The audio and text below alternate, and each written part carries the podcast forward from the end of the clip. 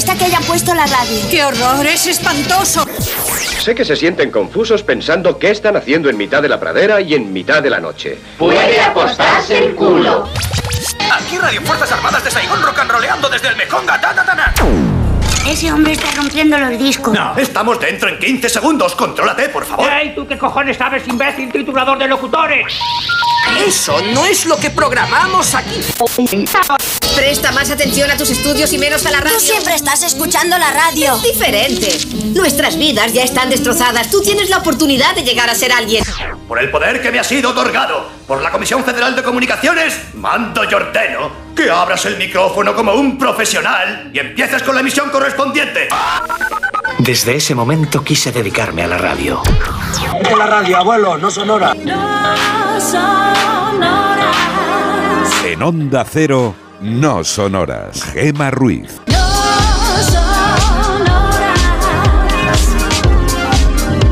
Una y 37 de la madrugada, 12 y 37 en Canarias y aquí comienza No Sonoras.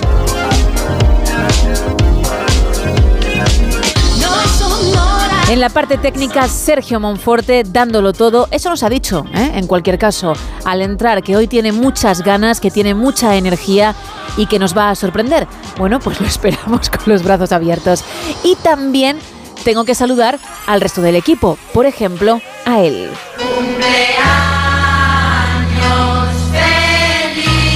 Carlos Padilla, felicidades, buenas madrugadas. ¿Qué tal? ¿Cómo estamos? Ay, que me embarga la emoción a mis eh, 24 años Sí, ya. correcto. No, 25, 24, 24, no quieras correr, no es necesario. ¿24 años ya? Te lo digo yo. Ah, sí, verdad que soy del 2000, 15 de febrero del 2000. Del me han 2000. contado hoy, me han contado hoy Sí. mis progenitores que por lo visto yo nací por cesárea, Ajá. o sea que ya empezamos mal y eh, fue un parto, una cesárea programada. Sí. Y decidieron mis padres, yo creo que inteligentemente, eh, no tenerme el día de San Valentín, porque dijeron, ya que es un día así como muy ñoño, pues Ajá. mejor el día siguiente. O sea que fui el mejor regalo de San Valentín. Uh, bueno, eso te lo has dicho a ti mismo, sí, ¿no? gracias, sí, sí. Ah, eso Me tus lo he padres dicho a mí no, mismo ¿no? Y lo digo seriamente, es un placer y, un- y me pongo serio de verdad. Es un placer eh, celebrar mi cumpleaños aquí en la radio, porque yo vine aquí en la radio cuando tenía 16 años. ¿Es verdad? A, a ver a Alsina, que sigue haciendo radio aquí también. Sí. Y estaba todo más cambiado, todo más antiguo, y no voy a Monforte, supongo porque no estaría trabajando algo. Y no, que no estaría por ese horario, digo. por Es ese- no, pero ya es difícil, ¿eh? horario. Verle en ello, pero bueno, y a veces- verme ahora aquí, eh, un poquito más mayor, en la radio, o sea, en el medio que a mí me gusta, me llena, como diría aquel, de orgullo y satisfacción. Qué guay, pues felices 24 Bien, radiofónicamente Muchas también. gracias, muchas gracias. Bueno, Isa Blanco, ni cumpleaños ni leches. Aquí ya cambia completamente la cosa. Todo súper serio, más de lo mismo. Buenas madrugadas, hija. Buena madrugada, Gema. ¿Qué, qué tal estás?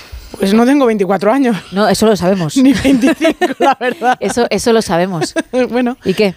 Pues bien, ¿eh? bien, bien, bien, bien. Oye, y tenemos que agradecer también a Carlos, que no lo ha querido decir, Sí. que ha traído un detallito para todo el equipo. ¿Qué pelota es? Bueno, No, nada. no, no, Carlos, sí, Isa. No, ¿eh? no, no. Ah, no, si no, no, ya, ya, No, si no, un no, detallito, no. ¿eh? Un Si no es detallito. nada, no es nada. Que ya nos hemos zampado. Aquí una y la que ha hablado también se lo ha zampado. llevo en la radio unos meses y he traído ya más cosas que Monfort. Efectivamente. Que no y nada. lleva unos añitos en la radio Isa y ha pisado a la directora del programa contando una información que iba a contar la presentadora hace un momento. Es decir, que va a contar el tema de la noche y no va a hablar en un rato largo. Porque a mí no me da la gana. Porque ya está bien.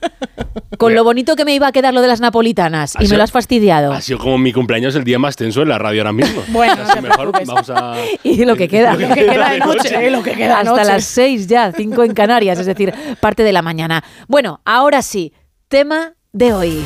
Pues hoy vamos a hablar de desayuno, si eres de desayuno dulce o si eres de desayuno salado, si eres de los que se toma tu- su café, su tostadita o bien de mantequilla, Su mermelada. napolitana de crema, que era lo que íbamos a decir. Una napolitana de crema. Lo que hemos ¡Qué comido, sí. rica! O de chocolate, o sea, a lo mejor tiras, mm, pues, yo qué sé, aceite, tu jamoncito, el aguacate, ya eres un valiente, tiras también por los huevos fritos unos huevos, no sé, El revuelto, pancake el famoso. pancake, unas tortitas. De ahí que hablemos además del tema, ¿no? Porque fue hace dos jornadas su Día Mundial. Hace dos días sí, era el Día Internacional, el Día Mundial del Pancake, así que hoy nosotros vamos a hablar de desayunos. ¿Cómo desayunas tú? ¿Si dulce o salado? Porque pensamos en todo el mundo, porque no queremos limitar el tema a las tortitas, no queremos hablar solo de crepes, entendemos que hay una España que va más allá y por eso hay variedad, variedad también sobre esta mesa. Y ojo, porque si participas en el tema, te puedes llevar un lote conrado y algo relacionado con esta película.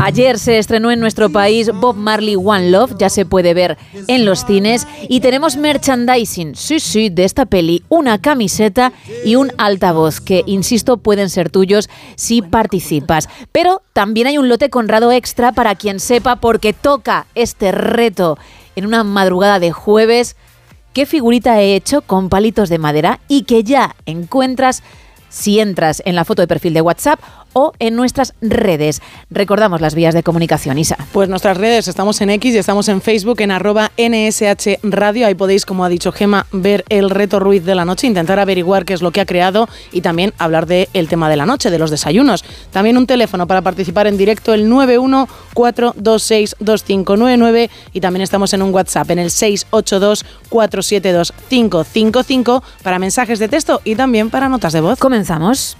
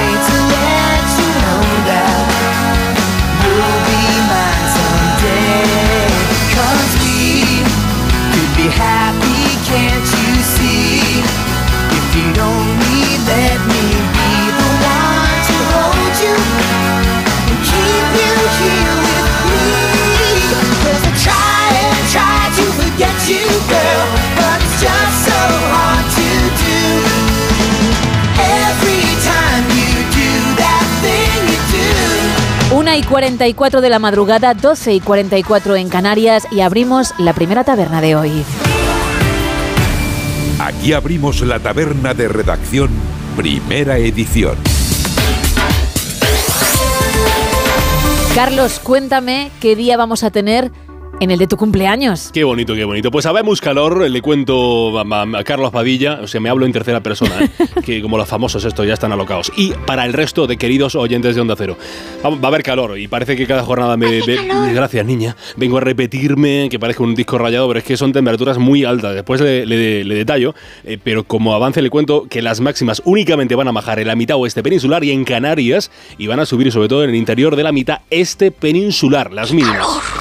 Sin duda. Las mínimas, ¿este señor quién es? Sí. Ah, ah, vale. Es, es Pedro, diciendo que calor. el amigo de Heidi. Bueno, las mínimas que bajan en los tercios oeste y sur peninsulares y en Canarias y van a aumentar esas mínimas en el nordeste, sobre los cielos y que no tengan que ver con los grados. En la península de Baleares lo que tenemos es el paso de un frente que nos va a dejar una mayoría absoluta de, de cielos nubosos, cielos encapotados, que aún así no, ya le digo, no van a hacer bajar demasiado las, las temperaturas, los grados, y habrá aguaceros, habrá lluvia de forma ocasional en forma de chubascos en la mitad oeste peninsular, unas lluvias que podrían extenderse con menor eh, probabilidad por amplias zonas de la mitad este peninsular. Yo odio la lluvia. Aunque pues, pues puede ser que si yo odias la lluvia, la lluvia es mal jornada este 15 de febrero, de febrero porque, eh, como digo, esas lluvias eh, podrán extenderse con menor proba- probabilidad por amplias zonas de la mitad este peninsular, aunque donde no se prevén eh, el aguacero de las lluvias eh, es en Baleares. Sí que podrían ser lluvias localmente fuertes e ir acompañadas de tormenta en la mitad oeste de Andalucía sobre el archipiélago canario, sobre las Canarias. Lo que hay es eh, sobre todo intervalos de nubes y las ¿Qué es una tormenta? y las lluvias, la tormenta ya lo explico todo día, niña, no seas pesada. Y las lluvias, se, eh, que, que van a ser débiles en todo caso, se pueden prever sobre las islas de mayor relieve. Hay niebla. Hay niebla. Hay brumas. Gracias. Hay brumas. ma- Ya que entra la niña, que entre del todo. Hay brumas matinales en el noroeste de Castilla y León, Baleares en el Ebro, en sus tramos alto y bajo, o sea, en alto y bajo Ebro. Y también se espera una especie de lengua de ese polvo en suspensión, que esa, esa calima que va a ir atravesando. Sí, la península de, de oeste a este. Termómetros de este jueves 15 de febrero. Qué buen día para nacer. Lo más cálido, la máxima península. Gracias, niña. Eh, o niño, perdón. señor. Señor, la máxima peninsular se vuelve un poco loca. Se va al norte. Bilbao y Santander estarán en los 24 grados. Una barbaridad, no muy atrás. Con 2 menos, 22 de máxima. Estarán en Granada, Almería, Córdoba, Lleida, Oviedo y Teruel. Se reparte. La noche está caliente. Se reparte mucho los 19 grados en lo más cálido de la jornada. Se prevén para Soria, Valencia, Valladolid, Vitoria, Zaragoza, Huesca, Alicante y Castellón. 18 grados en lo más caluroso de este jueves. En Barcelona, Ciudad Real, Badajoz, Tarragona y Toledo. 15 grados la máxima. Madre mía, qué calor. Sin duda, sin duda, señora. Está siendo difícil el tiempo hoy. 15 grados, la máxima más corta del día. Se espera en Ávila. Sobre el frío. ¿Tienes algún corte sobre el frío? Empieza a hacer frío. Exactamente. Eso la, es. la mínima en España se sitúa en los 4 grados de Teruel. Hay 5 en Soria. nariz está helada. No tanto frío como para que se hielen las de narices. Hay 5 grados en Soria, 6 en Pamplona. En bastantes capitales no van a bajar de los 8 grados, en lo más fresco de este jueves. Por ejemplo, en Ávila, Ciudad Real, Girona, Guadalajara, Lleida, Logroño, Murcia o Vitoria. Esperan 12 de mínima los sevillanos, pontevedreses, onubenses y barceloneses. Y las Canarias, tanto en Las Palmas de Gran Canaria como en Santa Cruz de Tenerife, entre 18 y 19 de mínima. Y ambas ciudades marcarán 24 grados en lo más alto de la jornada. ¿Lo sabes todo? Gracias, gracias. Oye, pues siempre viene bien un elogio. Amanece en la resaca de San Valentín en este jueves 15 de febrero a las 8 y 4 minutos de la mañana en Granada y va a atardecer a las 6 y 58 de la tarde en el municipio leonés de Villafranca del Bierzo. Uy, yo tendría que sabérmelo, pero no me lo sé. Villafranquino. Ay, bueno, pues Villafranquino. O Villafranquina. Vale, ya no se me olvida nunca. Ahí estamos. Difícil, ¿eh? que lo sepas, sí, sí, Complicado de averiguar. Muchas gracias, Carlos. A mandar. Hasta dentro de un ratito. Vamos con otro tiempo. Venga, con las portadas.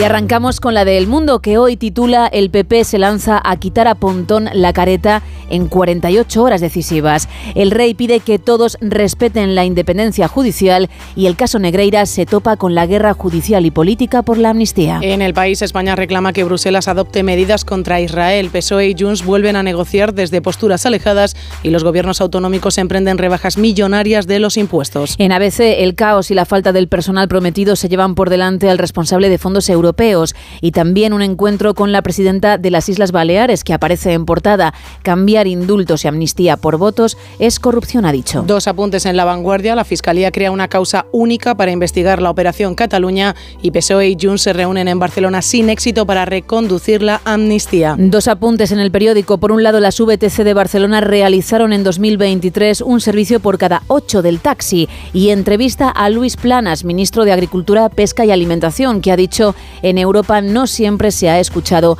a los agricultores. Eso en cuanto a las portadas. Nos vamos ahora con el primer teletripi. Pues vamos con un pequeño susto que luego terminó con una publicación muy divertida de la policía de Babley en Inglaterra, que son avisados con una llamada de un hotel diciendo que se ha visto a un hombre con un cuchillo de gran tamaño caminando por, bueno, por las escaleras de ese hotel. Evidentemente la policía llega rápidamente al lugar. Empiezan a buscar y efectivamente ven al hombre de espaldas. El hombre en cuestión era un fanático de Harry Potter que no llevaba un cuchillo, no, llevaba una varita de Harry Potter Ah. porque él iba disfrazado también de Harry Potter, venía de una fiesta temática, así que una historia que acabó con una sonrisa y también con una publicación por parte de la policía que decían rápidamente eh, establecieron que era un fanático de Harry Potter con una varita, afortunadamente no se casó- causó ningún daño y no había señales de Voldemort. Pues es una pena que yo no pueda contar lo mismo en el faranduleo. Y es que hace unas horas tenía lugar la celebración en Kansas City de la victoria en la Super Bowl de los Kansas City Chiefs y ha acabado en tragedia porque ha habido un tiroteo.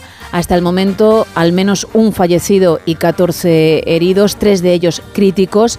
Las dos personas, los dos autores, mm, presuntos autores del tiroteo, ya han sido detenidos y ocurrió pues poco después de que todo el equipo cruzase las calles por las que desfilaban con su autobús. Por cierto que también algunos miembros de ese equipo bajaron para saludar a los fans, como digo, minutos antes de la tragedia, incluido Patrick Mahomes y también Travis Kelsey, el novio de Taylor, que no le acompañaba porque ella está viajando hacia Australia. Recordemos que el 17 de febrero empieza su, su gira en, en ese continente y va a estar unos cuantos días allí, unas cuantas fechas. No sabemos si Travis la acompañará, pero él obviamente sí estaba en el desfile, además llevaba un cinturón de lucha libre personalizado y había bebido unas cuantas copas de más. Estaba cantando, dándolo todo, con Patrick Mahomes cuidando de él, sosteniéndole.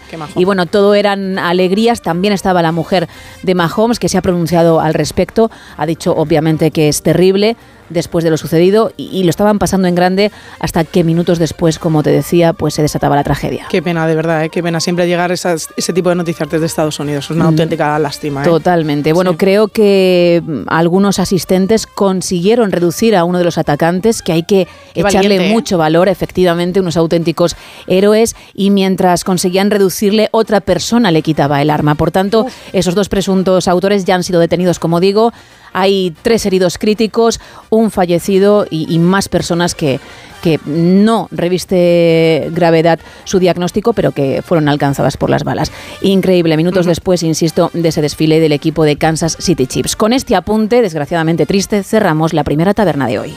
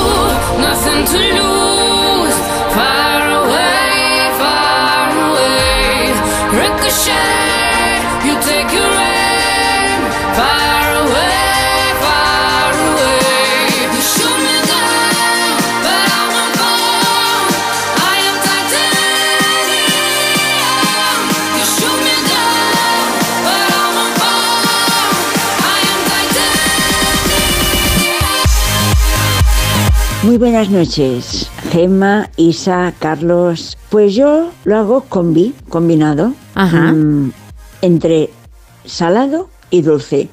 Una tostada con aceite de oliva y pavo y la otra tostada con queso de untar y mermelada, a veces de naranja, a veces de frambuesa, voy alternando. Y chocolate, cada día chocolate. Y una cafetera de café, pero no de cápsula, yo de las de las clásicas, de las italianas, con, con leche, Ya así que dos. desayuno muy bien. Y empiezo con un kiwi, eso sí. Y después las tostadas. Hace años que lo hago, me sienta bien, me gusta y no tengo por qué cambiar. Así que entre salado y dulce. Que tengáis buenas madrugadas. Igualmente, oye, así me gusta, variadito y efectivamente, si te da la vida y te sienta bien, ¿por qué narices vas a cambiar? Más. Hola, buenos días, no son horas. soy Hola. Chicas, soy maravillosa. Bueno, eh, deciros que mm, yo, para desayunar, un buen bocata de jamón, que no me falte, por favor, con una buena cerveza. Y lo de los palillos, pues parece que lo hacemos loco, pero eso puede ser una puerta en la ventana, por la imaginación que nos falte. No son horas y un saludo para todos. Venga, por el buen programa que hacéis. Enhorabuena.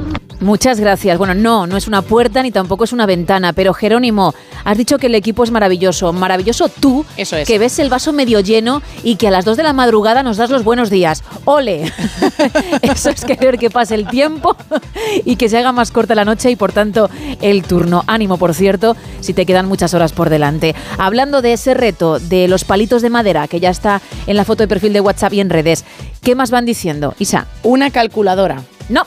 Un camión. Tampoco. Un tractor. Bueno, no. Un coche visto desde arriba. Qué despistados estáis. Es un carro de la compra. No, uno más. Pues también nos han dicho por aquí que es un colchón. No, pero se puede seguir intentando porque hasta las cinco y pico de la mañana, fíjate si hay tiempo. Hoy, entre todos los que participéis en el tema del desayuno, que es el tema de la noche, bien dulce o bien salado, el que cada uno tome. Esto viene porque hace un par de jornadas fue el Día Mundial de los Pancakes y hemos querido tratarlo, pero obviamente abriendo el abanico, vamos a regalar merchandising de la peli Bob Marley One Love que ya está en nuestros cines. Una camiseta y un altavoz, además del lote Conrado. Y hay un lote extra para alguien que averigüe esa figura de la que hablamos. Estamos en el 914262599, en el 682472555 y en X y Facebook arroba NSH Radio. No queda más que tú, no quedo más que yo en este extraño salón. Sin nadie que nos diga dónde, cómo y cuándo nos besamos. Tenía ganas ya de pasar junto a ti unos minutos soñando. Sin un reloj que cuente las caricias que te voy dando. Juramento de sal y limón. Prometimos querernos los dos. Echado de menos todo este tiempo. He pensado en tu sonrisa y en tu forma de caminar. Te he echado de menos. He soñado el momento de verte aquí a mi lado, dejándote llevar.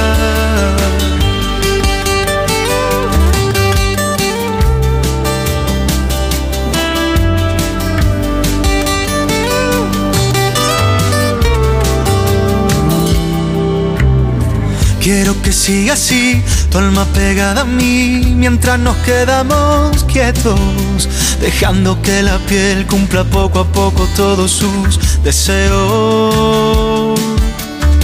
Hoy no hay nada que hacer, quedémonos aquí, contándonos secretos, diciéndonos bajito que lo nuestro siempre se hará eterno. Fantasía en una copa de alcohol.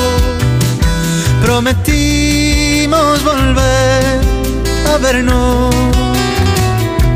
Echado de menos todo este tiempo. He pensado en tu sonrisa y en tu forma de caminar. Te echado de menos. He soñado el momento de verte aquí a mi lado, dejándote llevar.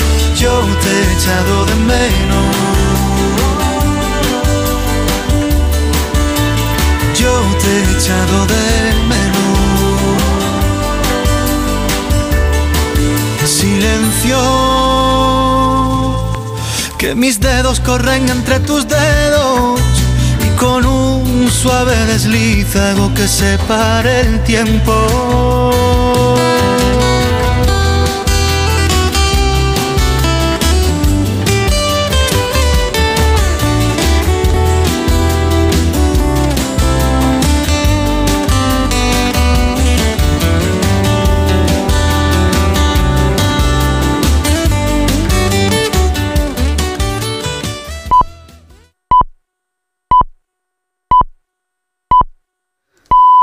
Son las dos, es la una en Canarias.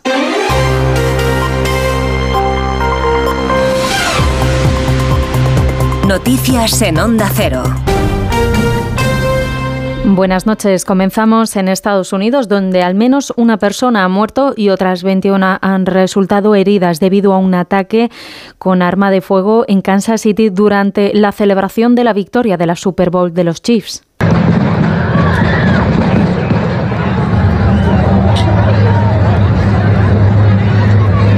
El momento del ataque recogido por cámaras de televisión que estaban en esos momentos retransmitiendo la celebración.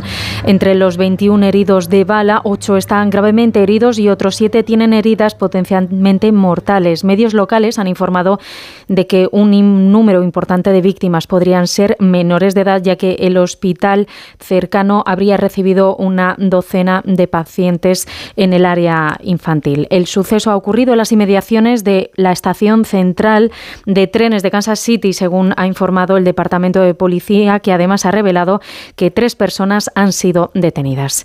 En nuestro país se ha celebrado esta noche en la Radio Televisión Pública en Galicia el debate a dos para las elecciones gallegas que se celebran este domingo. Han asistido la candidata del BNG a la presidencia de la Junta, Ana Pontón, y el aspirante del Partido Socialista de Galicia, José Ramón Beisteiro, mientras que el candidato del Partido Popular, Alfonso Rueda, ha ha estado ausente y ha mantenido su petición de un debate alternativo con otro formato. Su ausencia ha marcado una cita en la que Pontón y Besteiro han optado por aparcar las diferencias entre sus partidos para marcar una hipotética alternativa que nacionalista y socialista están convencidos de que es posible. Notarán que aquí falta un candidato que é o candidato ausente, Rueda ausente, e aí radica o principal problema que ten este país, que durante estes últimos anos o que houbo foi un goberno totalmente ausente. Cando pois non ten proxecto, cando a xestión é difícil de defender, é moito máis fácil esca escapar dos debates. Non? De feito, nesta campaña pasamos eh, de un cambio a respecto da anterior. Hai 4 anos o Partido Popular escondía as súas siglas, vemos como nesta campaña o que está eh, facendo é esconder o seu candidato. El ministro de Justicia, Félix Bolaños, ha dicho este miércoles en una entrevista en RACU que la ley de amnistía no solo va a salir adelante, sino que va a cubrir a todos los independentistas. El ministro ha defendido que tanto los indultos ya concedidos a los líderes del proceso como la amnistía al medio millar de personas que se beneficiarían de la medida forman parte de un camino para abrir una nueva etapa política. Juan de Dios Colmenero. Todos. Ya lo dijo Pedro Sánchez, ningún independentista quedará fuera de la amnistía y hoy lo ha repetido en declaraciones a RACU el ministro Bolaños. Todos.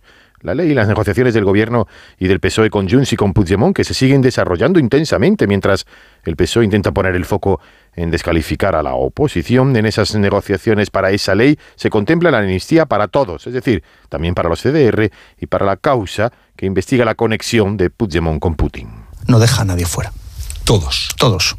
Tampoco voy a hablar de personas concretas, pero que la ley está hecha con el propósito de cubrir a todas las personas que participaron en el proceso independentista, sin duda. Todos amnistiados. Recordamos que el fiscal de la Audiencia Nacional que investiga el caso de los CDR, el fiscal, no el juez García Castellón, sino el fiscal en su escrito de conclusiones solicita penas de 8 a 27 años de prisión por, dice literalmente en su escrito, delito de pertenencia a organización terrorista, delito de tenencia, depósito y fabricación de explosivos de carácter terrorista y tentativa de estragos para 12 miembros de los llamados Comandos de Defensa de la República. Considera el fiscal en ese primer párrafo de su escrito que es una organización terrorista paralela de carácter estable y clandestino.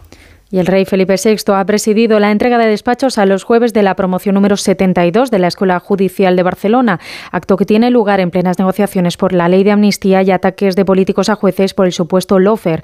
El monarca ha asegurado que el Poder Judicial es pieza clave en la arquitectura institucional y ha hecho referencia en varias ocasiones a la independencia judicial.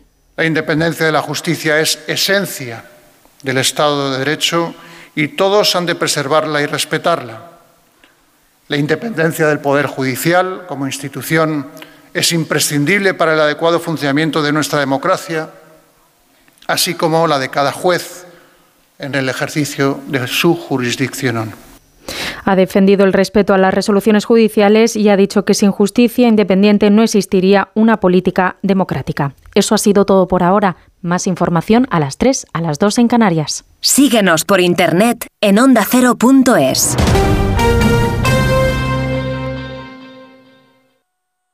Tenéis ese viaje programado desde hace seis meses. Al fin habéis sacado un tiempo para los dos. Desde el avión las vistas son increíbles. Pero tú no tienes ojos para eso, solo para él. Ay, dormido en tu hombro todo el viaje. Muy romántico. Si fuese tu pareja y no un desconocido quien te ronca al oído. En Onda Cero somos cercanos, pero no tanto.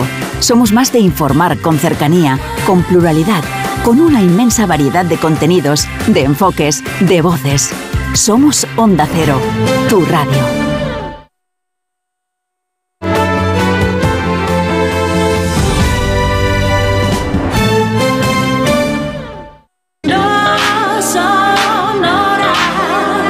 Onda Cero, no sonoras. Gema Ruiz.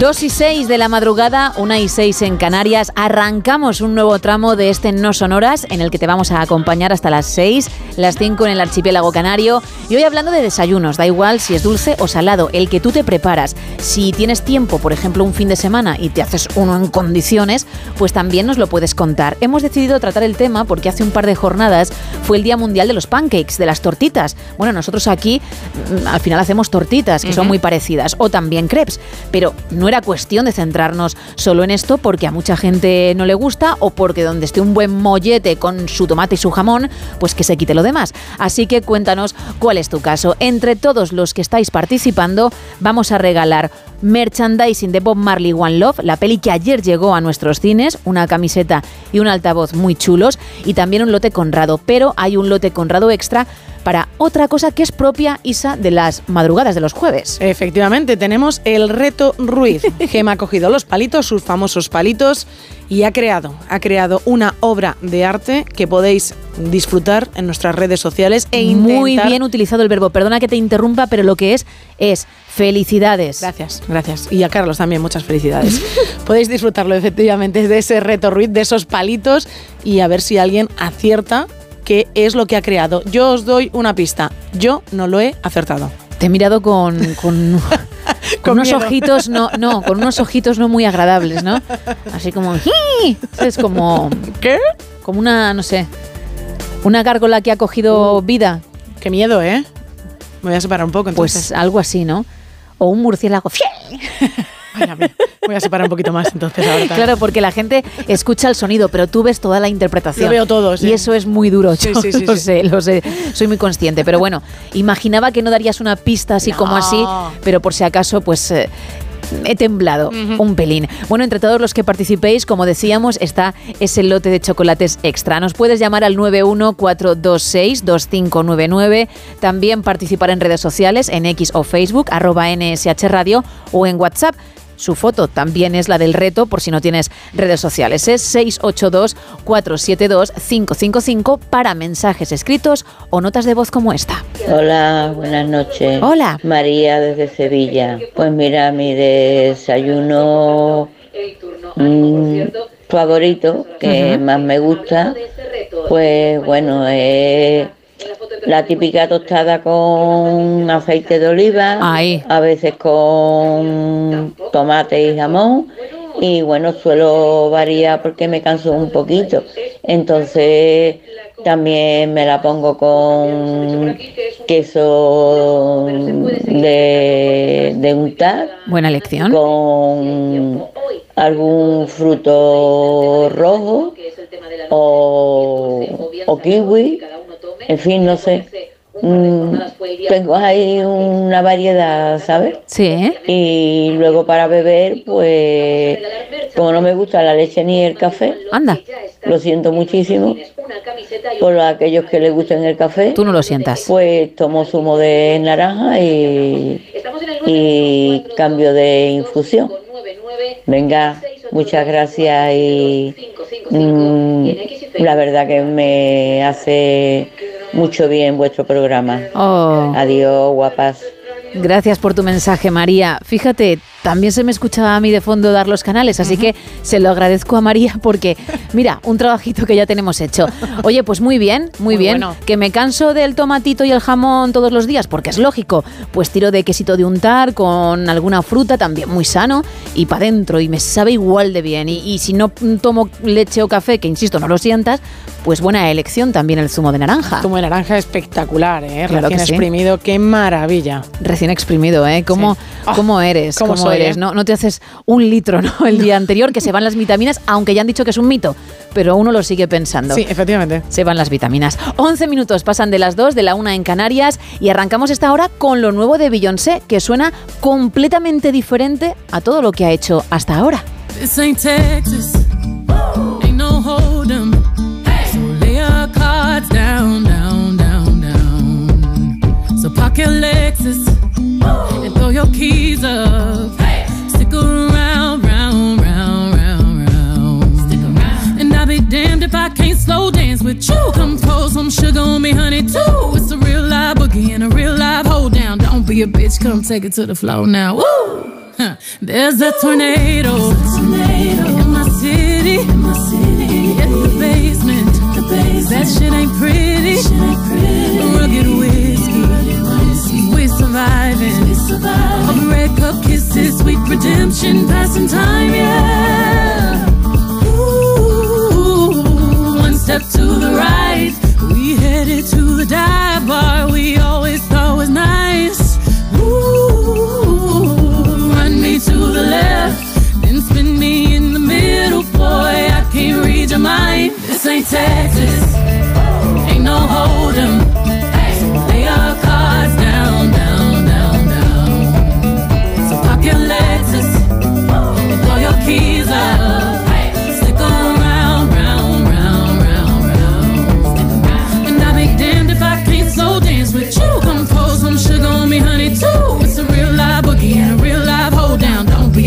come take it to the floor. I'll be damned if I cannot dance with you. Come pour some liquor on me, honey, too. It's a real live boogie and a real live hold down. Don't be a bitch, come take it to the floor now.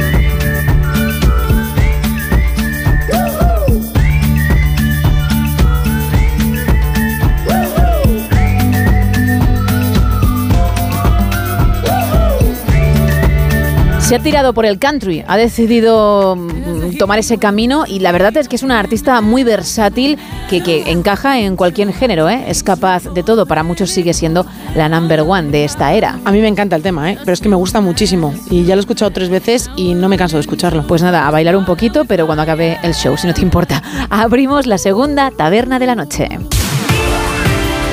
Aquí abrimos la taberna de redacción, segunda edición. Y Carlos, vamos a viajar al pasado, no solo al año 2000 por tu nacimiento, sino Gracias. a otros muchos porque pasaban más cosas, claro, un 15 de febrero. Así es, el decimoquinto día del segundo mes del año. Ocurrieron cosas. Ocurrió, por ejemplo, en Miami, año 1933, un intento de magnicidio. Giuseppe Zangara intentó eh, matar al presidente electo Franklin eh, Roosevelt, pero en su lugar mató eh, por error, por así decirlo, al alcalde de Chicago, que se llama Anton Shermack, que dijo Anton, eh, le dijo al presidente, vamos, no, no me enorgullezco, pero al menos digo, he dado la vida por el presidente, y el presidente se lo agradeció, y Anton es una figura muy reconocida en la ciudad de Chicago porque salvó de morir seguramente, al, más por fallo de Giuseppe que por acción de salvar al presidente, pero murió el alcalde de Chicago y se salvó Roosevelt, que después entraría en la historia en aquellos años convulsos del siglo pasado. En Roma, en Roma, Alfonso XIII, que estaba en el exilio, desde la proclamación de la Segunda República Española, año 1941, día 15 de febrero, abdicaba Alfonso XIII sus derechos al trono, sus derechos dinásticos en su hijo Juan de Borbón. Ya sabemos, porque la historia es así de dura, que fue un Borbón que ni se exilió, bueno, se exilió, estaba exiliado después en, en Portugal, pero que no se tuvo que exiliar ni tuvo que, que dejar la corona, porque es que nunca accedió al trono de España, nunca reinó y cedió los derechos al trono después a su hijo Juan Carlos, porque era el elegido de Franco para sucederle la jefatura de Estado, y Juan de Borbón nunca reinó, nunca reinó, aunque después tuvo lo- los honores en su despedida, en su muerte, como si fuera sido jefe de, jefe de Estado. Reinó su hijo Juan Carlos y ahora reina el hijo del hijo de Juan Carlos, o sea, Felipe VI. En el 48, 15 de febrero, Gerardo Diego, que entraba en la Real Academia Española, y vámonos, vámonos a, a Canadá, año 1965. Mano al pecho.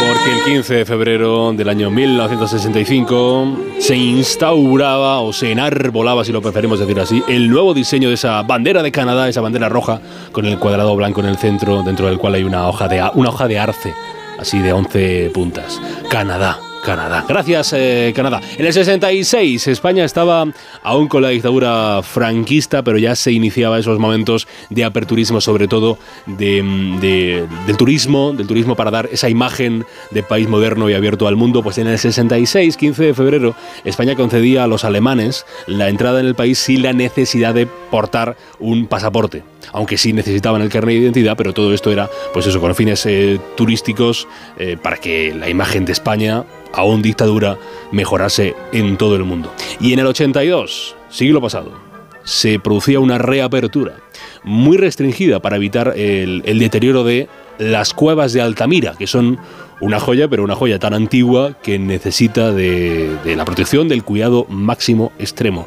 Esa joya que está ahí en el norte de España. En los nacimientos de esta bella jornada, que es un muy buen día para venir al mundo, ¿por qué no? Hace 460 años, en la ciudad de Pisa, llegó a este planeta el matemático astrónomo Galileo Galilei, al que se le adjudica pues eso, la mejora del telescopio, la- las observaciones astronómicas, la primera ley del movimiento, ese apoyo a la revolución de Copérnico, ha sido llamado por muchos expertos el padre de la astronomía moderna, el padre de la física moderna, Galileo Galilei. 87 años desde que en la ciudad condal, en Barcelona, año 37, siglo pasado, nacía Manuel de la Calva, que así dicho a lo mejor a usted no le suena, pero si le digo duodinámico... Resistiré, erguido frente a todo.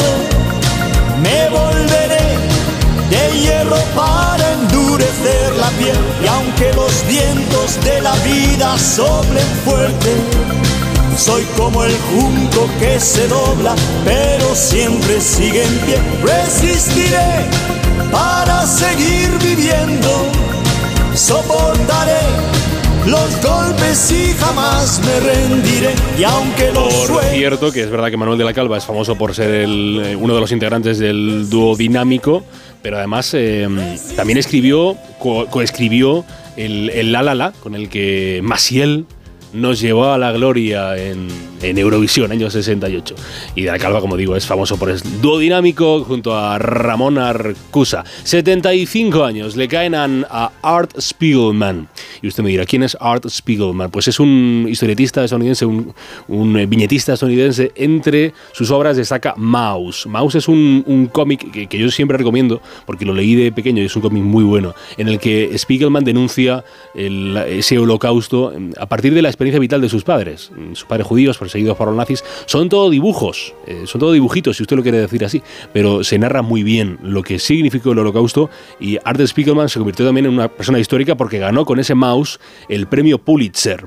Era la primera vez que el Pulitzer eh, se le daba un, a un cómico a una novela gráfica, si preferimos decirlo, y siempre es un regalo más que recomendable, especialmente para jóvenes que no conozcan la historia del holocausto. 70 años para un hombre, para un señor, señor, vamos a llamarle señor, que ha hecho feliz a mucha gente. ¡Oh, mírame! Estoy haciendo feliz a la gente. ¡Qué bien! Soy un hombre mágico del país feliz, de la casa de gominola de la calle de la piruleta. Y no me refiero a Homer eh, J. Simpson, sino a un dibujante de nombre Matt Groening, que celebra 70 años y se ha hecho famoso eternamente por ser el inventor de, de esa mm, serie, serie animada, que empezó, debutó en abril del 87, siglo pasado, como una serie de cortos animados en el show de Tracy Ullman en la Fox estadounidense. Fue el origen, pequeño, humilde, de lo que después llegaron a ser los Simpsons. ¿Y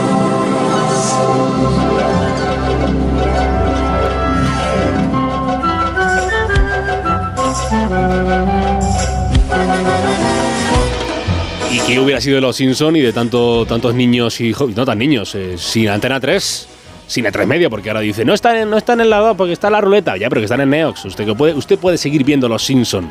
Son aquí, en esta casa. La buena, la única, la mejor. Bueno, los Simpson, de los Simpson a un cantante. Un cantante que hubiera cumplido hoy 64 años y además fue un músico de los que marcan época, un hombre recordadísimo, un mito de la movida, Enrique Urquijo.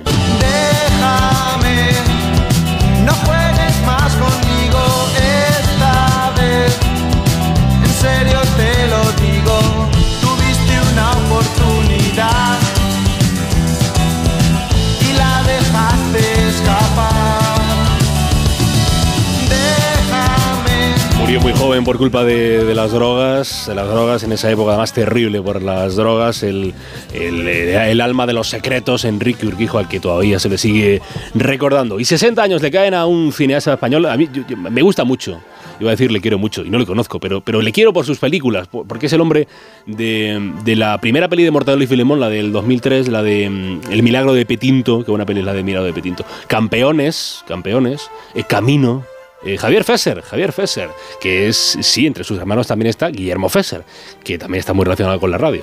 Guillermo Fesser, Guillermo Fesser. O sea, el de goma espuma. Javier Fesser, felicidades. Y alcanza los 56. Está muy joven. Una mujer a la que todos miran. Y todos me miran,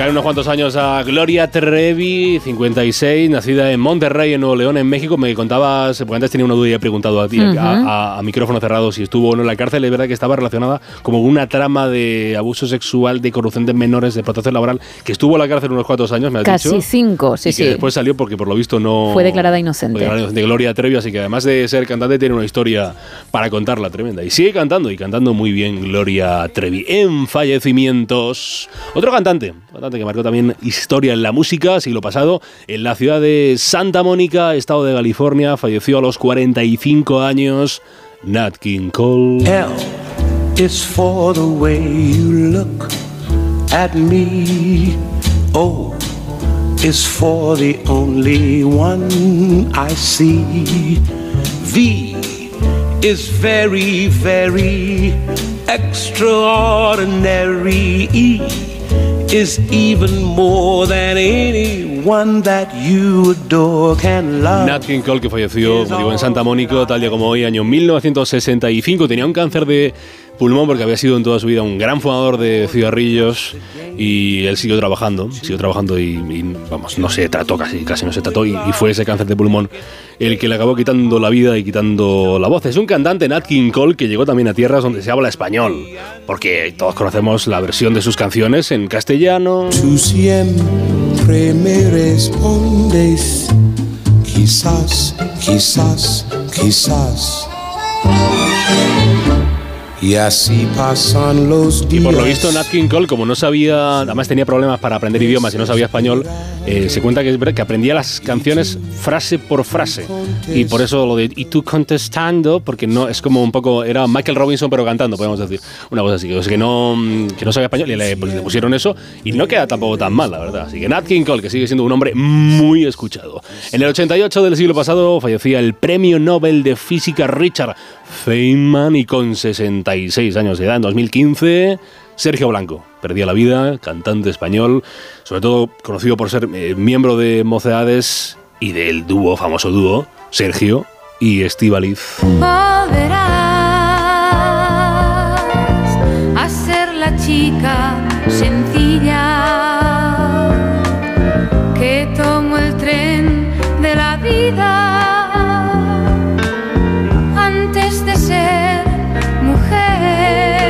gracias, Carlos. Volveré.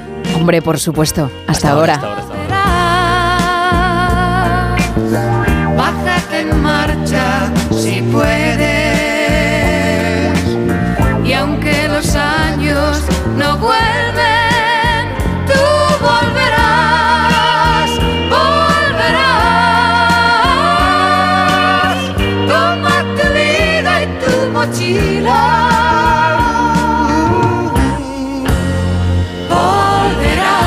Volvemos nosotros, pero al presente, con más actualidad.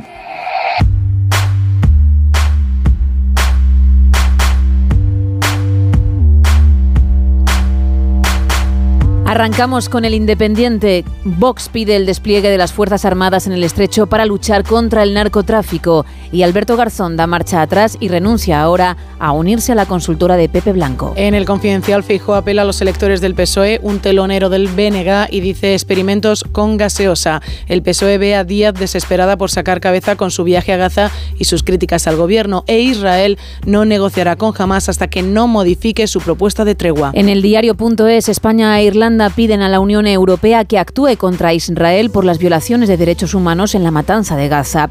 Una investigación de asuntos internos provocó el fin del operativo especial de la Guardia Civil en el estrecho y la Fiscalía analiza la denuncia de Trapero por la Operación Cataluña. Seguimos con expansión. El Supremo rechaza la responsabilidad patrimonial del Estado por la inconstitucionalidad del impuesto de plusvalía.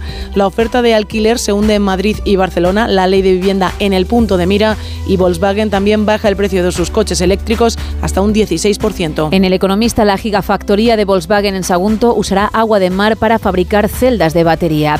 La contratación pública patas arriba. Los ministerios operan sin planificación ni control. Y Ayuso adelanta a Sánchez. Anuncia hipotecas al 100% para jóvenes y también nuevas rebajas fiscales para compra de vivienda. En cinco días, Trabajo aseguró que solo uno de cada diez asalariados queda fuera de la protección de los convenios colectivos. Mafre cae un 5,7% en bolsa pese a ganar un 7,7% más en 2023 y la caída del consumo de cerveza pasa factura a Heineken. El beneficio neto se reduce un 4,3% en 2023. En el español, exteriores para la visita de Yolanda Díaz a Palestina después del último ataque de Sánchez a Israel. El rey pide a los jueces que se mantengan firmes en su independencia, que todos han de respetar. Y Bolaños ya negocia con Junts una amnistía que incluya a todos, no dejará a nadie fuera. Eso en cuanto a las portadas. Nos vamos ahora con la contraportada.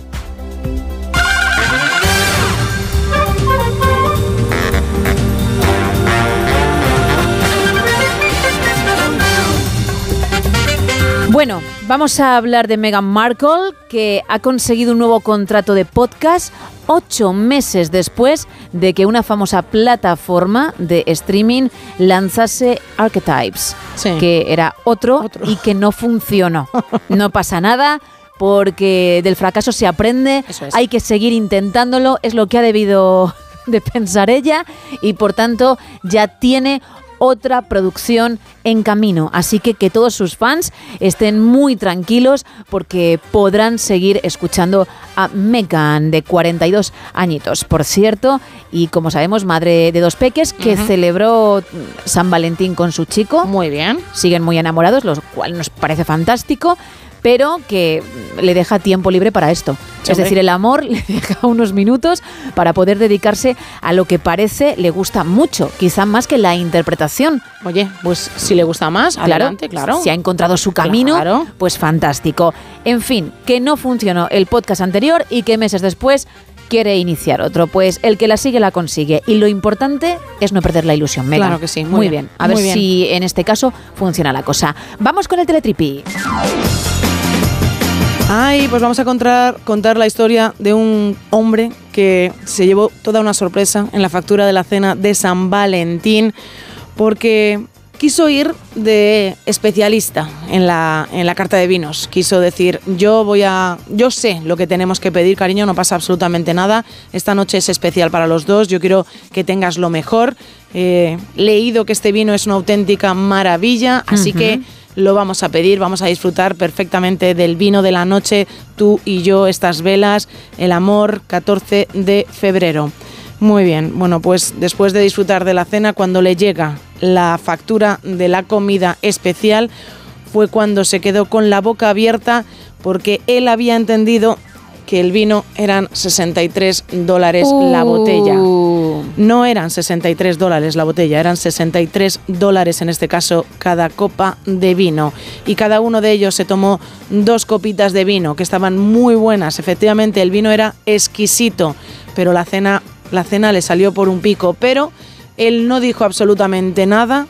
Dijo, pues muchas gracias por la cena tan maravillosa y es seguramente una cena inolvidable para los dos, porque claro, la copita 63 eh, dólares cada una de las copas, pero la cena también fue copiosa y de bueno, de un- unas cifras casi las cuatro cifras, Gema. Bueno, pero, cifras. pero eso es- mm, se disfrutó, ¿no? Sí, ellos lo disfrutaron. El estómago estaba contento. Bueno, el estómago estaba Pues muy contento, está. la tarjeta de crédito no, pero el estómago sí. Claro, y pues la pareja también. Al final, ¿qué es lo importante? La salud, ¿no? Es lo primero. Ah, sí. No el dinero. La pues salud, ya está. la salud, sí, sí. Y la felicidad. Y- Claro. Y, ese es San que la felicidad está relacionada también con, con la salud. Claro. Si tú tienes felicidad, va a repercutir en tu salud, al igual que si no la tienes. Además, todo hay que decirlo, el vino estaba exquisito. ¿Ya está? ¿Estabas tú también ahí? No, no, pero él ha dicho que el vino estaba exquisito, con lo cual, pues estaba exquisito. Digo, a ver si fue tu historia con Tom Cruise y estás llamando a los personajes por otro nombre Claro. para poderlo contar. ¿Te ¿no, no? imaginas? ¿Imaginas? Me imagino, y, y no una copa de, de ese valor, mucho más. Mucho Vosotros, más. claro, siendo celebridades de Hollywood, Claro. vivís a otro nivel. Eso lo tengo yo más que claro. Clarísimo, clarísimo. Un perrito caliente, qué bueno que está, un perrito caliente. Pero qué perrito, Qué ¿eh? perrito caliente. Que a lo mejor no te baja de mil pavos el perrito, ¿eh? Pero qué bueno. ¿Cómo sois?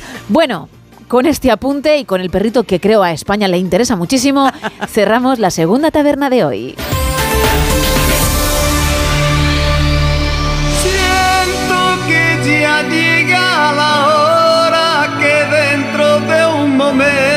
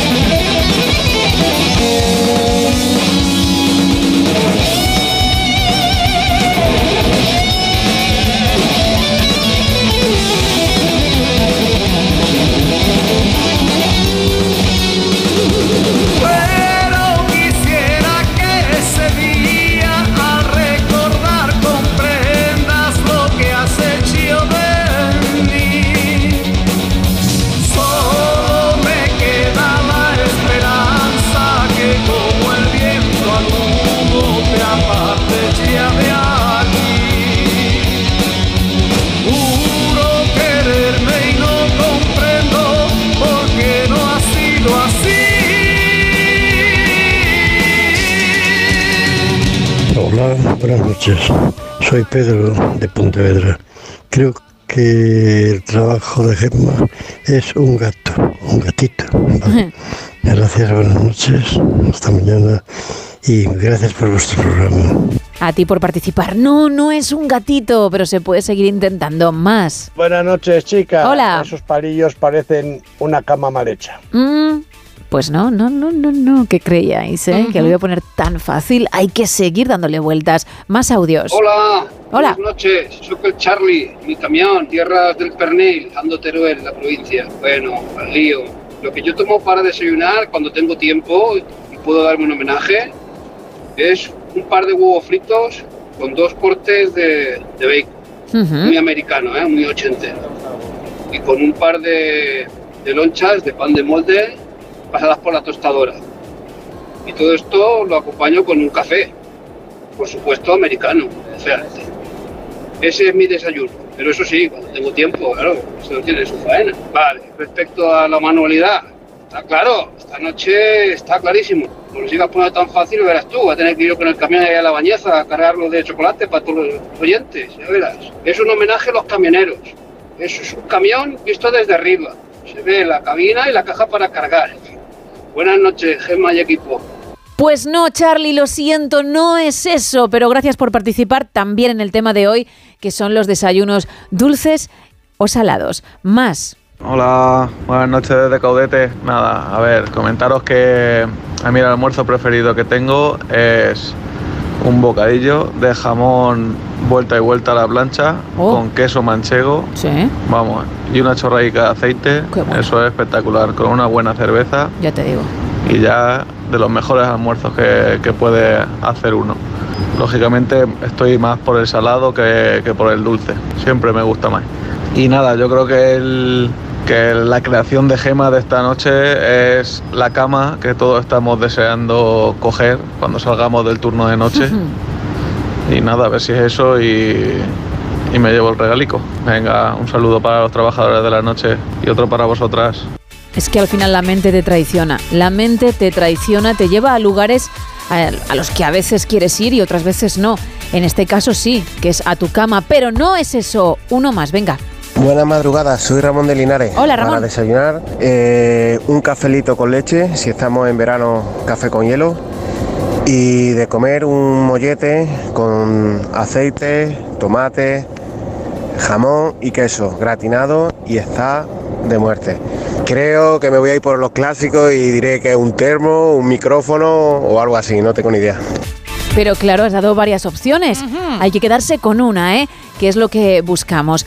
Te voy a pedir más mensajes, Isa, pero te voy a dejar unos minutos contándole a nuestros oyentes lo que otra parte de la audiencia va diciendo. Yo tengo que ausentarme, ahora entenderéis por qué. Tiene que ver precisamente con nuestro público y necesito, necesito levantarme, todo tuyo. Enseguida vuelvo. Perfecto, pues mira, os voy contando que María Jesús nos dice buenas madrugadas. Los dos, un café con un trozo de tortilla o una pulguita de jamón y un par de bombones de licor para empezar el día con alegría. Humberto desde Valencia nos dice que para él los desayunos son salados. Pan a la plancha, jamón, jamón york, queso y un zumo. Que paséis una muy buena noche.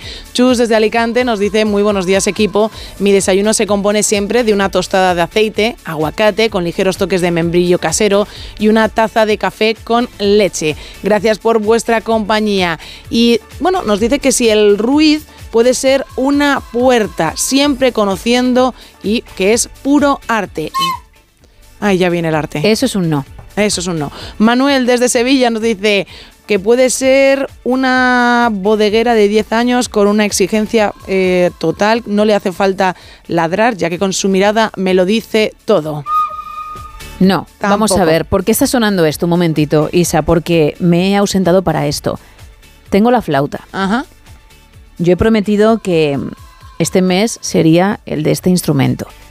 Interpreté Smoke on the Water hace creo que semana y media. Fue una locura, sé que el público sintió lo que yo estaba haciendo, yo sentí también su apoyo, pero no he vuelto a hacer nada y hay muchos oyentes que me lo están pidiendo. Lo haré. ¿Sí? Lo haré. Y no solamente lo haré alguno de estos días, sino el 29. El 29. El 29, por ser Oh. una fecha que obviamente no tenemos todos los años, no sé si No. te habías dado cuenta. Fíjate, me acabo de, me acabo de dar cuenta, sí. Pues vamos a preparar algo. Pero a toda esa gente, a los fans de mi flauta. ¿Vamos o vas? ¿Vamos? Voy o lo que sea. Vamos, vale. A hacerlo, pero a todos los fans de mi flauta. Sigue aquí, chicos. Sigue, sigue aquí, sigue, sigue. Nos dicen también por aquí que si puede ser un móvil o una caja de cerillas, el reto Ruiz, eh, leche caliente, a mi gusto de, bueno, de cacao, pan tostado, bien refregado con un diente de ajo por todas las caras, con aceite de oliva, con jamón, también puede ser jamón york o pavo y tomate. Y una pieza de fruta que nunca debe faltar. En mi casa come fruta hasta mi perra Fabiola, que desayuna manzana, opera todos los días. También nos cuentan por aquí, gracias por amenizarnos las noches, mi desayuno en cereales con cacao y leche fría y creo que el dibujo puede ser, y no lo voy a decir Mari, porque efectivamente es ese el reto Ruiz de la noche. Fabián desde Vigo nos dice, la obra de arte de Gema es un salero. La obra de arte es que Gema está tocando ahora mismo por aquí la flauta y además está practicando y haciéndolo muy bien. Reto, una nevera con congelador. Desayuno, los de los hoteles con todo incluido, salado y luego dulce, bacon, tortilla, huevos, salchicha, pimientos, alubias, embutido y luego café con leche, con tostadas y un croissant. ¿Te has sentido cómoda con Sí. ese hilo musical de fondo? Me ha ¿O- gustado bastante además. ¿Sí? sí, sí. sí. ¿Te ha dado calma, que es lo que Mucho. pretendía? Sí, sí, sobre todo calma me ha dado. Perfecto, porque yo a la vez estaba escuchando todo lo que nos decías y creo que pegaba a la perfección. No sé qué piensan nuestros oyentes, me lo pueden decir, ¿eh? Acepto cualquier tipo de crítica. Si queréis más flauta, más flauta habrá. Si consideráis que habéis tenido suficiente, pues también lo podéis decir y a ver qué va pasando, ¿no? Que, que España hable. Cuéntame. ¿Puedo hacer una petición? Venga. Así de repente, porque sé que a ti te gustan este tipo de cosas. Sí. Como es un día muy especial, a lo mejor el cumpleaños feliz para Carlos, que será un momento inolvidable para él. Uf, mm, vamos a ver cómo tengo el cuerpo. Vale. Eso es, eso es un sí, Carlos, no te preocupes. Eso es un sí. Le van los Vamos- retos. vamos a ver, ¿eh? Le van mucho los retos. 914262599 682472555 y X y Facebook arroba NSH Radio.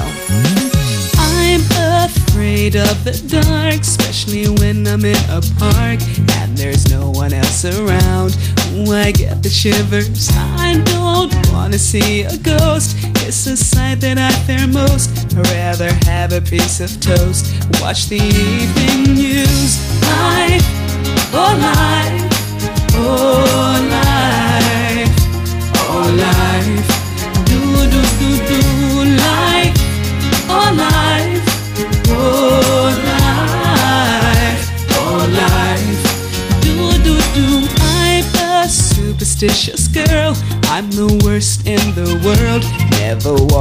under ladders. I keep a rabbit's tail. I'll take you up on a dare.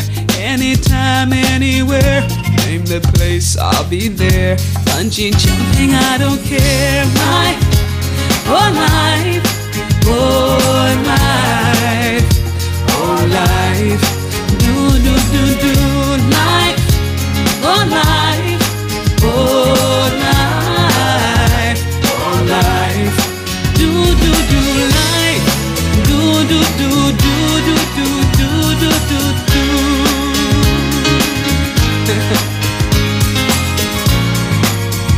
Bueno, Isa, tengo que parar el programa. Enseguida nos vamos a ir al cine contigo. Vale. Bueno, mm, ¿te parece que vayamos en un ratito? Sí, claro. Vamos en un ratito al cine sí. porque, como te decía, mm, he aceptado tu reto. Olé.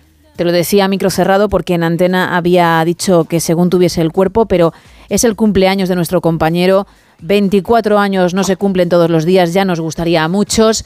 Y bueno, mm, Carlos, por favor, ven, él ha tenido el detalle voy, voy, de traernos unos bollitos para, para poder disfrutar. Y yo quiero regalarte, además, fíjate, en primera persona, Carlos, ese momento flauta que acabo de aprender, ¿eh? Que me tiembla hasta el alma. Normal, a mí también. Ay, venga. Para ti, Carlos. Siempre.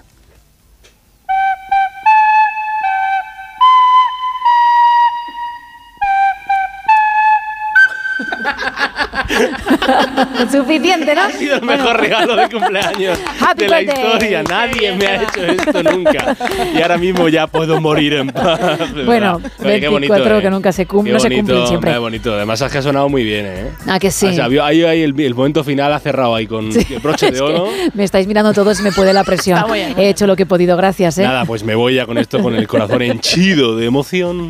Bueno, nosotros vamos a continuar con más oyentes, con más mensajes, porque llegando. Y creo que ya muchos están pronunciando sobre la flauta, ¿no? Efectivamente, son muchos los que ya de repente se ha, escuchado decir que va a sonar la flauta y empiezan a llegar mensajes de qué divertido por fin suena la flauta, por fin ha vuelto la flauta, nos dice también José por WhatsApp. Sí, sí, sí, Gemma empieza ya a tocar la flauta. Pero también nos llegan otros mensajes en relación al tema de la noche, no solo sobre el reto Ruiz con los palillos, que nos dice, por ejemplo, desde aquí Vitoria, la figurita de palillos es un tarro de cristal con su tapa. No. Toriona Carlos desde Vitoria también nos dicen, también nos cuentan por aquí que si es una cañita de cerveza con su espumita.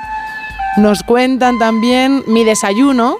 Es un pan con tomatitos y aceite, tres nueces y pipas de calabaza. Un buen vaso de leche con su cacao. Bien, bien, bien, ¿eh? Contundente. Muy contundente, la verdad es que está muy bien. Desayuno, pan tostado, aceite, aceitunas partidas y un montón de perejil. Si no hay perejil, también vale hierba buena. Está espectacular. Y ponen, porfa, la canción del Titanic con la flauta. ¡Qué emoción! Todavía tengo que terminar la del cumple, que estoy, como veis, haciendo el programa y a la vez ensayando por vosotros. No puedo más. Es que hay una parte que no me ha salido, bueno, me he reído por vosotros, por vuestras caras, pero aún así no controlo, creo que todos os habéis dado cuenta porque lo habréis escuchado de fondo y, y lo voy a volver a intentar, pero me da a mí que no. Es así, Isa. Venga.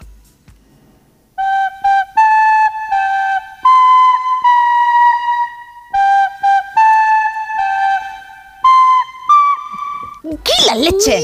Es que me falta una y no me sale. El re. El re. El re menor, por ejemplo. Ay, me dices el menor, el mayor, me, da igual. Pues por eso lo he dicho. Pero bueno, veremos qué se puede hacer. Por lo menos con esas primeras notas del Titanic. muy Hay bien. mucha noche por delante, me estoy viniendo arriba. Sabéis que eso es peligroso. Sí. Y todo puede ser. Venga, un mensaje más. Mira, nos cuentan también en arroba NSH Radio, yo soy muy goloso, así que voto por el desayuno dulce. Y si lleva nata en la piel de tu pareja, mucho mejor. Como se nota que estamos todavía en San Valentín. Muchas felicidades a Carlos, que soples muchas más y nosotros te podamos seguir escuchando por la radio. 914262599 682 555 y X y Facebook arroba NSH Radio.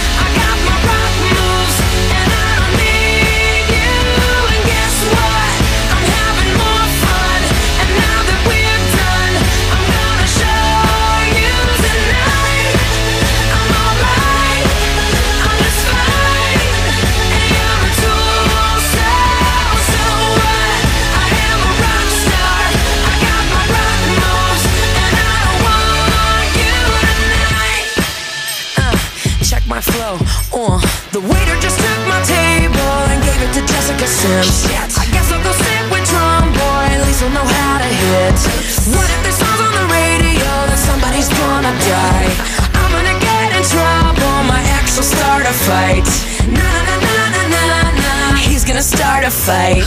Na na na na na na. We're all gonna get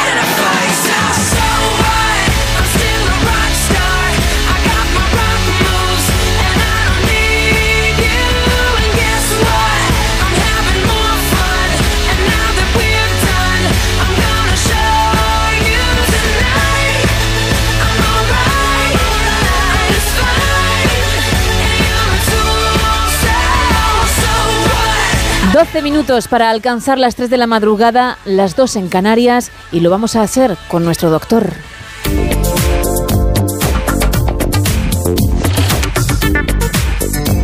Con Joaquín Álvarez Gregori, muy buenas noches. Buenas noches, Gema, y buenas noches a todos nuestros oyentes. Vamos a aprovechar que hoy es el Día Mundial de las Cardi- Cardiopatías Congénitas precisamente para hablar de ellas. Las cardiopatías congénitas son lesiones anatómicas que pueden afectar a una o varias de las cámaras cardíacas. Tenemos dos eh, aurículas y dos ventrículos, pero también pueden eh, aparecer en los tabiques que las separan o en las válvulas o vasos que de ellas, en ellas se encuentran y que de ellas salen. Lo primero que tenemos que decir es que hay múltiples cardiopatías congénitas, de hecho se conocen más de 50 tipos diferentes de lesiones que pueden ir desde prácticamente benignas y leves hasta algunas de mayor entidad y mayor gravedad y peor pronóstico, pero que no tenemos muy clara las causas por las que se produce, aunque sí tenemos algunos factores que pueden influir en que aparezcan. No es nada in- infrecuente, es decir, es un problema de salud que afecta a uno de cada más o menos 150, es decir, unos 8 de cada 1000 recién nacidos pueden padecer este, este problema. Y eh, es verdad que hablamos de un problema de salud que afectaría aproximadamente a 1.200.000 personas en toda Europa y a más de 100.000 o 110.000 en toda España.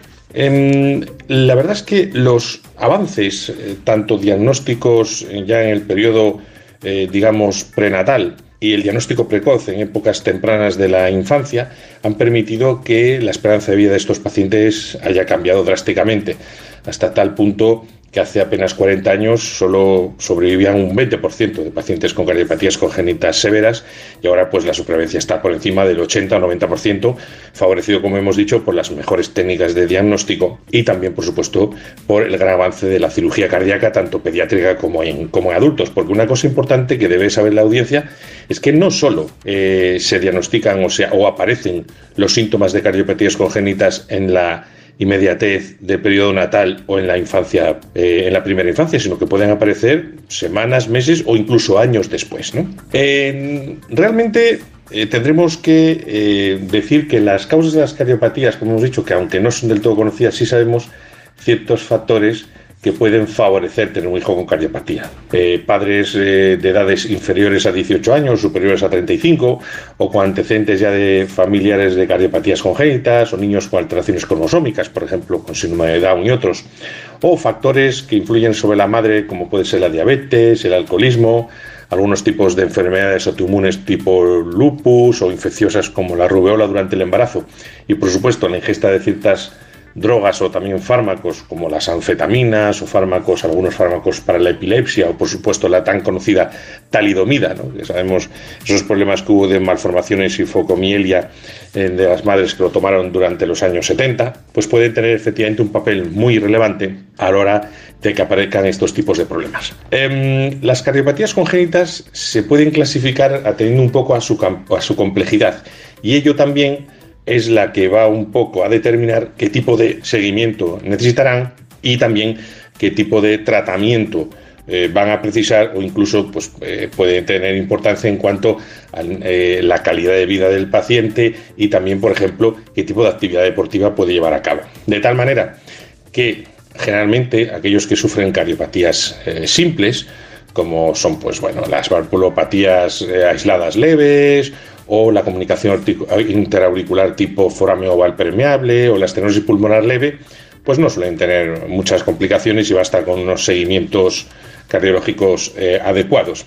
Luego hay cardiopatías de complejidad moderada, que ya son pues bueno, los ostium primum, los canales atrioventriculares completos, las comunicaciones interventriculares que van asociadas a problemas valvulares, insuficiencias aórticas o estenosis, coartación, anomalías de, Epte, de Epstein, ductus persistentes y todo, por supuesto la tetralogía de Fallot, pues pueden ya eh, tener otro abordaje distinto, otro tratamiento distinto, incluso eh, precisar cirugía. Y por supuesto otras más complejas como la hipertensión pulmonar grave o el síndrome de Einstein-Menger o la cirugía de Fontan o la transposición de grandes vasos, por supuesto pues ya tienen mayor, mayor relevancia. El diagnóstico, como hemos dicho siempre, suele ser aunando, como siempre, la sospecha clínica, muchas veces gracias a los avances que ha habido diagnósticos ya en el periodo prenatal con las ecografías eh, regladas, que además son ahora muchísimo, con una mayor, muchísimo mayor resolución, que se suelen hacer de rutina entre la semana 11 y 14, la semana 20 y la semana 34, pues ya se pueden sospechar este tipo de problemas, incluso algunos se abordan en el momento fetal, ¿eh? incluso se puede hacer cirugía fetal. Pero luego, en, en los siguientes periodos de la vida, tenemos sistemas diagnósticos de imagen avanzada, como pueden ser TACs o resonancias magnéticas o cateterismos cardíacos y otro tipo de pruebas más o menos invasivas que pueden ofrecernos mucha información. Y por supuesto, eh, la calidad de vida que pueden tener estos pacientes ahora es mucho mejor que era hace unos años y bueno, con su seguimiento médico oportuno o, y con el tratamiento por ejemplo, para las arritmias o para otros problemas que puedan suceder, pues pueden llevar vidas prácticamente eh, normales, aunque sí es verdad que a veces a la hora de realizar ciertas actividades o actividad física en especial, pues dependiendo un poco del tipo de cardiopatía, pues hay que adecuar esa actividad física al tipo de patología de base que tenga. En resumen, no es nada infrecuente, pero en general los avances en la medicina, tanto en el diagnóstico precoz como en los tratamientos médicos y quirúrgicos han avanzado muchísimo en los últimos 40 años y eso pues eh, lo que facilita es que el pronóstico y la calidad de vida de estos, de estos pacientes con cardiopatías congénitas hayan mejorado drásticamente y tengan una vida prácticamente normal. Y nada más, esperamos que haya resultado de su interés y nos, nos escuchamos la próxima semana. Cuídense. Gracias, Joaquín, igualmente. Queda muy poquito para alcanzar las tres, las dos en Canarias, y lo hacemos con más actualidad.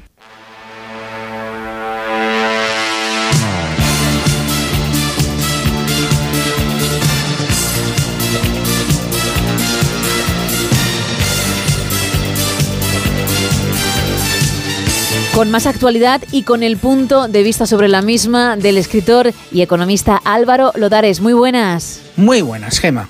Las manifestaciones que se están produciendo en España de los agricultores corren el riesgo de perder el cierto apoyo popular con el que puedan contar. España no es un país que aguante manifestaciones en las que se corten autovías, ciudades, en las que no se permitan llegar a sus puestos de trabajo a trabajadores y en las que además se agreda a las fuerzas y cuerpos de seguridad del Estado. No estoy hablando de políticos, estoy hablando de la gente. Si este tipo de manifestaciones continúan por ese camino, serán los propios trabajadores normales los que no pueden llegar a su trabajo debido a esos cortes, los que dejarán de apoyar esas manifestaciones y reivindicaciones. Al tiempo, añadamos a todo esto, ya desde un punto de vista más técnico, que cuando uno se manifiesta y suelta ciertas consignas, convendría saber un poco más lo que se está diciendo. Cuando ciertos agricultores dicen que sus problemas vienen de la asfixiante burocracia de Bruselas, la inmediata pregunta que uno se hace es, ¿saben esos ciertos agricultores dónde estaría la agricultura si no fuera por ciertas medidas de eso que llaman burocracia de Bruselas y cuya política agrícola más conocida y notoria es la PAC? Estaría bien que contestaran a eso. Pero lo dicho, si la cosa sigue por este camino, atisbo que dentro de poco empezaremos a ver cómo la gente de la calle empieza a decir que estas gentes no tienen derecho a no permitirles llegar a sus puestos de trabajo. Lo veremos. Hasta la próxima, Gemma. Hasta la próxima, Álvaro. ¿Algún mensajito más antes de llegar a horarias, Isa? Un surtidor de gasolina, una calculadora, el reto no tengo ni idea, puede ser también una cama que se acaba de hacer, son muchas de las opciones. No, 914262599, y X y Facebook arroba NSH Radio. A la vuelta de la información os seguimos escuchando.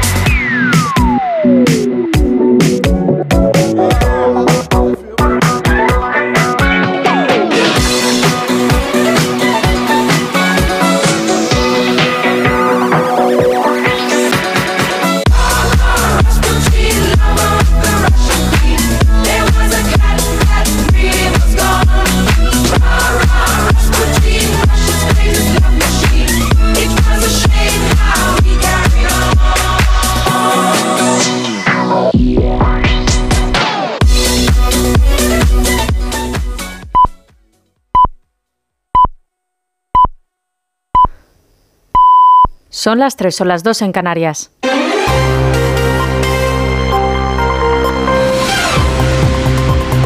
Noticias en Onda Cero.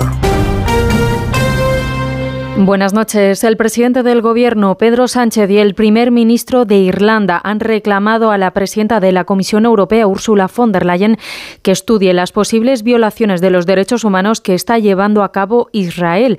Solicitan en una carta que se compruebe de forma urgente si cumple con sus acuerdos con la Unión Europea en lo referido al respeto de los derechos humanos y que si no cumple, que se propongan las medidas adecuadas. También han aprovechado para pedir un alto el fuego inmediato y que se permita la entrada de ayuda humanitaria en la franja, además del reconocimiento del Estado palestino. La vicepresidenta segunda del Gobierno, Yolanda Díaz, ha sido invitada por su homólogo palestino y va a visitar Palestina. Lo ha anunciado este martes, sumará el viaje a su agenda internacional tras reunirse con el Papa Francisco por segunda vez. Acabo de cerrar un viaje, una visita eh, con mi homólogo a Palestina para justamente eh, exigir eh, el alto el fuego ya en Palestina. Estamos asistiendo a una vulneración de la legalidad internacional, a una vulneración flagrante de los derechos humanos con una comunidad internacional que está siendo auténticamente hipócrita. Sin embargo, el ministro de Asuntos Exteriores, José Manuel Álvarez, ha dicho que su departamento no está preparando ningún viaje a este país. Desde exteriores no estamos preparando ningún viaje de la vicepresidenta segunda. Quien sí ha viajado a Israel y a Palestina ha sido el presidente del gobierno. Yo he viajado extensamente por la región en las últimas semanas y voy a seguirlo haciendo. El rey Felipe VI va a sancionar hoy jueves en el Palacio de la Zarzuela la reforma del artículo 49 de la Constitución española con la que se sustituye la palabra disminuido por la expresión persona con discapacidad, una reclamación histórica del movimiento social de la discapacidad. Este miércoles presidía el rey la entrada de la entrega de despachos de los jueces de la promoción número 72 de la Escuela Oficial en Barcelona, un acto que ha tenido lugar en plenas negociaciones por la ley de amnistía y también con polémicos ataques de políticos a jueces acusándolos de lofer. El monarca ha defendido el respeto a las resoluciones judiciales y la independencia del Poder Judicial. Ha estado allí nuestro compañero Francisco Paniagua. Palabras muy claras de Felipe VI aquí en Barcelona. El Poder Judicial es pieza clave, independiente, separado de los demás poderes y en igualdad de todos ante la ley, ha dicho Felipe VI. Todos han de preservarlo y respetarlo. Un respeto que también ha pedido el presidente del Consejo General del Poder Judicial, Vicente Aguilarte. La independencia de la justicia es esencia del Estado de Derecho y todos han de preservarla y respetarla. Y la independencia, garantía de los ciudadanos, es bidireccional. Ni yo influyo en la actividad política, nunca tengáis la tentación de hacerlo, ni quiero que influyan en la mía. El rey ha recordado en este acto de entrega de los despachos a los nuevos jueces que las fuerzas y cuerpos de seguridad del Estado protegen nuestra convivencia democrática, al recordar a los dos guardias civiles asesinados en aguas de Barbate. El Ministerio de Sanidad ha comenzado los trámites para regular el uso medicinal del cannabis en España. Se trata de ampliar el uso farmacológico de esta sustancia que actualmente se utiliza en dos medicamentos para la esclerosis y para la epilepsia. El Gobierno ya ha in- iniciado conversaciones con los colectivos implicados para recibir sus aportaciones. Belén Gómez del Pino. Patologías que causen un dolor o sufrimiento extremo a los pacientes. Los preparados de farmacia serán objeto de un estrecho control médico y administrados de forma oral, que es la que más eficacia ha demostrado. Justifica Sanidad la normativa tanto para asegurar la calidad de los preparados como la seguridad de los pacientes. El texto al que tanto los ciudadanos como las sociedades científicas podrán presentar alegaciones pretende ser muy garantista, pero también muy flexible, capaz de ampliarse si es necesario y plantea la revisión periódica de los preparados de cannabis para reevaluar su eficacia. Con esta normativa España se asimila a países de nuestro entorno como Portugal, Reino Unido, Noruega y Explica Sanidad nos alinea con las recomendaciones de la Organización Médica de la Salud.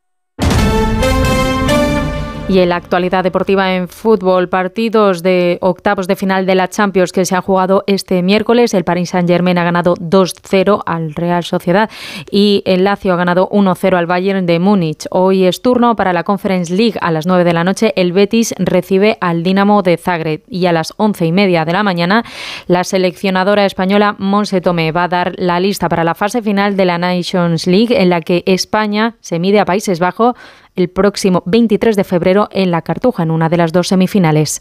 Eso ha sido todo por ahora. Más información a las 4, a las 3 en Canarias. Síguenos por internet en ondacero.es.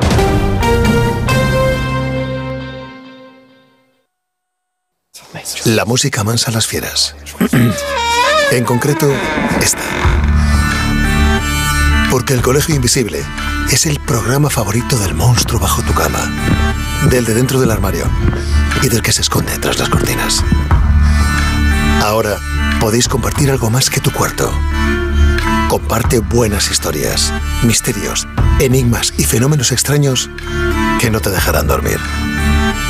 Pasa la noche de los jueves en vela con Lorenzo Fernández Bueno y Laura Falcó. A la una y media de la madrugada y siempre que quieras en la web y en la app. Onda Cero, tu radio.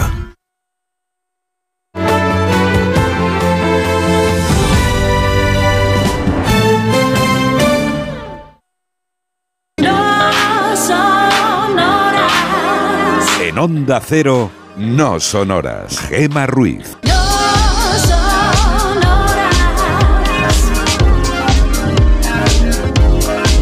3 y 6 de la madrugada, 2 y 6 en Canarias. Te voy a contar una cosa, Isa. Cuéntame. Bueno, te vas a reír tú y también nuestra audiencia.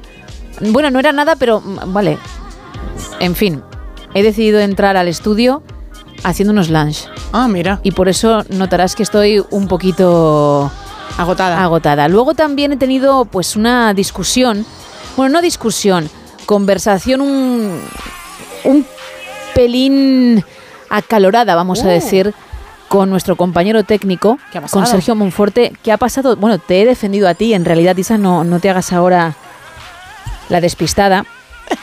Porque cuando he llegado, después de llegar haciendo lunch, que por eso estoy pues casi sin respiración, él te estaba diciendo que por qué habías traído las berlinas que trajiste y que comimos nosotras y también Carlos el día en el que él libró.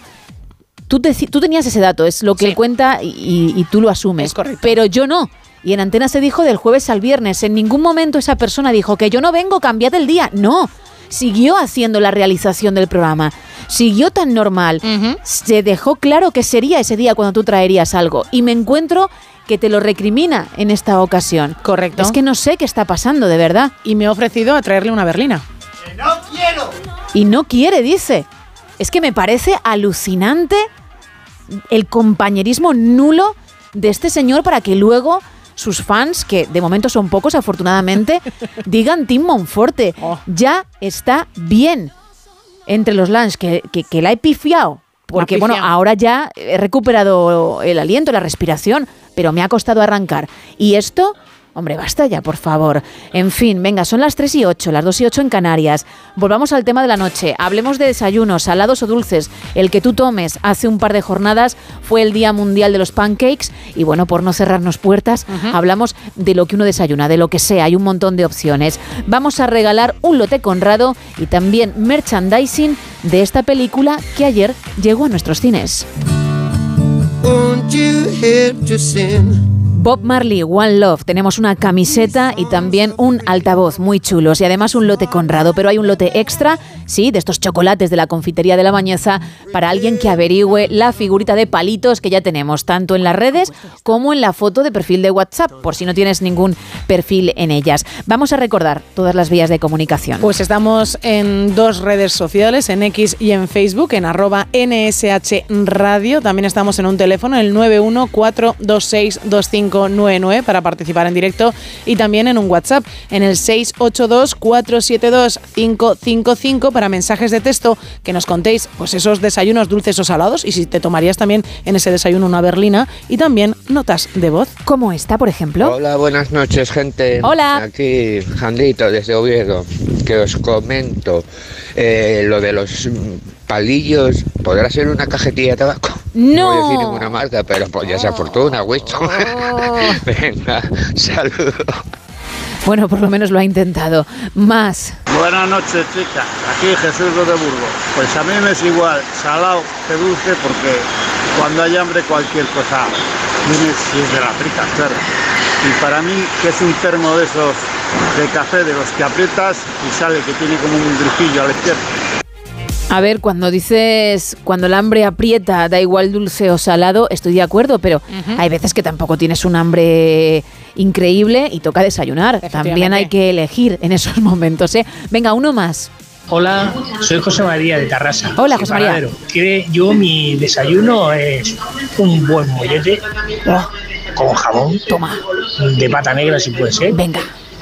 Y un poquito de aceite. Sí. Eso está buenísimo. Ya te Y digo. una cervecita. El café ya me lo tomo antes. Y para mí, que es un termo? El reto Ruiz. Gracias, buenas noches.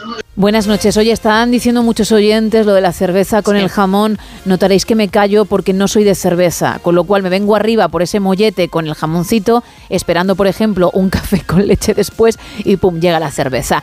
3 y 11, 2 y 11 en Canarias. Arrancamos este tramo.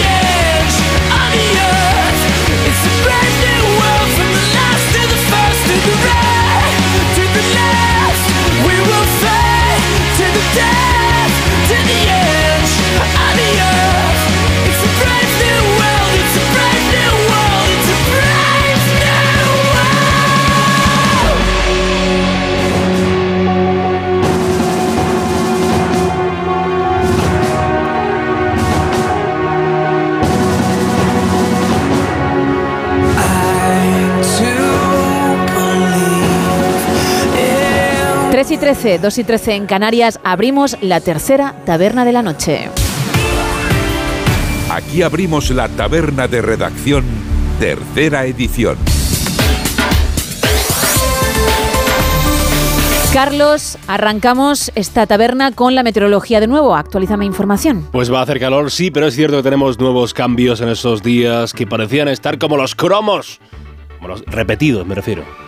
¿Qué, qué tiempos aquellos en que los chiquillos Oh. se repartían los cromos y se peleaban por ellos? Habrá lluvia, ese es el cambio. Habrá agua, cosa que siempre es motivo de celebración y este año más todavía con la sequía que nos está azotando, especialmente, ya lo sabrán, eh, Cataluña. Esperamos el paso en la península de Baleares de un frente que nos va a dejar eh, pues una eh, península encapotada con cielos nubosos que ya le digo, no van a bajar demasiado los grados. Y habrá lluvia, habrá agua de forma ocasional en forma de chubascos en la mitad oeste peninsular, unas eh, lluvias que se van a extender. Eso sí, con menor probabilidad por amplias zonas de la mitad este peninsular, donde no se prevé la lluvia es en las Baleares. Eh, sí que podrían ser eh, aguaceros fuertes, acompañados de tormenta en la mitad oeste de Andalucía. Ahí estamos, y sobre el archipiélago canario lo que esperan más bien es, es nubes, nubes medias altas, y no se descartan eh, lluvias, en todo caso débiles, en las islas de mayor relieve. Son probables las, eh, esas brumas matinales, esas nieblas. en- ¡Calima! no, Calima no, nieblas. En el, oeste- en el noroeste de Castilla y... Ahí está, gracias niña. En el, eh, también ellas se equivocan. En el noroeste de Castilla y León, en Baleares y en el Alto y Bajo Ebro, esa, esa niebla que siempre es molesta y que siempre en la radio, desde Onda Cero, les decimos, tengan cuidado con el coche y no me corran demasiado y comprueben las luces, que lo importante, como siempre, es llegar. También se espera mm, una mm, lengua de polvo en suspensión que va a atravesar la península, casi en su totalidad. ¿Esto qué supone? Pues que la lluvia va a venir con barro. Esto de ha llovido barro, pues que va a dejar pues los coches eh, sucios, las calles más, más, más marrones del polvo y, y ya le digo yo que no es buen día para tender la ropa. Yo odio la lluvia. Gracias, posiblemente yo también. Porque aparte de mojarse, el, el- la- las toallas, la ropa de casa, aparte es que se va a ensuciar de barro, así que no me saquen a tender la, la ropa arriba de casa. Temperaturas. Déjame decirles que en Almería ayer hubo récord de temperatura. Récord de temperatura para un mes de febrero. Se registraron 27 grados. Caliente. En un mes de febrero, 27 grados. La última marca fue un 25,2, 25,2 grados en 2007. También, Ay, madre mía, qué calor. también hizo calor ese 2007, pero ayer se, se registraron 27 grados. La noche está caliente. Máximas únicamente que bajan en la mitad oeste peninsular y en Canarias y aumentarán en el interior de la mitad este peninsular y mínimas que bajan en los tercios oeste y sur peninsulares y también en Canarias y aumentan esas mínimas en el nordeste. Termómetros, este jueves 15 de febrero sobre lo- el frío, la mínima. Exactamente, frío, no demasiado va a hacer. Solamente 4 grados positivos en Teruel, hay 5 en Soria, 1 grado más, 6 en Pamplona. En bastantes capitales no van a bajar de los 8 grados de mínima. Se- Serán, por ejemplo, Ciudad Real, Girona, Guadalajara, Lleida, Logroño, Murcia, Vitoria, Ávila. Solo 8 la más baja. Esperan 12 de mínima los eh, sevillanos, onubenses, barceloneses y pontevedreses. Creo que mi nariz está helada. No va a hacer tanto frío como para que se hielen en alguna parte del cuerpo y en las Canarias menos aún, porque tanto en Las Palmas de Gran Canaria como en Santa Cruz de Tenerife, entre 18 y 19 la más baja, ambas ciudades van a marcar 24 grados. Ya ha cambiado el tiempo, ya no nieva. No nieva, no, no, no, no, no, 24 grados en lo más alto. Lo más cálido, ahí sí que no va a nevar, la máxima peninsular se vuelve loca, se disparata, se va al norte, coge Bilbao y Santander y pone a las ciudades en 24 grados la máxima. Barbaridad. No muy atrás, con dos menos, 22 de máxima. Estarán en Almería, Granada, Córdoba, Lleida, Oviedo y Teruel. También se reparten mucho los 19 grados en lo más caliente. Haces muy bien. Gracias, niña. De la jornada se, espera- se esperan esos 19 grados para Soria, Valencia, Valladolid, Vitoria, Zaragoza, Huesca, Alicante y Castellón. Se esperan 18. Lo haces muy Gracias. Gracias, gracias, gracias, caballero. Que pollo, eh.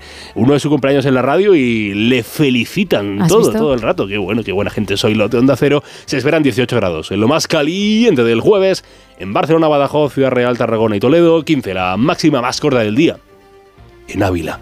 Amanece en el día post de, de San Valentín, en este jueves 15 de febrero. Qué gran día para nacer, para venir al mundo. Amanece a las 8 y 29 de la mañana en Lugo y va a atardecer a las 6 y 50 minutos de la tarde en las Rozas de Madrid, localidad muy cercana a Madrid capital, Sí. cuyo gentilicio es muy famoso, no sé, conoce este, ¿no? Las Rozas, sí, ¿no? Las- Ambas que sois de Madrid, yo que Las soy del Rosas sur. lo conocemos y hemos estado muchísimas Sí, veces. sí, sí. Algún familiar mío ha vivido ahí muchísimos años, pero no me sé el gentilicio. Ay. Roceños, no voy a decir yo. Rocenses, digo yo. Acierta Isa. vez. ¿Pero lo sabías o no, Pillina? ¡Qué guay! Roceño, se moja Isa y, la y en la piscina había agua. Se tira, se tira. Bien. Y había agua. Tenía que ser hoy, 15 de febrero. Acierta Isa. Historia. Hemos Vamos. hecho historia. Roceños. Amanece ayer a las 6 y atardece a las 6 y 50. Así que ya cada día se va haciendo más largo el sol. Sí. Viene, ¿no, ¿No lo huele usted? La primavera ya está aquí ya mismo. Carlos. Huele el sol. El Se sol. te está No, la pegando. primavera, la primavera. se te está pegando la interpretación de la niña. Ay, de verdad. Que te acompaña. Tanto tiempo entre la niña y la... Venga el verano, el sol brillará otra vez. Sin duda, gracias, niña. Gracias. Brillará y cada vez con más fuerza. Cada vez con más La fuerza. niña. Sí, la niña no para, ¿eh? La niña No. es que es Y demasiado Aparte que no tiene nombre, siempre es gracias, niña. No sé cómo te llamas, nunca te lo preguntaré. Bueno, Carlos, en un rato vuelve, porfa, porque nos vamos de las Rozas hasta América, ¿eh? Sin ¿Ya no duda. quieres contarnos nada más? No, nada más. eh, Por nada ahora más. no, ¿no? Esta, esta es señora también, ¿no? Esta es- señora. Volverás pronto por aquí. Pues tan pronto como a las 3 y 30 y algo. Sí, aproximadamente. Muy contenta de que al fin hayas podido venir. Gracias. Oye, la señora puede quitarme el trabajo perfectamente. Sin duda, ¿eh? y contestar por mí. Pues nada, lo dicho, en unos minutos, ¿eh, Carlos? Voy a saludar a la señora. Por favor. A darle un abrazo de mi parte y de la vuestra. Exacto, de todo el equipo. Hasta ahora. Hasta ahora. Venga, vamos con más actualidad.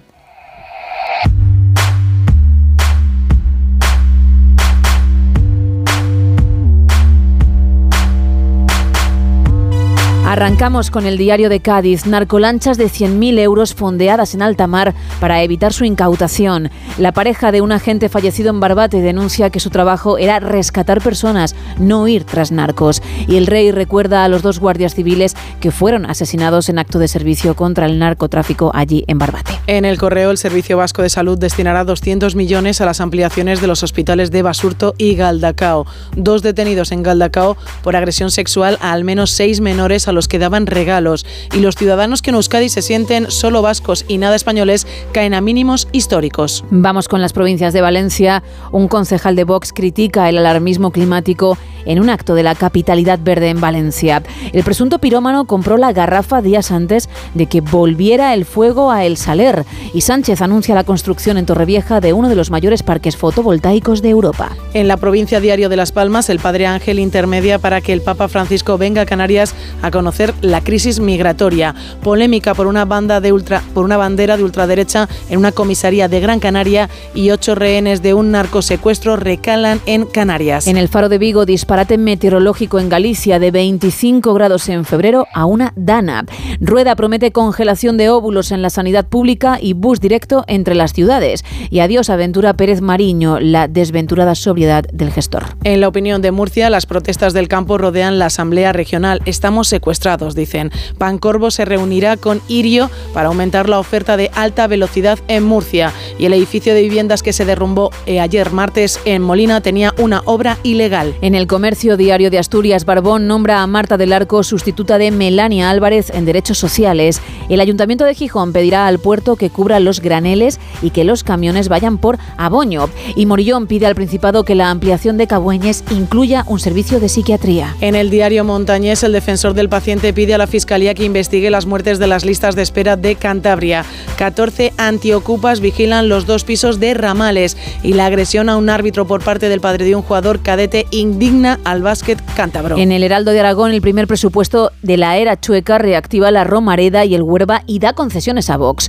Los escindidos del PAR dicen que el próximo Congreso incumple la sentencia que anuló el de 2021 y Estelantis Zaragoza fabricará cinco modelos distintos por primera vez. En Huelva Información aprueban un proyecto para conectar los puertos colombinos y su promoción conjunta. Consternación en Jabugo tras la muerte de una mujer dependiente que había sido abandonada por su hija.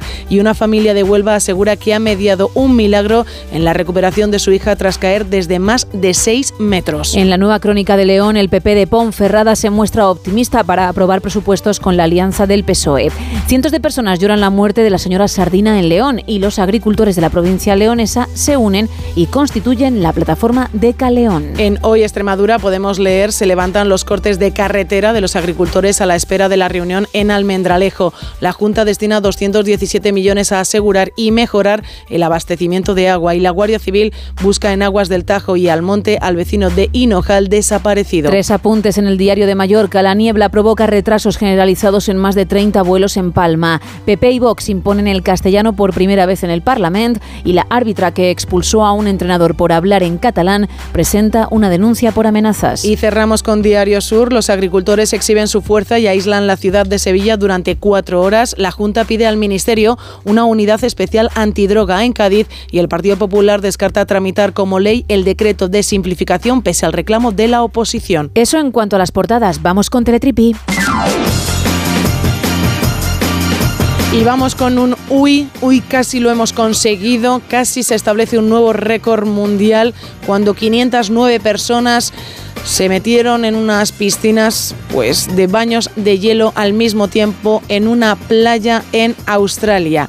La idea era intentar conseguir que toda esa gente estuviese pues bañándose durante al menos tres minutos. Lo intentaron 509 personas, pero no lo consiguieron. No lo consiguieron. Al final no todos aguantaron los tres minutos en esas piscinas de hielo, que era lo que tenían que hacer durante tres minutos, aguantar bien metidos ahí todos juntos, no evidentemente en la misma piscina, había bastantes piscinas mm, eh, esparcidas por toda la playa, pero no, no lo consiguieron. So- hubo algunos que tuvieron que salirse antes de tiempo porque evidentemente no aguantaban lo fría que estaba el agua, así que se queda en un uy ese récord mundial que volverán a intentarlo próximamente y a ver si aguantan de nuevo ese frío durante tres minutos. A ver qué ocurre, nos contarás en cualquier Claro. caso. Vamos con el faranduleo. Vamos a hablar del artista de este halftime show de la Super Bowl de Asher y de su posible enemistad con Justin Timberlake. Digo posible porque no hay nada que lo demuestre y además los artistas suelen hablar bastante bien el uno del otro. Lo que pasa que la prensa siempre se ha empeñado y también los fans ¿eh? en enfrentarlos porque sus carreras surgieron prácticamente a la vez. Me refiero cuando ya Justin dejó el grupo en Sync y decidió seguir su camino en solitario, porque con la banda había tenido varios éxitos y él además estuvo en el Club Disney cuando era muy pequeño, con Cristina Aguilera, con Ryan Gosling, con Britney Spears, etcétera. Pero ya en solitario, más o menos a la vez, empezaron a tener pelotazos. Bueno, pues después de su actuación en el intermedio, se le ha vuelto a preguntar a Asher por esta relación. Y él, bueno, ha bromeado sobre los orígenes de Justin en el mundo del espectáculo, por eso de participar en el Club Disney diciendo que en su caso pues su carrera fue más madura desde un principio, pero que por lo demás no hay ningún problema, que él le respeta, que era fan de NSYNC, que siempre pensó que tenían un gran manager, Johnny Wright, y que además han trabajado con productores muy parecidos, si no los mismos, porque tenían también una forma de ver la música pues muy similar, ¿no? Y además sus, sus temas algunos pues también eran bastante parecidos. Eso te iba a decir, que ten- tenían música bastante similar ambos. Así que, bueno, le han preguntado directamente si alguna vez estuvo celoso de- del éxito de Justin y ha dicho que no, tampoco iba a decir que sí, ¿eh? Claro. en cualquier caso. Pero, pero que no, que de hecho, al contrario, se siente motivado cuando ve que otros triunfan y que la única persona contra la que compite es el mismo. Claro que sí. Punto. Muy buena A ver, que también te digo, es lo que cada uno de los artistas diría en una entrevista, Claro. lo que todo el mundo esperaría de, de alguien así, porque mm, es muy difícil que si lo piensa lo cuente, ¿no? Sea 100% sincero, pero bueno, vamos a creer que es cierto. Claro, no. ¿Qué iba a decir? Pues sí, Pepito me cae fatal, nunca me ha gustado y su música tampoco. Y cuando falleció Michael Jackson se hablaba de que yo podría ser su sucesor por lo bien que bailo, pero es que Justin también se defendía y eso me, me hizo pupa. Pues no, no Bueno. lo va a contar. Pero, mm, insisto, vamos a pensar que no ha sido por eso, Eso sino es. porque mm, es lo que siente. Claro que sí. Y nada, Asher, pues si alguna vez vuelves a la Super Bowl, tú cantas muy bien, bailas muy bien, pero dale un poquito más de Un chicha. poco más de chicha, por favor. Porque creo que allí en directo fue espectacular con el juego de luces, pero en la tele no se vivió de la misma manera. Y hay que pensar también en esos cientos de millones de espectadores que te están viendo en la pequeña pantalla. Eso es. Con este apunte cerramos la tercera taberna de hoy. The bed feels warmer sleeping here alone. You know I dream in color and do the things I want. You think you got the best of me, think you've had the last laugh. Bet you think that everything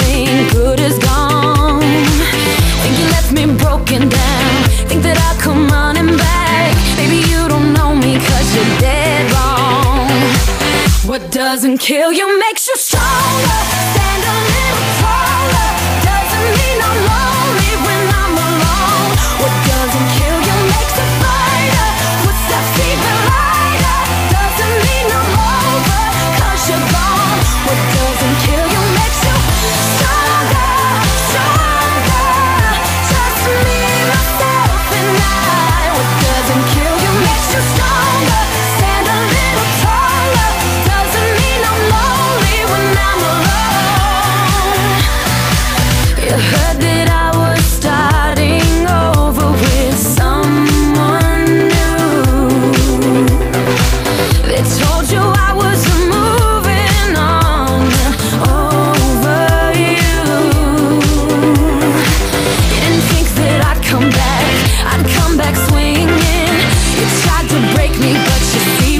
doesn't kill your man.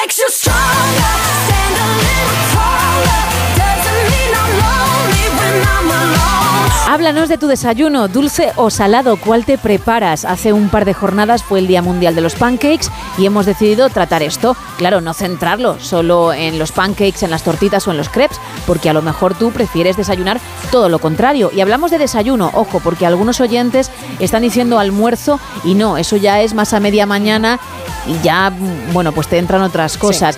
Yo, por ejemplo, un pincho de tortilla sí podría tomarlo en un desayuno. Cuando digo pincho no me estoy yendo al almuerzo, en el propio desayuno. Si es tu caso, cuéntanos también. Pero pedimos eso, ¿eh? El desayuno. Y si entre semana por las prisas tiene que ser un café, pues ¿qué haces? ¿Qué te preparas cuando llega el fin de? Cuando tienes, o cuando libras, cuando tienes, cuando tienes un poquito más de tiempo. Entre todos los que estáis participando, vamos a regalar un lote Conrado y también merchandising, una camiseta y un altavoz de la película Bob Marley One Love que ayer llegó a nuestros cines. E Isa, hay un lote Conrado extra de ricos chocolates para alguien que sepa lo de la figurita, ¿no? Efectivamente, porque toca esta madrugada el reto Ruiz de los palitos. Has cogido tus palitos, has hecho una figurita y ahora nos toca al resto intentar averiguarlo. Vamos a escuchar lo que nos va diciendo nuestra audiencia, venga.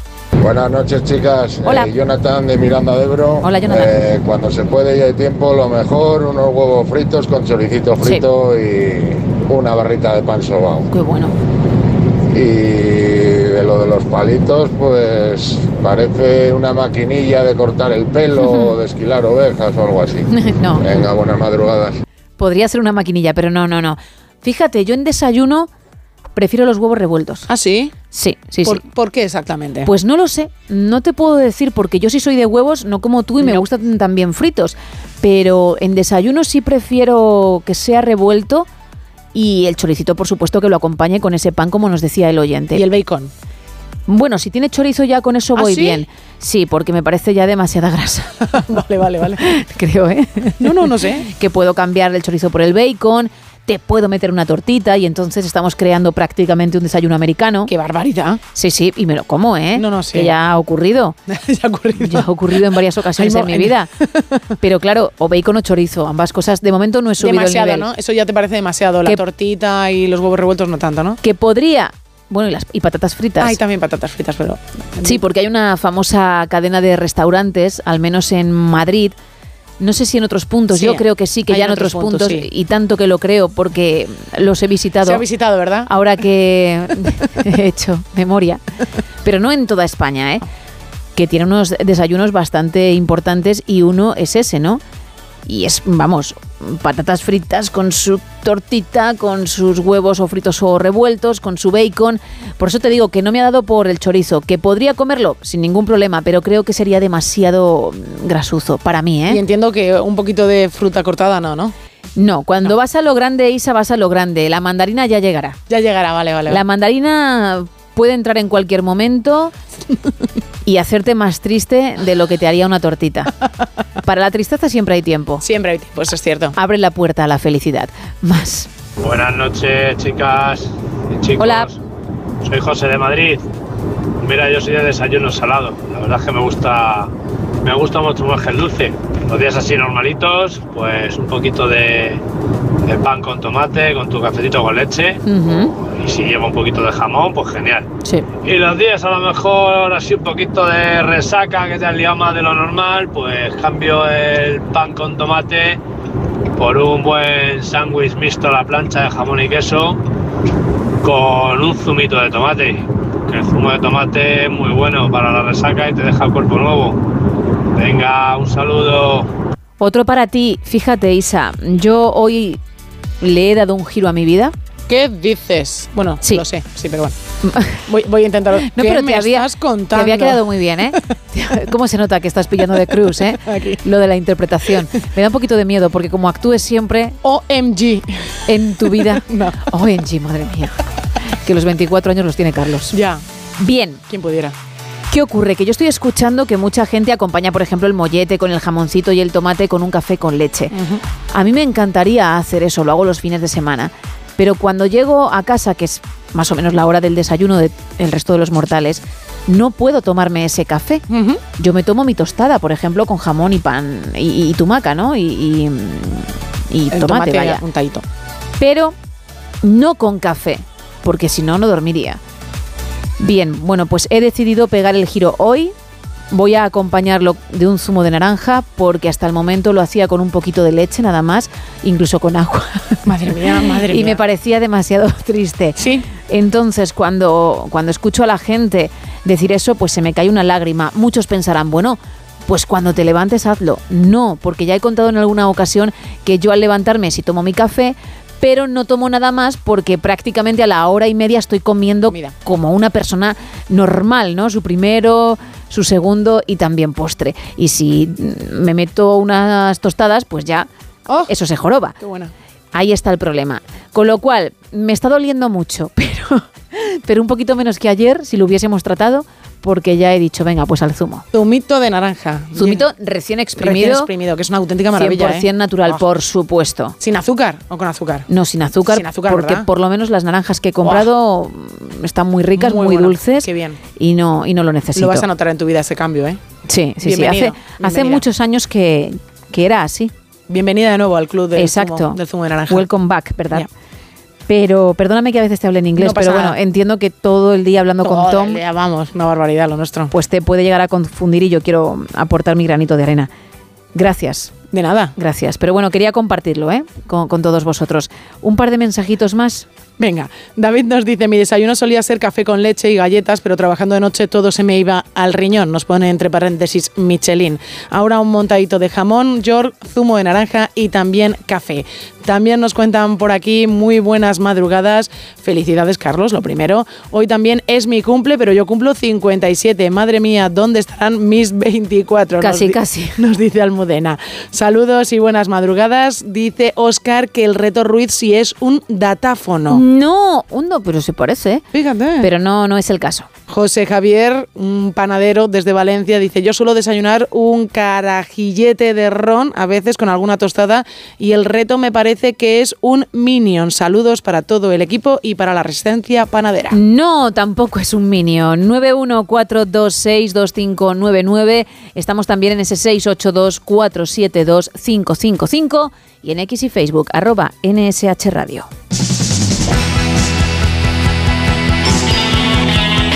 Carlos, esta sintonía indica que tenemos que abrir un nuevo capítulo de Americanadas. Cruzar el charco, y ya lo sabe, igual ha sido usted de los que ha comprado. En el día de ayer compró ramos de flores y bombones, o vamos, o, o le han llegado, o, o los ha comprado, o no ha llegado y no ha comprado y no pasa nada. Acabamos de pasar eh, San Valentín. Ah, bo, no hay otro tema en este país. Pero tranquilos, tranquilos, no vamos a volver a hablar de amor, de parejas, de cariñitos, no. Aunque eh, sí de algo que es importante en toda relación de pareja, la comunicación. Porque entenderse entre dos personas no siempre es sencillo. ¿Me estás llamando fea? No, cariño, tú no eres fea, tú eres del montón. ¿Cómo del montón? O sea, del montón bueno. Porque hay un montón bueno y un montón malo. Bueno, pues tú eres del montón bueno. Que luego está el montón que te cagas. Pero esas están aparte. Y además, que estoy diciendo? Si a mí lo que me gusta es una mujer inteligente. Que tú tampoco lo eres. Pero a mí me gusta. ¿Me estás llamando tonta? Bueno, fíjense, bueno, eh, párense a pensarlo, de verdad. Si ya de por sí es complicado entendernos y eso que hablamos un mismo idioma, no te diré ya cuando tenemos que comunicarnos con un otro, con una otra que no habla español, que no habla castellano. Hello, everybody, please, repeat, please. I need your help. Y es cierto que tenemos los españolitos el mantra de que no se nos dan muy bien los idiomas. De hecho, tenemos hasta un poco complejo con el inglés. Por suerte, vamos mejorando. Eh, pero anda que no hemos criticado a los mandatarios patrios por no manejar el idioma con el que ya lo sabemos se maneja el mundo. Y a Pedro Sánchez también nos hay que reconocerle eso, ¿no? Que sabe hablar inglés. Porque ni Zapatero, ni Rajoy, ni Aznar han hablado el idioma de los poderosos. Aunque Aznar sí aprendiera a hablar tejano. Estamos trabajando en ello y hemos eh, dedicado tiempo ayer por la noche y esta mañana a trabajar en ello exactamente. Qué bonito, qué bonito. Me salió muy bien. Bueno, eh, aunque esta semana la polémica de los idiomas no ha venido por nuestra parte, que conste. Han sido ellos, los anglosajones, más concretamente la agencia que tiene que vender las, que tiene que vender las pelis en el mercado internacional. ¿Por qué? Se lo cuento. ¿Saben aquel que dice un tío que va a una perfumería de oiga de ocurrió un champú? ¿Yo qué lo quiere para cabellos secos o para cabellos grasos? ¿Y uno lo tiene para cabellos sucios? En noviembre del 23 a 3 Media Cine. A 3 Media Cine. Estrenó una nueva peli de David Trueba, se llamó Sabenacle y trataba, ya lo intuyen, de la vida, desgracia, auge y caída de eh, Eugenio Joffre Bava- Bafayui, o sea, de Eugenio, el cómico que alcanzó en vida tal fama, catódica, televisiva, popularísima, que solamente con decir Eugenio, pues ya sabías que se trataba de ese humorista un tanto raruno que se presentaba vestido completamente de negro con un paquete de tabaco y un copazo al lado de su taburete y un micro y nada más. Ayudaba a ese rictus de enterrador, esa seriedad, ese nulo movimiento. La peli está muy bien, la peli de Trueba, todo se ha dicho, y David Verdaguer, que se ha llevado el Goya Mejor Actor, hace un papel alucinante, clava a Eugenio. Hasta ahí todo bien, ¿eh? La cuestión es que, como les decía, esa agencia que tiene que vender el film al mercado anglosajón ha decidido titularlo de Saben Akel con el nombre de mm, Jokes and cigarettes. Jokes and Cigarettes. Madre mía. O lo que en español sería chistes y cigarros. Sí, sí, sí. Ha causado coña la traducción y a mí me parece, lo digo, una buena traducción. Porque hay que pensar en el, espe- en el espectador de Ohio que podría ver la peli y no sabe quién es Eugenio, pero sí sabe que hay ch- chistes y cigarros. Y me dio por pensar en que sí, por, por esta vez puede ser que los ingleses la hayan liado un poco con la libre interpretación del film de Trueba, aunque en esa liga, la de liarla con los títulos, en ese formatín de cambiar los títulos de las pelis, los españoles somos los mejores. Eso es imbatible. Y para muestra, aquí os traigo algunos de los nombres de películas que se sacaron de la manga las distribuidoras patrias.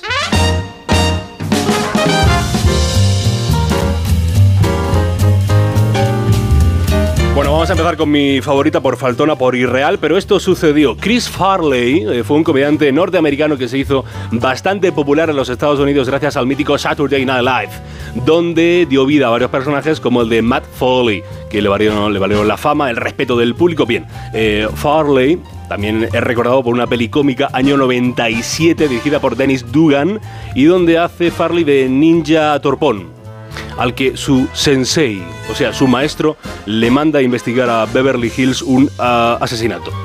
El film se tituló en inglés Beverly Hills Ninja.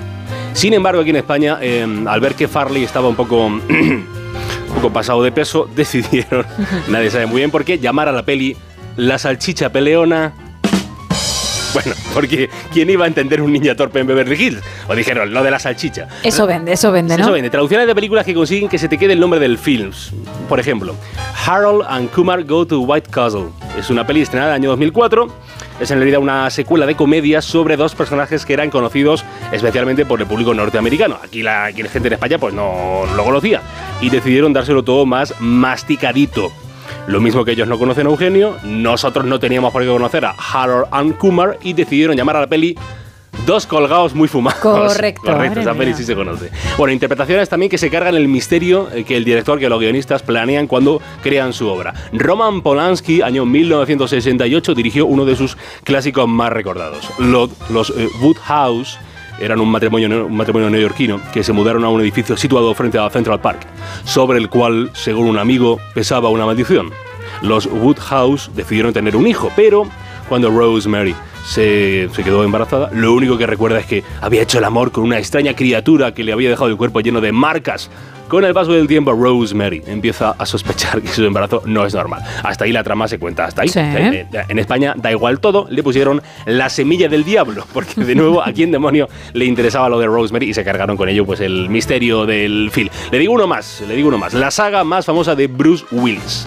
Esto es relativamente conocido. Nunca se llamó en versión original eh, nada relacionado con lo de la jungla de cristal. Simon y tú me estáis fastidiando una resaca cojonuda. Se llamó originalmente eh, Die Hard, que vendría a ser en español eh, Duro de Matar. No confundir con lo de Rebeca. Aquí la liaron un poco, lo, un poco bastante los traductores, porque, eh, claro, la pusieron, pusieron la primera porque estaba lo del Nakatomi Plaza, el edificio, el rascacielos, eh, Bruce Willis, ahí, muy bien, tal, claro, pero es que mm, la película tuvo tal éxito que hicieron una saga y la cosa continuó. Y las siguientes pelis, que si en un aeropuerto, que si en Nueva York, no tuvieron nada que ver con el edificio, pero con lo de Jungla de Cristal se quedó.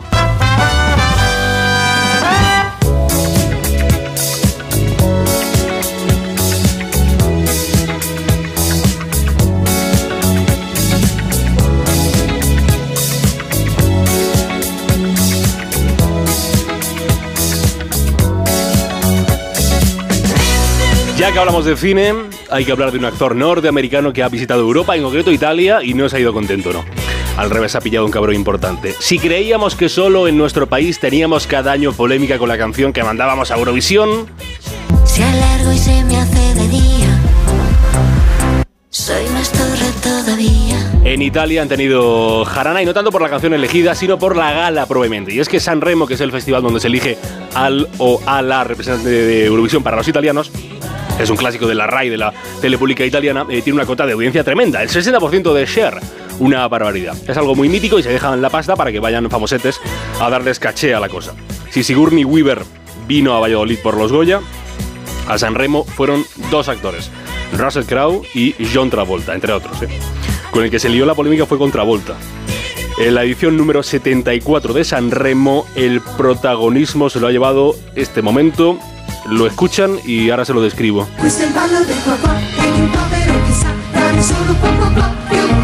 Toma ya. Claro, eh, ahí estamos. Bueno, ese es el sonido directo de un momento de la gala.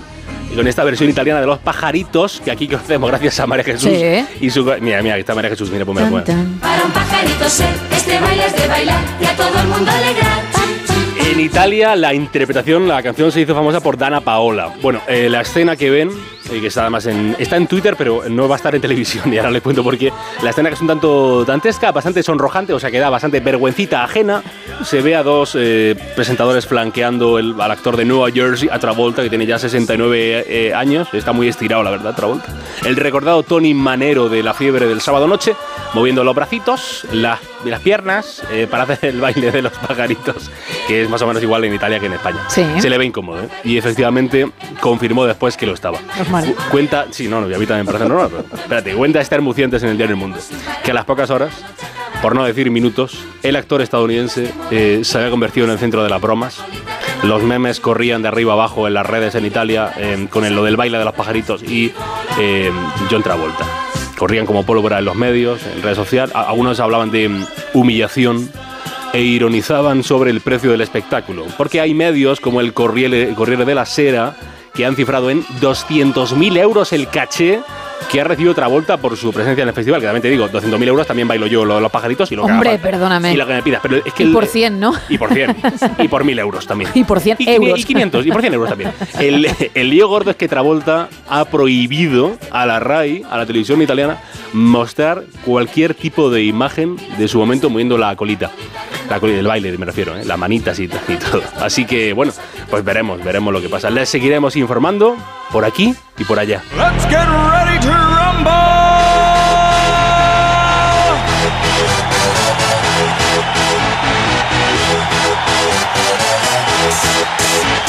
Ay, ay, ay, ay, ay. La Super Bowl, la Super Tazón, eh, ganaron por 25 a 22 los Kansas City Chiefs, Chiefs a los eh, San Francisco 49ers. Y por poner eh, nota de la, de la celebración, es verdad que hay informaciones, lo están contando en hacer los servicios informativos de ese tiroteo en mitad del desfile de los campeones que ha empañado bastante la celebración. Hay al menos un fallecido y hay varios heridos. Pero dejando eh, ese momento aparcado, eh, ese suceso del que va- van a ir dando cuenta los compañeros de los informativos de Onda Cero, vengo a descubrirles, porque lo leí de Diego González estos días, y es que los Kansas City Chiefs no son de Kansas City, en el estado de Kansas que yo lo pensaba, la verdad, pero no. Esa ciudad de Kansas City, donde viven 140.000 habitantes más o menos, eh, no es la ciudad importante, la de renombre. Donde están los Kansas City Chiefs es en Kansas City, pero en Missouri. Ajá. Y están las, diez ciu- las dos ciudades al lado. Es que yo no puedo decir que no lo sabía porque soy la experta Ya, ya, por eso digo. en Super Bowl del programa, el ¿vale? resto- De el NFL. El resto de mortales no sabían esto. Creían que Kansas City estaba en Kansas y no. Y si Es- no lo sé yo, no lo voy a decir. Por eso ¿vale? digo. Yo tampoco lo diría. No, entonces Kansas City.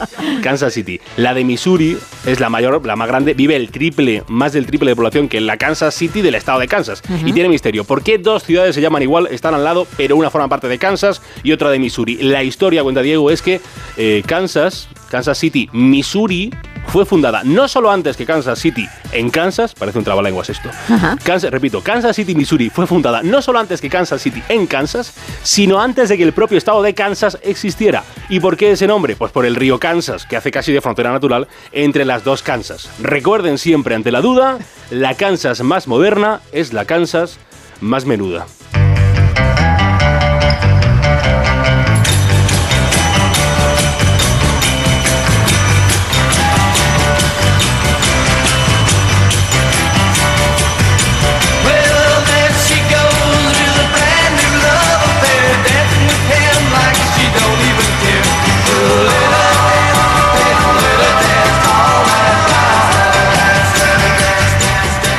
49, 2 y 49 en Canarias y seguimos escuchando vuestras voces. Buenas noches, nocturnos. Para mí el desayuno, dulce. Me encanta. El dulce. Sobre todo si son sobaos de estos cántabros. Sí. Para desayunar tres o cuatro de estos grandes, Uh, ¿no? Esos sobaillos bueno. que venden por ahí que son pequeñitos. No, no, no, no. Sobao tocho. Ahí, ladrillo. Grande. Mojadito con café. ¡Oh, qué alegría! y luego el reto. Sí. Porque los retos que pone el Gema, hostias, tienes que tener una imaginación increíble. Yo te voy a poner que es un camión visto desde arriba, a vista pájaro. Un camioncillo. Venga, un saludo guapetonas y cuidado con la rosca por ahí. Bueno, ya se ha dicho, ¿eh? Ya se ha dicho antes. Y no, no es un camión. Hombre, hay que tirar de imaginación. Eso, en eso estoy de acuerdo porque cada semana hay que elegir algo que además, mm, bueno, pues no sea muy, muy, muy, muy fácil. Si no, no tendría gracia, ¿no? O, o lo más importante, que dé para varias opciones Eso para es. ir jugando. ¿Cuatro sobaos como ladrillos? ¿Cuatro sobaos de los grandes? Entiendo que sea de los grandes, pero tienen que ser cuatro, no solo uno. Increíble, ¿eh? yo también me he quedado con ese dato. ¡Qué barbaridad! Mira que están buenos esos sobaos, pero ¿cuatro? Pero con uno vas para casi todo el día. Sí, sí, para todo el día, efectivamente, para desayunar y para merendar, sin ningún tipo de problema. Es que te puedes subir tú encima y, Ujú. y- y utilizarlo como colchoneta en el mar. Sí, sí, sí. Imagínate, o para tomar el sol en tu terraza. ¡Qué barbaridad! Bueno, más mensajes, Isa. José dice que el reto Ruiz es un buzón No. y que él es de desayuno salado. Bueno, yo también soy de salado, estoy en tu equipo y te tengo que decir que visto así, pues puede parecer un buzón, pero no lo es. No lo es. Ana nos dice, dulce siempre. Churros en invierno, bollería con fruta para no tener remordimientos también. Nos manda besos desde Asturias. A María Isabel le da igual. Normalmente nos cuenta, toma café con leche y algo dulce, pero puede acompañarlo con una tortilla francesa de jamón y queso. Paco, por ejemplo, es de siempre salado. Un poco de lacón con un poco de queso fresco, más café con leche. También nos dice Marisa, café y pan con mantequilla es mi preferido aunque también puede caer un sobao o un bizcocho. Nos dice también Consuelo, pues yo siempre desayuno de dulce, leche con cacao o café descafeinado con leche y con cruasanes de chocolate. Y de salado me encantan las empanadillas gigantes de atún y las de pisto. Fíjate, unas empanadillas para desayunar. Qué buenas. Bueno, con la de atún me quedo, con la de pisto no. Perdona lo del cumpleaños, No. pero es el de Carlos y de vez en cuando hay que recordarlo Claro. para los oyentes que se están sumando y sobre todo con ese regalo, ¿no? Con ese regalo que le hemos hecho y que le volvemos a hacer. Venga. Venga.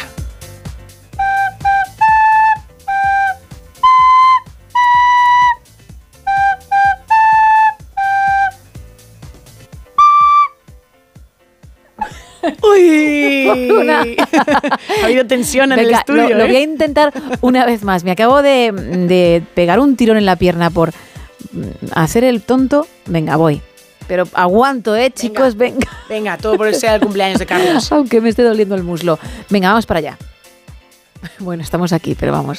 Nos quedamos.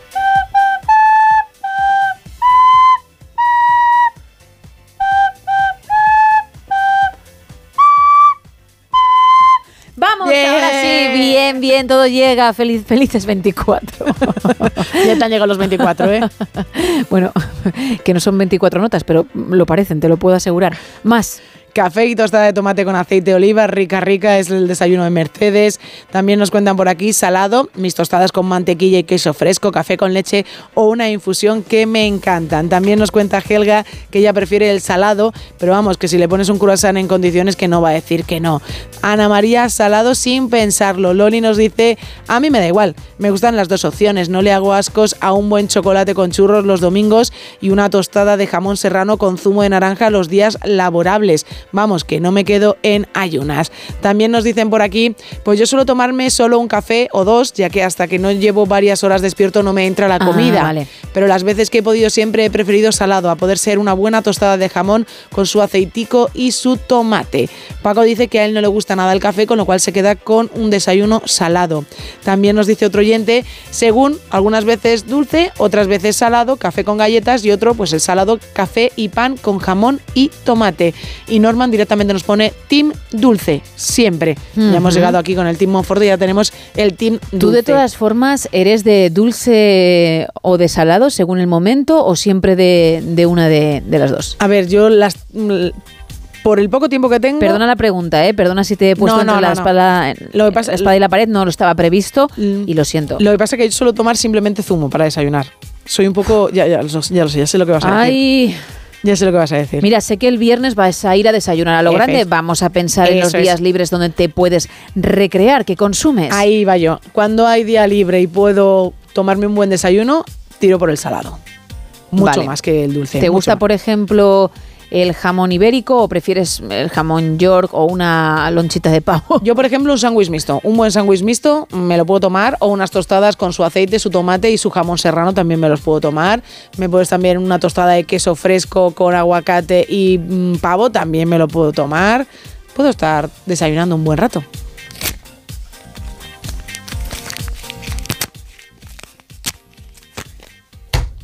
Tu contrato.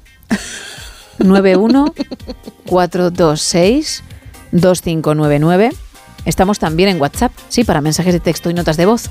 El 682 472 555. Y bueno, a pesar de haberlo roto, todavía puedes recordar, si te parece bien, las dos redes sociales. Yo encantada de recordarlo. Estamos en dos redes sociales, efectivamente, en X y en Facebook, en arroba NSH Radio, donde podéis disfrutar del reto Ruiz de la Noche, esos palitos, a ver si nos decís, si creéis, a ver qué es lo que es, si lo acertáis, y también, pues si sois de dulce o de salado para desayunar. Hoy estamos regalando merchandising de Bob Marley One Love, de la película del músico que llegó ayer a nuestros cines, una camiseta y un altavoz Bluetooth muy chulos y también un lote conrado, pero tenemos un lote extra para alguien que sepa esa figura de la que hablamos. Un poquito de música, luego la información y más no sonoras.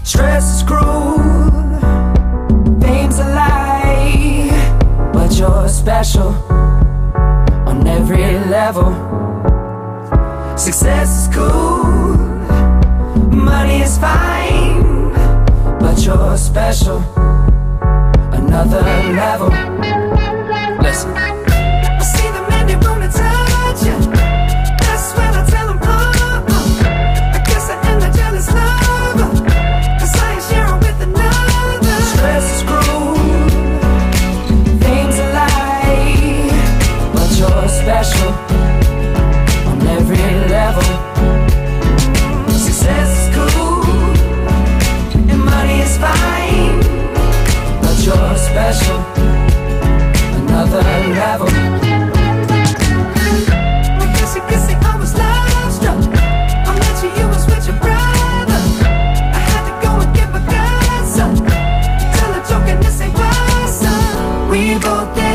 Lucky Star.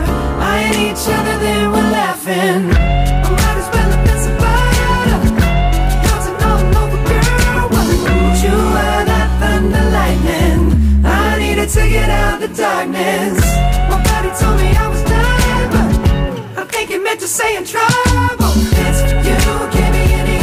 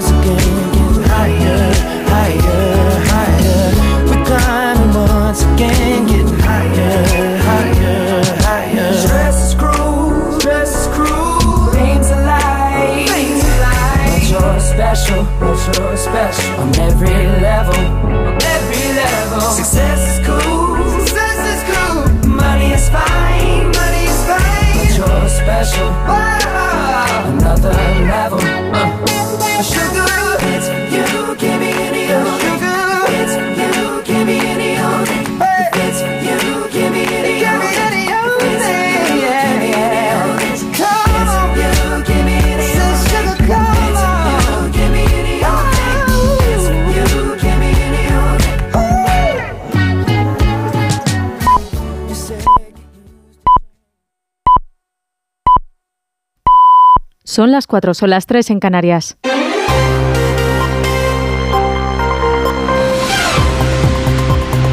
Noticias en Onda Cero. Buenas noches. El ministro de Agricultura, Pesca y Alimentación, Luis Plana, se va a reunir hoy con las organizaciones agrarias Asaja, COAG y UPA en Madrid, después de nueve días de protestas sucesivas en las carreteras, contractoradas y a pie en todo nuestro país. También hay para hoy convocadas movilizaciones en el puerto de Castellón, en Zaragoza y en Murcia. Las organizaciones han coincidido este miércoles en que tras las grandes movilizaciones del día llegan a la reunión con el Gobierno con fuerza para negociar su plan de choque y sin intención de frenar su calendario previsto para las próximas semanas. Este miércoles, en la novena jornada de protestas del campo, han vuelto a cortar autovías y carreteras nacionales, principalmente en Andalucía y en Cataluña, también en Cartagena, donde han bloqueado durante varias horas la Asamblea Regional. También hay protestas en otros países europeos, como es el caso de Alemania. Allí, los verdes alemanes, que forman parte del gobierno de coalición, se han visto obligados a cancelar una convención política por motivos de seguridad después de que los agricultores y transportistas bloqueasen los accesos a la, localidad. Corresponsal en Berlín, Paola Álvarez. Agricultores alemanes boicotearon ayer un evento del ministro alemán de Agricultura en el suroeste del país dentro del llamado miércoles de ceniza político. Se trata de una tradición que lleva la sátira a la actualidad al cierre de carnaval, pero en mitad de las tensiones y reclamos del campo acabó en bloqueos, protestas y enfrentamientos con la policía. El ministro Yemov Demir de los Verdes aseguró que los violentos no representan a los agricultores. Otros políticos acusaron al colectivo de recurrir a métodos antidemocráticos. En nuestro país se ha celebrado esta noche en la Radio Televisión Pública en Galicia el debate a dos para las elecciones gallegas que se celebran este domingo. Han asistido la candidata del BNG a la presidencia Ana Pontón y el aspirante socialista José Ramón Gómez Besteiro y no ha contado con la presencia del candidato del PP a la reelección Alfonso Rueda, que mantiene su petición de un debate alternativo con otro formato.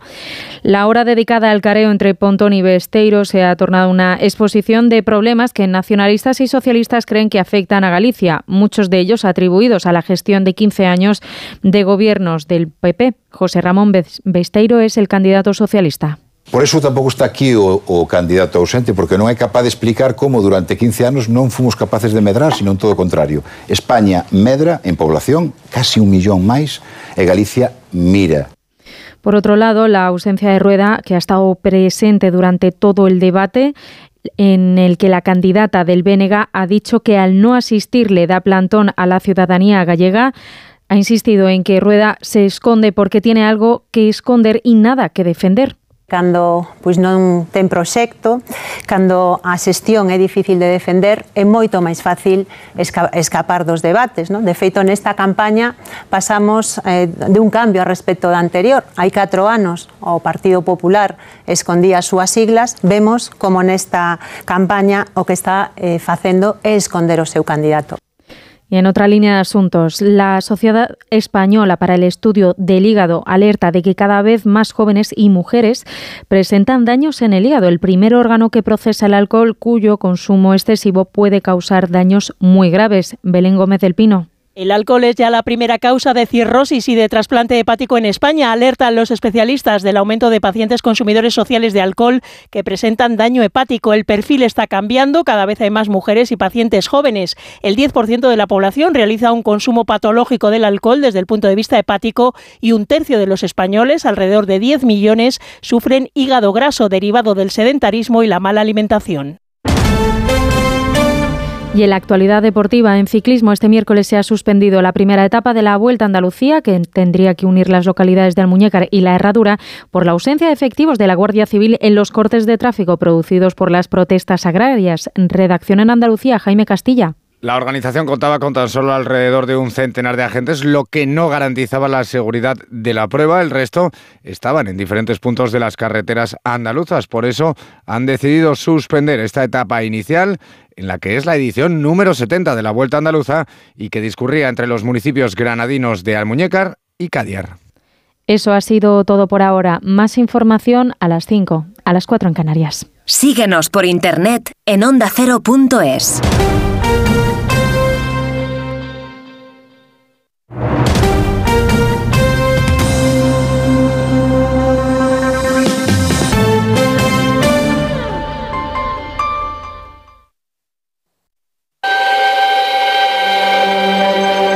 parece mentira. Que el hielo queme. Que el silencio hable. Que no hacer nada canse. O que ser plural sea algo singular. Porque gente dispuesta a respetar todas las opiniones no se ve todos los días. Pero sí se puede escuchar. Parece mentira. Que sea verdad. Onda Cero. Tu radio.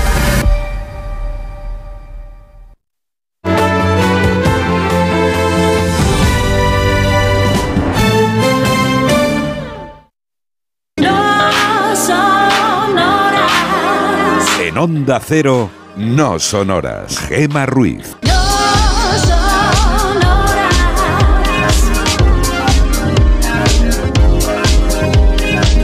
No son horas.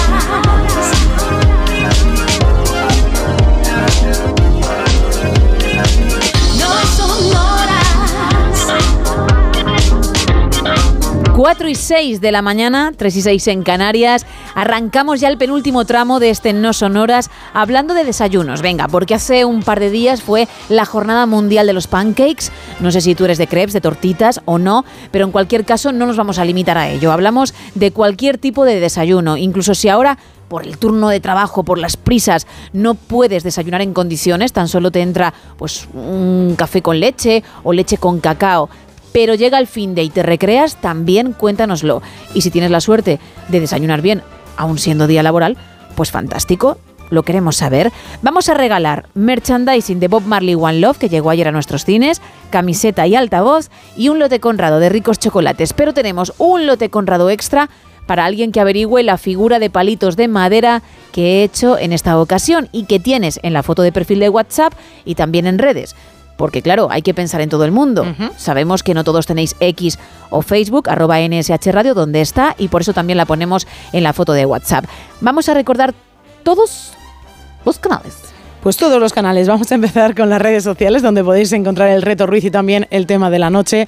Estamos en X y en Facebook en arroba NSH Radio. Si quieres participar en directo en el programa tienes que marcar el 914262599 y luego está nuestro WhatsApp, el 682472555 donde nos podéis mandar mensajes de texto y también notas de voz contándonos si sois más de desayuno dulce o salado y también pues intentando averiguar cuál es el reto Ruiz de la noche.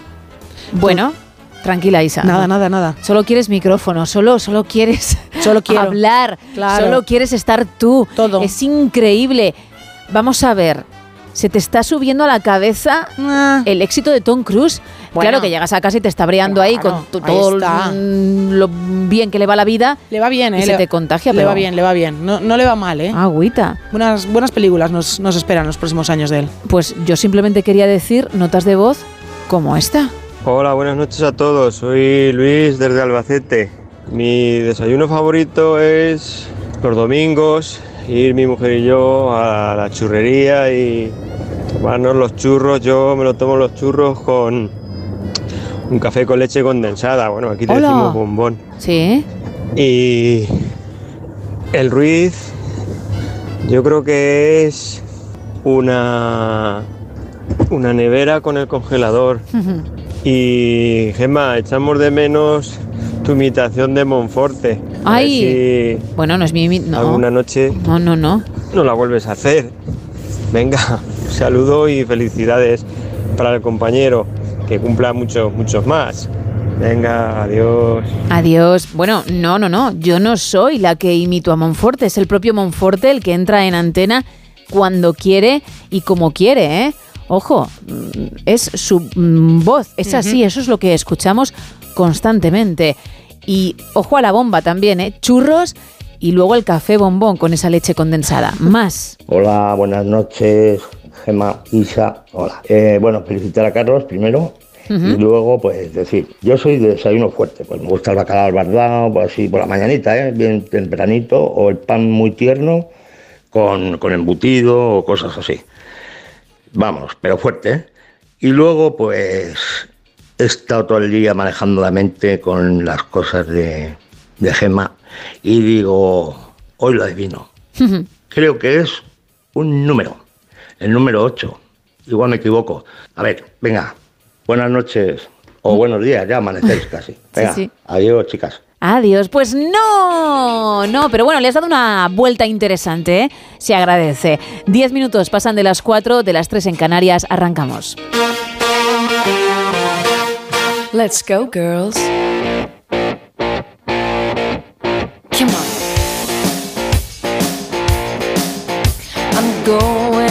Tonight. I'm feeling alright. Gonna let it all hang out. Wanna make some noise. Really raise my voice. Yeah, I wanna scream and shout. No inhibitions, make no conditions, get a little out of line.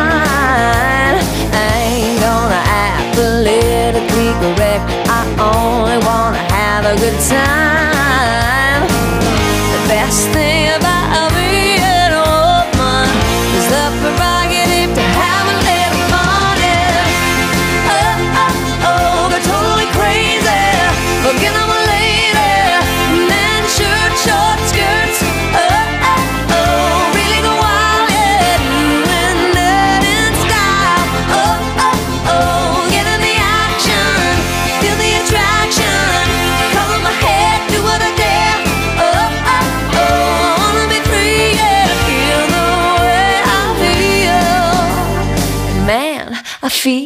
Like a woman.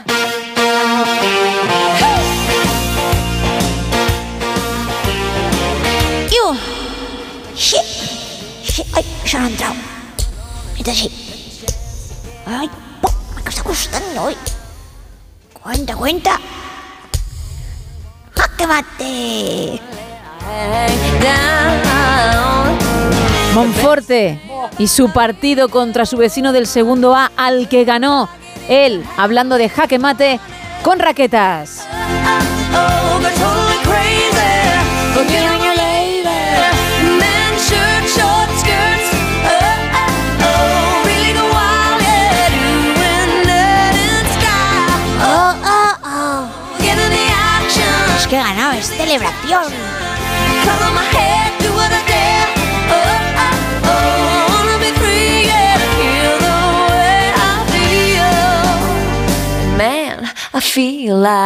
Venga, chicas, que toca la taberna.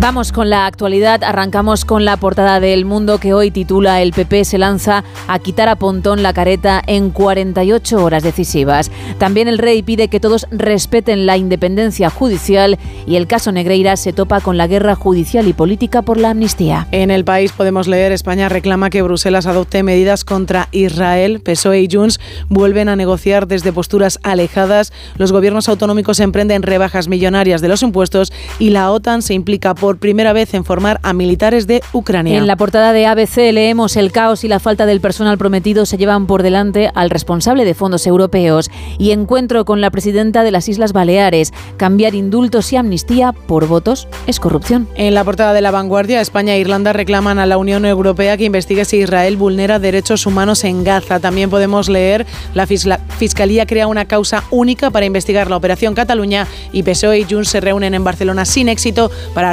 reconducir la amnistía. Tres apuntes en el periódico con el que terminamos. Entrevista a Luis Planas, al ministro de Agricultura, Pesca y Alimentación. En Europa no siempre se ha escuchado a los agricultores, es lo que ha dicho. El rey ampara a los jueces. Felipe VI defiende la independencia de la justicia y exige respeto a las resoluciones judiciales y a la igualdad de todos ante la ley. Y las VTC de Barcelona realizaron en 2023 un servicio por cada ocho del taxi. Eso en cuanto a las portadas, vamos con más Y vamos a terminar con un vídeo muy bonito que se puede ver en redes sociales. Se ha hecho viral, creo que son 60 millones de reproducciones lo que lleva el vídeo en cuestión y lleva subido menos de 24 horas. Se ha ganado más de 10 millones de me gustas, me parecen pocos porque la historia la verdad es que es muy tierna. En el día de San Valentín, el amor es para todos, para todas las edades, y así lo ha demostrado un pequeñajo en Estados Unidos de 5 añitos que se puso un, su traje, se puso bien guapo, se repeinó, cogió unas flores, cogió unos regalitos y se fue andando con papá a casa de su amada. Llamó a la puerta, le abrió la puerta el papá de su amada y el crío se le oye en el vídeo que dice, ¿puedo ver a Laila? Entonces llaman a la niña, la niña baja las escaleras y recoge los regalos en cuestión, que son unos bombones, un peluche y un ramo de flores. Así los coge ella, se los ofrece a su madre para poder luego fundirse en un abrazo con el crío que le había venido a decir bueno, pues que era su enamorada. Un vídeo de verdad que han visto, como decía, casi 60 millones de personas, que son muchísimos los comentarios que, sea, que acompañan al vídeo de qué bonito, qué tierno, qué historia tan bonita. Esto comienza así el, día a día, ¿no? Al final del San Valentín de un crío de 5 años que no tuvo ningún tipo de miedo en acercarse a casa de Laila y decirle que era su enamorada. Bueno, vamos con el faranduleo porque hablando de amor hay un artista que viene a España que es uno de los reyes de baladones importantes. Brian Adams, que va a visitar cinco ciudades españolas el próximo mes de noviembre. Lo hará dentro de su gira So Happy It Hurts. Bueno, tan feliz que duele. Claro. Bueno, bueno, bueno. Y arrancará en Barcelona, lo hará el día 12, luego estará el 18 en Madrid, en el Within Center, en Barcelona, en el Palau Sant Jordi, y después se irá a Murcia y también a Bilbao y a Coruña. Va a estar unos días por nuestro país, ya digo, cinco fechas. Las entradas salieron ayer a la venta, con lo cual, si te gusta, que sepas que estás a tiempo de hacerte con una y de poder disfrutar de su música en directo, que además es muy bueno, en tan solo unos meses. No es como otras grandes estrellas que sacan los tickets pues un año y medio antes. No, él lo ha hecho con antelación, pero no tanta, no a la que nos tienen acostumbrados otros. Repito las fechas, Barcelona, día 12 en el Palau Sant Jordi, también el día 13 en el Palacio de Deportes de Murcia, en el Vizcaya Arena de Bilbao el día 15, en el Coliseum de A Coruña el 16 y en el Within Center de Madrid, Within Center el 18. Ahí está, Brian, Brian Adams. Vamos a todos, ¿no? No Brian Adams, Brian, Brian Adams. Vamos a yo todos. iría, yo iría, yo iría, pero igual me toca trabajar. Pero no me importaría, ¿eh? como he dicho que tampoco me importaría asistir a uno de Marc Anthony, que también visita nuestro país dentro de su gira este año. Pues nada, vamos a buscar fechas. Oye, una buena cosecha. Sí. Tenemos a Brian, tenemos a Mark, tenemos a. Taylor Swift y tenemos a los Jonas. A los Jonas, A efectivamente. los Jonas A los Brothers, Jonas. que también vendrán creo que el mismo mes que Taylor, en mayo, pero lo harán solo a Barcelona. Y Taylor, de momento, y tiene pinta de que así se va a quedar, a Madrid. Y solo una fecha, en el Santiago Bernabéu, como ya sabes. Buah, eso va a ser una auténtica locura para los fans y para Madrid capital y sobre todo para los vecinos que vivan por la zona. Pues ya queda menos, ya queda menos. De momento la cantante está viajando, como decíamos antes, a Australia porque allí tiene unas fechas. Luego viajará hasta Singapur y luego ya a Francia, a París, donde tú te reunirás con ella, lo Correcto. comentaste el otro día, no para una entrevista No. para Onda Cero, sino para hablar sobre Travis Kelsey, porque estabas comenzando una relación con él. De y con Travis. Vamos a hablar de Travis y con Travis. Efectivamente. A ver qué ha pasado exactamente ahí. No entiendo nada. Bueno, nosotros sin saberlo, porque tú ya no tienes, ya no tienes comunicación con No, él, no. pero sin saberlo hemos pensado que quizá como tiene unos días de vacaciones vendrá con ella a Europa y ahí sí podrás tú sacar esa conversación, esa espinita clavada que Ahí, ahí. tienes desde hace tiempo. Y Claro. fíjate, ibas a esperar hasta Madrid, a la fecha en España y has dicho, y una leche, ¿no? Claro. Y en marzo, entre Claro. marzo y abril, que es cuando estará por, por Europa, vas a reunirte con ellos. Claro, el otro día cuando comentaste que iba a estar en París, dije, oye, ¿para qué voy a esperar? Nos, nos acercamos a París en un ratito y ya está, y hablamos. Además, fíjate, creo que en Francia va a dar cuatro conciertos. Fíjate, cuatro días. Tiene cuatro fechas, que eso ha enfadado mucho a los fans en España, porque claro, aquí solo ha sido una. Sí. Y es solo una. Y muy difícil de conseguir las entradas. Bueno, pues en Francia, cuatro. Cuatro. Cuatro fechitas. Supongo que ella pensando, quien quiera verme y no pueda en sus países, pues que se acerque, que, que está al lado, ¿no? Sí, claro, qué claro. graciosa. Qué fácil. Bueno, pues cuatro fechas. Lo digo por si no quieres París. eh, entiendo que estarán otros puntos de Francia. Acércate si mm, toca un poquito más al sur. pues mejor te vendrá. Sí, la verdad es que Menos sí. tiempo de viaje. A todos lados, podemos intentar ir a todos lados. Voy a buscarte las fechas concretas Venga. y ahora te digo que no quiero que te quedes con otra espina No, más. hombre, no. Que ya son muchas, hija. Unas cuantas, ¿eh? Que pareces un cactus. Ya ves. Así estoy. Vamos a cerrar esta taberna. Well, you only need the light when it's burning low. Only miss the sun when it starts to snow. Only know you love her when you let her go. Only know you've been high when you're feeling low. Only hate the road when you're missing home. Only know you love her when you let her go. And you let her go.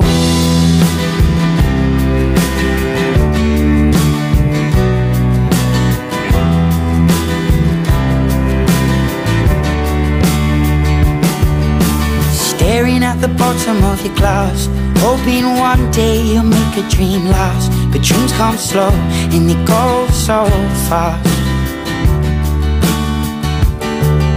You see it when you close your eyes. Maybe one day you'll understand why everything you touch surely dies. But you only need the light when it's burning low. Only miss the sun when it starts to snow. Only know you love her when you let her go. Bien, quiero pedir disculpas a los fans de, de Taylor Swift, a los Swifties, porque no ha sido correcta la, la información que he dado. También os digo que iba todo de memoria. No son dos fechas, perdón, cuatro fechas en Francia. Eso también te limita mucho a ti, Isa, para poder desplazarte y hablar, porque igual se escapan, ¿eh?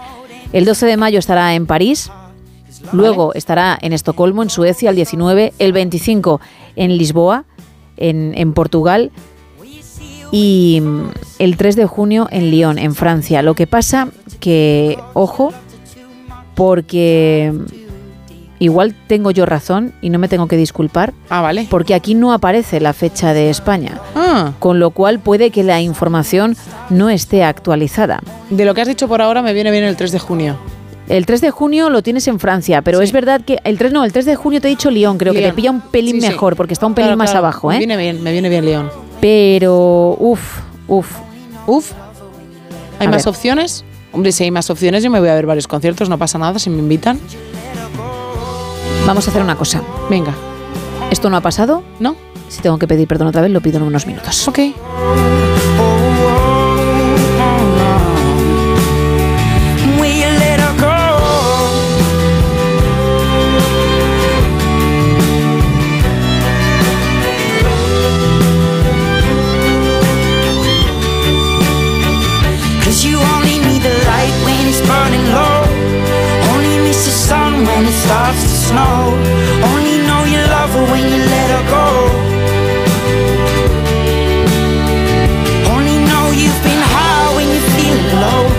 Tengo que pedir perdón. No tiene que pedir No tengo que hacerlo. Buena memoria, entonces. Bueno, ojo, sí podría porque no son cuatro fechas. Son seis. Seis. Seis. Hace un momento lo que he visto es, bueno, una información que no se había actualizado con las nuevas fechas que la cantante había añadido. Y es que incorporó hace ya algunos meses 14 citas más con sus fans. Sí, sí, a su ya amplia gira europea añadió 14 fechas.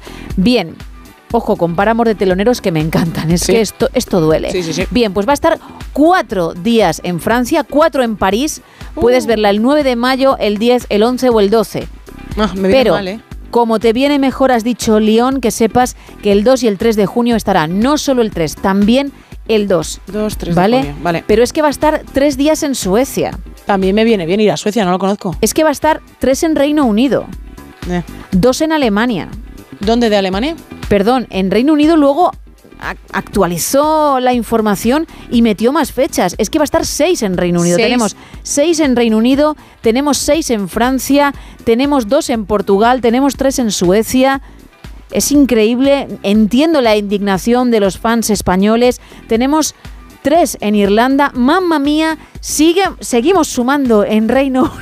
¿El Reino- ¿Cuántas hay que asumir al Reino Unido? Tres ¿Sumar? más. Vale, ya son nueve. Porque yo estaba mirando el mes de junio, pero ha decidido sumar tres en agosto. Anda, fíjate. Las últimas, por lo menos, hasta el momento. Con lo cual ya serían nueve. Nueve. Nueve fechas en Reino Unido, seis en París. ¡Qué barbaridad! Luego tienes dos en Ale- cuatro en Alemania. Cuatro en Alemania. Tres en Polonia, cuatro en Austria. Vale. Madre y mía, dos en ¿eh? Italia. Bueno, Oye. prácticamente todos los países tienen más de una fecha. En algunos nueve, en otros dos, pero solo en España una, que es en Madrid, en el Bernabéu, ya digo, 30 de mayo. Buena gira, ¿eh? No, no, si es una gira, pues eso, que ya era amplia Sí, sí. y ella ha incorporado esas 14 fechas, de ahí todo el jaleo, pero, pero además no seguidas. Por eso me había despistado a mí lo de Reino Unido. Había contado seis y de repente otras tres adicionales en agosto. O sea, seis en junio y luego en agosto. Increíble. Entiendo, entiendo el enfado de los fans y a ti recordarte eso, que 2 y 3 de junio en Lyon. Me la he apuntado además. Para que charles con ella y con, y con Travis. Pero ahora lo que hay que hacer es escuchar a más oyentes, ¿vale? Así que vamos con ello. Hola Gema, buenas noches desde Cuenca. Hola. Pues yo ahora que estoy ya jubilado, mi desayuno es bollería. Me bajo a la panadería que hace los bollos recientes, no a los que vienen envasados. Me subo un par de croissants, los pongo en el fuego y cuando están calentitos me encantan con mermelada de membrillo, que es un poco extraña, pero está buenísima. Y un buen descafeinado en vaso alto. Toma ya. Oye, me ha gustado mucho. Buen desayuno. Y yo, mm, ¿por qué no? Soy del team mermelada de membrillo. ¿Por qué no? Claro, dices Claro. un poco extraña, para nada. En absoluto. Bien rica que está. Más mensajes. Hola, buenas noches. Soy Adrián Delche y, y os quería decir que mi desayuno preferido es unos pancakes con crema de cacahuetes y, y el dibujo del perfil de WhatsApp creo que es una calculadora. Un saludo a todos. Podría valer, ¿eh? pero no, no es el caso. Venga, más gente. Hola, buenas noches. Mira, soy Carlos de Ciudad Real. Aquí vamos en ruta. Yo desayuno un buen bocadillo de jamón y queso al horno con un café con leche en vaso de caña. Muy rico. Y me pongo las pilas. Y luego el Ruiz creo que es un osito. ¿Vale? Pues nada, muchas gracias por hacernos pasar las noches más amenas. Chicas, muchas gracias. Hasta luego. A ti por elegirnos. Bueno, sería muy tierno lo del osito, pero no, no es. El día que me dé por dibujar un osito lo veréis claramente. Va a ser más gracioso, pero claro, tiene que, tienen que pasar meses, porque es que si no, me lo pilláis. Claro. Más. Hola, buenas noches. Aquí Lucas desde Madrid. Un saludo para todos y yo creo que eso es una lápida de estas de lápida de los cementerios y, y mi desayuno es brutal porque trabajo de noche y, y, pues puede caer de todo. Codillos, judías, lo que, lo que tenga. Vaya. Venga, buenas noches, buenas madrugadas. Hasta luego, Luco. Hasta luego, Lucas. Bien, bien. Bien. Pues no, no es una lápida, no, No. tiene nada que ver con, con ello.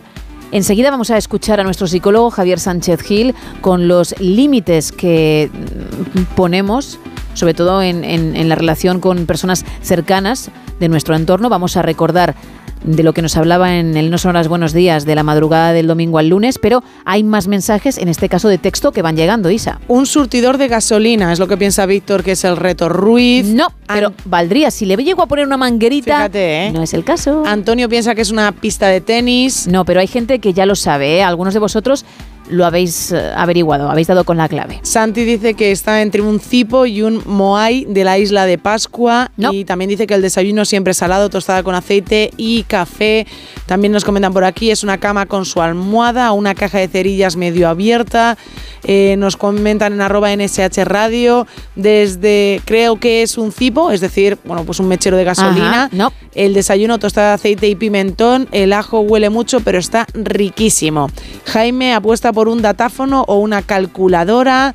También nos cuentan por aquí. Buenas noches, yo prefiero los desayunos salados. Sobre el reto Ruiz, podría ser un móvil Motorola, es decir, un móvil de esos de los primeros. Los de tapa, ¿eh? Los de tapa. Que los hemos tenido todos. Los- ¿Y cómo molábamos en su momento? Pues no, no es el caso. Los que duraban dos semanas con la batería y no hacía falta cargarlos ni nada. Bueno, y si te podía caer desde un primero que aquello no se rompía. Es una auténtica barbaridad. Alfredo dice que eso es un micrófono y el desayuno café y galletas. También nos cuentan por aquí, en cuanto al reto Ruiz, Pues podría ser una calculadora o una No, cama. Ya se ha dicho, pero no. Nos cuenta Ignacio, buenas madrugadas, desayuno dulce, tostadas, mantequilla, mermelada y café con leche.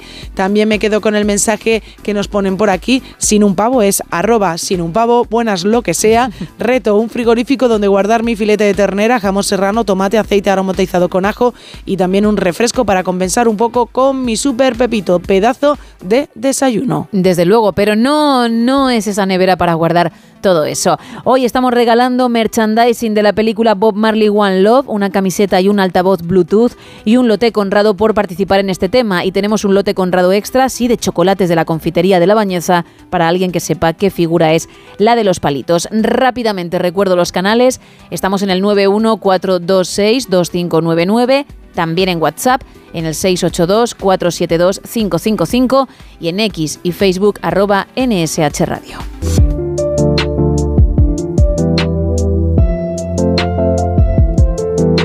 Javier Sánchez Gil, muy buenos días ya.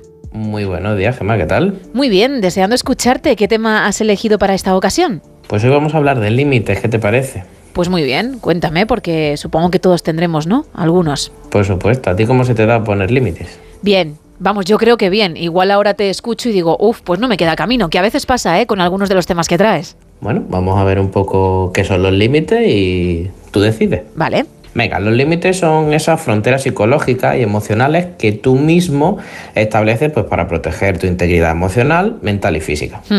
Los límites definen qué estás o no dispuesto a aceptar en tus relaciones o en tu vida en general, ya que no solo hablamos de pareja, sino amigos, conocidos o con nuestra propia familia. Correcto. Ejemplos de límites que podemos poner son, por ejemplo, decir que no a un favor que te piden, priorizar el tiempo contigo mismo en lugar de con otras personas, decidir si visitar o no a mi propia familia o decir que no a un plan que no me apetece. Ahora bien, en el establecimiento de límites podemos distinguir tres tipos de personas, las pasivas, las agresivas y las asertivas. Vale, pues vamos con cada una de ellas entonces.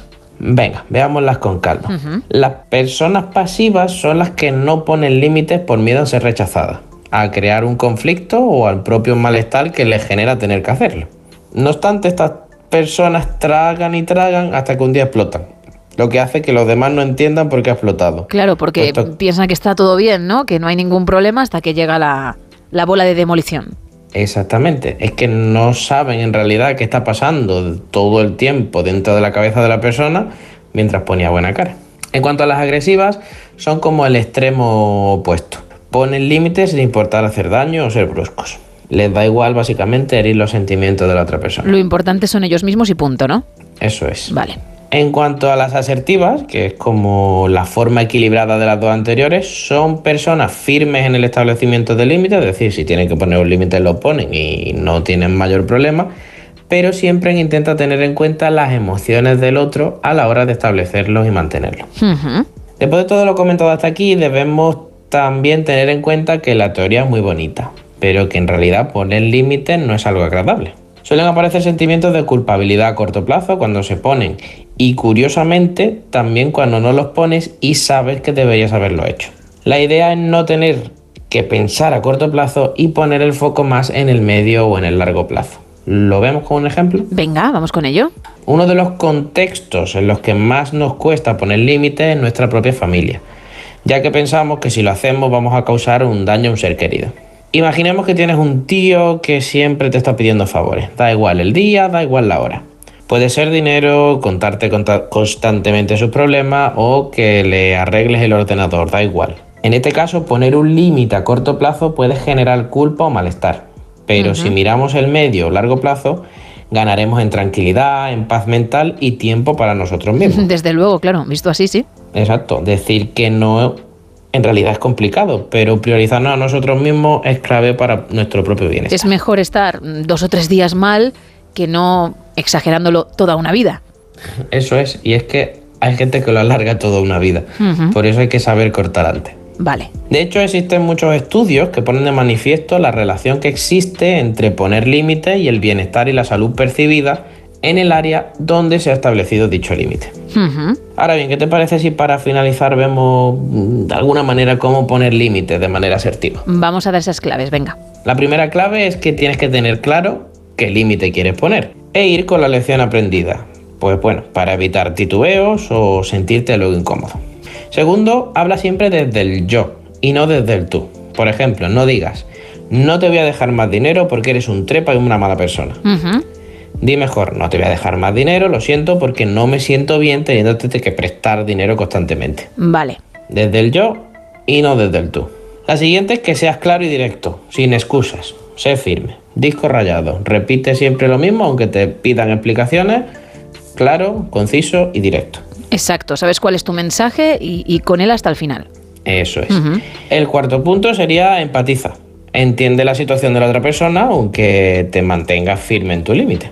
Y por último, si aún te cuesta y piensas que te vendría bien un poco de ayuda, pues aquí me tienes. Nos sentamos un ratito en sesión y lo hablamos con tranquilidad. Que de hecho luego recordaremos tus canales para quien ahora mismo esté pensando, pues sí, necesito ese empujón, necesito esa ayuda. Pero vamos a empezar por el teléfono en el que se te puede contactar, se puede comunicar contigo para otro tipo de dudas que no requieren terapia, no requieren sesión, pero que están ahí, que rondan la cabecita y que igual tú puedes mm, responder, disipar, etcétera. Además, cada semana elegimos una para tratar de forma anónima. Todas las que te llegan, obviamente, tú las respondes de forma privada. Así que dime el teléfono, especialmente para los oyentes, yo me lo sé, pero recuérdanoslo y, y ahora también la consulta que viene en esta ocasión.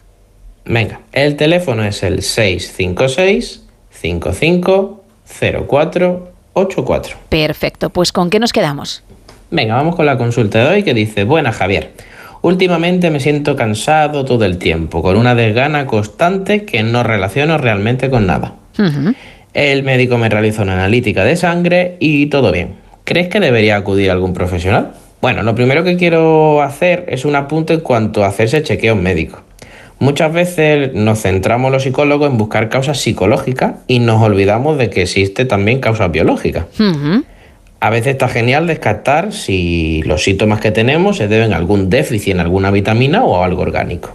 Una vez descartadas estas causas biológicas, Tampoco podemos olvidar que podemos sufrir lo que se suele llamar cansancio emocional, normalmente producido por un estrés moderado, sostenido en el tiempo, que puede dejar nuestra reserva de energía bajo mínimo. Todo ello pues producido por un, bueno, un cúmulo de cosas que, como decimos, dilatamos en el tiempo o simplemente por el ritmo de la vida tan acelerado que llevamos. Nunca es mala idea pedir cita con el psicólogo, pues bueno, para comenzar a solucionarlo. Efectivamente, sobre todo si lo has prolongado demasiado, como dices, en el tiempo. Pues vamos a recordar entonces los canales para aquellos que necesiten esa terapia, Javier.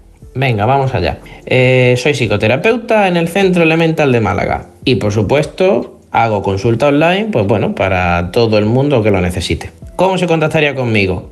En el Instagram, arroba no te sientes en el diván, en la web www.javiersanchezgil.com en el apartado pide cita o directamente en el mismo número de teléfono que hemos dado antes, el 656 55 0484. Pues Javier, muchísimas gracias. Hablamos en una semana, ¿vale? Hasta dentro de una semana. Chao, chao. Chao. Wop bop loom bop lop bop bop to the boot, oh root, to the boot, oh root, to the boot, oh root, to the boot, eh, oh root, to the boot, eh, oh root. Oh wop bop loom bop lop bop bop. I got a girl named Sue. She knows just what to do. I got a girl named Sue. She knows just what to do. She rock to the east. She rock to the west, but she's the gal that I love best. To the oh Rudy, to the oh Rudy, Ooh, to the oh Rudy, to the oh Rudy, to the oh Rudy. Oh, wop, bop, loom, bop, lump, bump, bum. I got a gal named Daisy. She almost drive me crazy.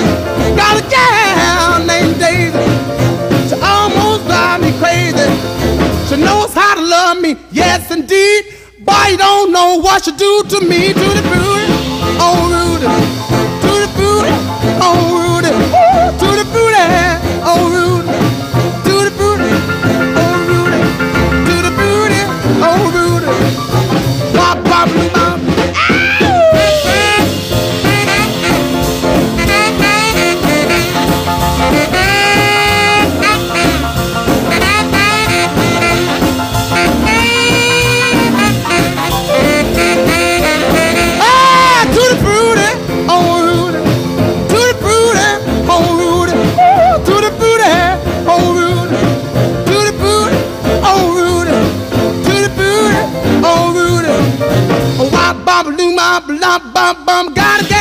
40, 3 y 40 en Canarias y llega la sección que encanta a España y al mundo, ¿por qué no decirlo?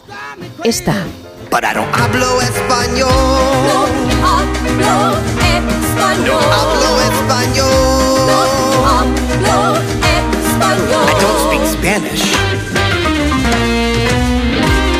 La sección en la que aprendemos a ligar con Isa Blanco, con la persona que tiene por pareja a Tom Cruise, que nos enseña a hacerlo en diferentes idiomas y además con unas mm, técnicas que asegura son muy eficaces. Todavía nadie nos ha dicho, oye, pues he empleado este método y me ha ido muy bien, he podido celebrar, por ejemplo, ayer San Valentín, pero nosotros no nos rendimos, así que cuéntanos si de repente tienes éxito en el 682-472-555. Venga, ¿con qué idioma? Lo primero, Isa, venimos hoy. Venimos con coreano. Vamos, muy bien. Muy bien, Muy muy musical bien, como, sí. como el japonés. Eso es. Y, y que, bueno, pues siempre con esa alegría apetece más entablar una conversación. Correcto. ¿Cómo vienes tú de actitud? ¿Cómo se te presenta tu cuerpo? ñoños, venimos muy Oh. pastelosos, muy románticos. ¿Mucho? Un poquito. Es un que poquito. para que lo digas tú ya es mucho, ¿eh? Un poquito ñoños venimos. Vale, venga, pues vamos con esa primera parte. Si el mundo fuera mío, te lo daría. Uf, sí. Sí.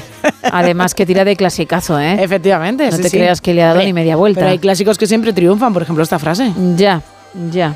Es lo que le dijiste, ¿no? A, a- a Tomás Crucero. Y así estamos. Felices. Con tu Mm. crucero daría yo la vuelta al mundo. Efectivamente. Y él te dijo, pues más vale que sea conmigo porque si no menuda jeta, claro. Cojo tu crucero y a ti que te, que te den morcillas.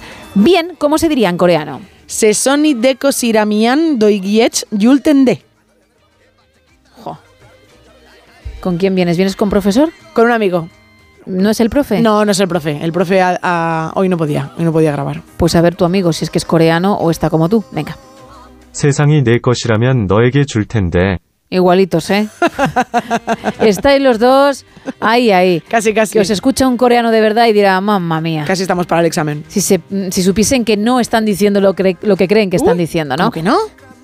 Yo pienso que no. ¿Cómo que no? Pero si alguien sabe coreano y nos lo quiere corroborar, perfecto. Estamos en el mismo número de teléfono, ¿eh? Bien. Mu- la comida. La comida. es que esta canción es tremenda también. ¿Quieres dejarlo unos segundos? Venga, vamos. Español. Vaya, justo la parte que siempre escuchamos ¿eh? cuando te saludamos.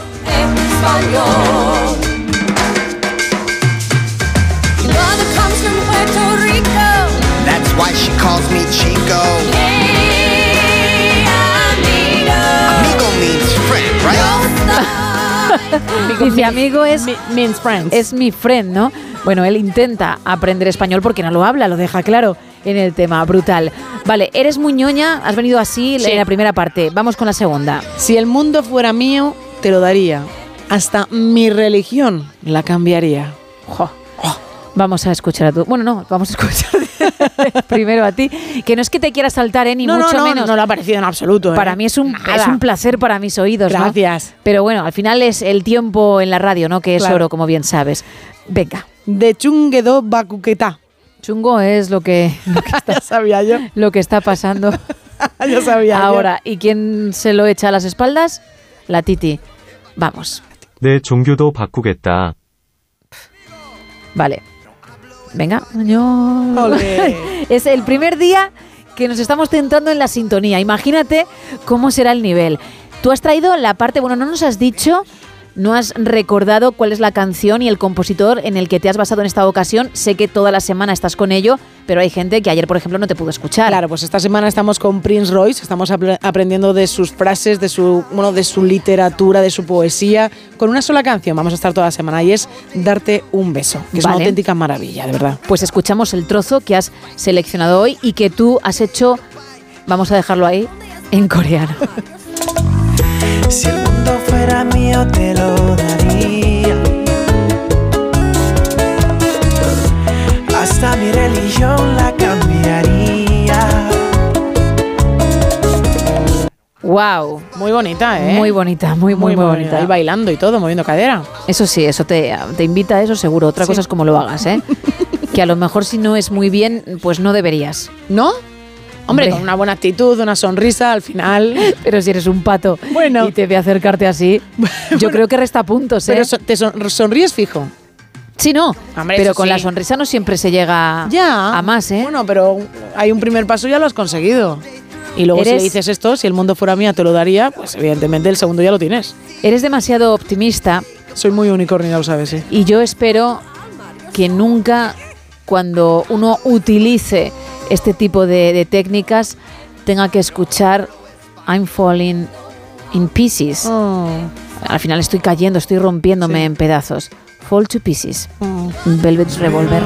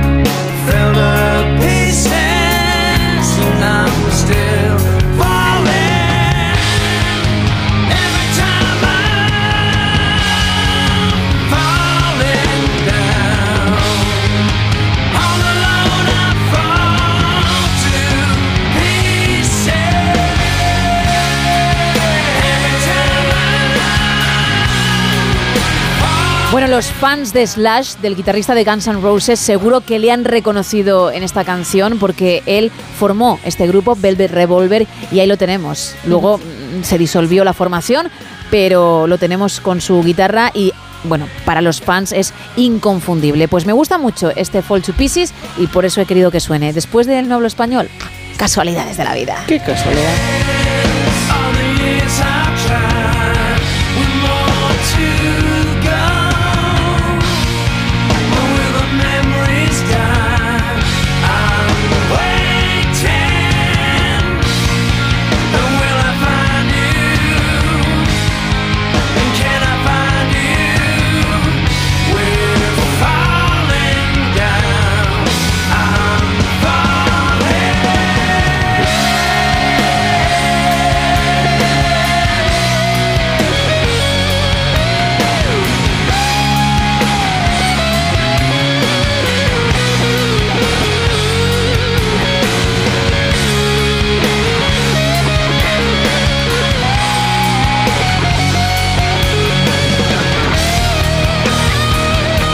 4 y 49 de la mañana, 3 y 49 en Canarias. Isa, coge el boli, por favor.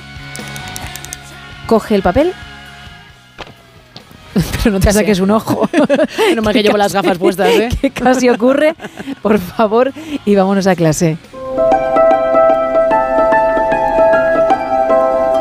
Venga, vamos a aprender porque te quiero contar algo sobre Dalí. Por ejemplo, ¿sabías que diseñó un coche para General Motors que la empresa rechazó? Pues no. Bueno, pues ya te lo cuento Vale. yo. Bueno, es que existe una frase muy chula, por cierto, y también muy cierta. A master was once a disaster, es decir, un maestro, un crack, fue una vez un desastre. Y es que el fracaso forma parte de la vida y a veces es necesario para aprender. Es más, según la ciencia, podría ser positivo. La BBC publicaba...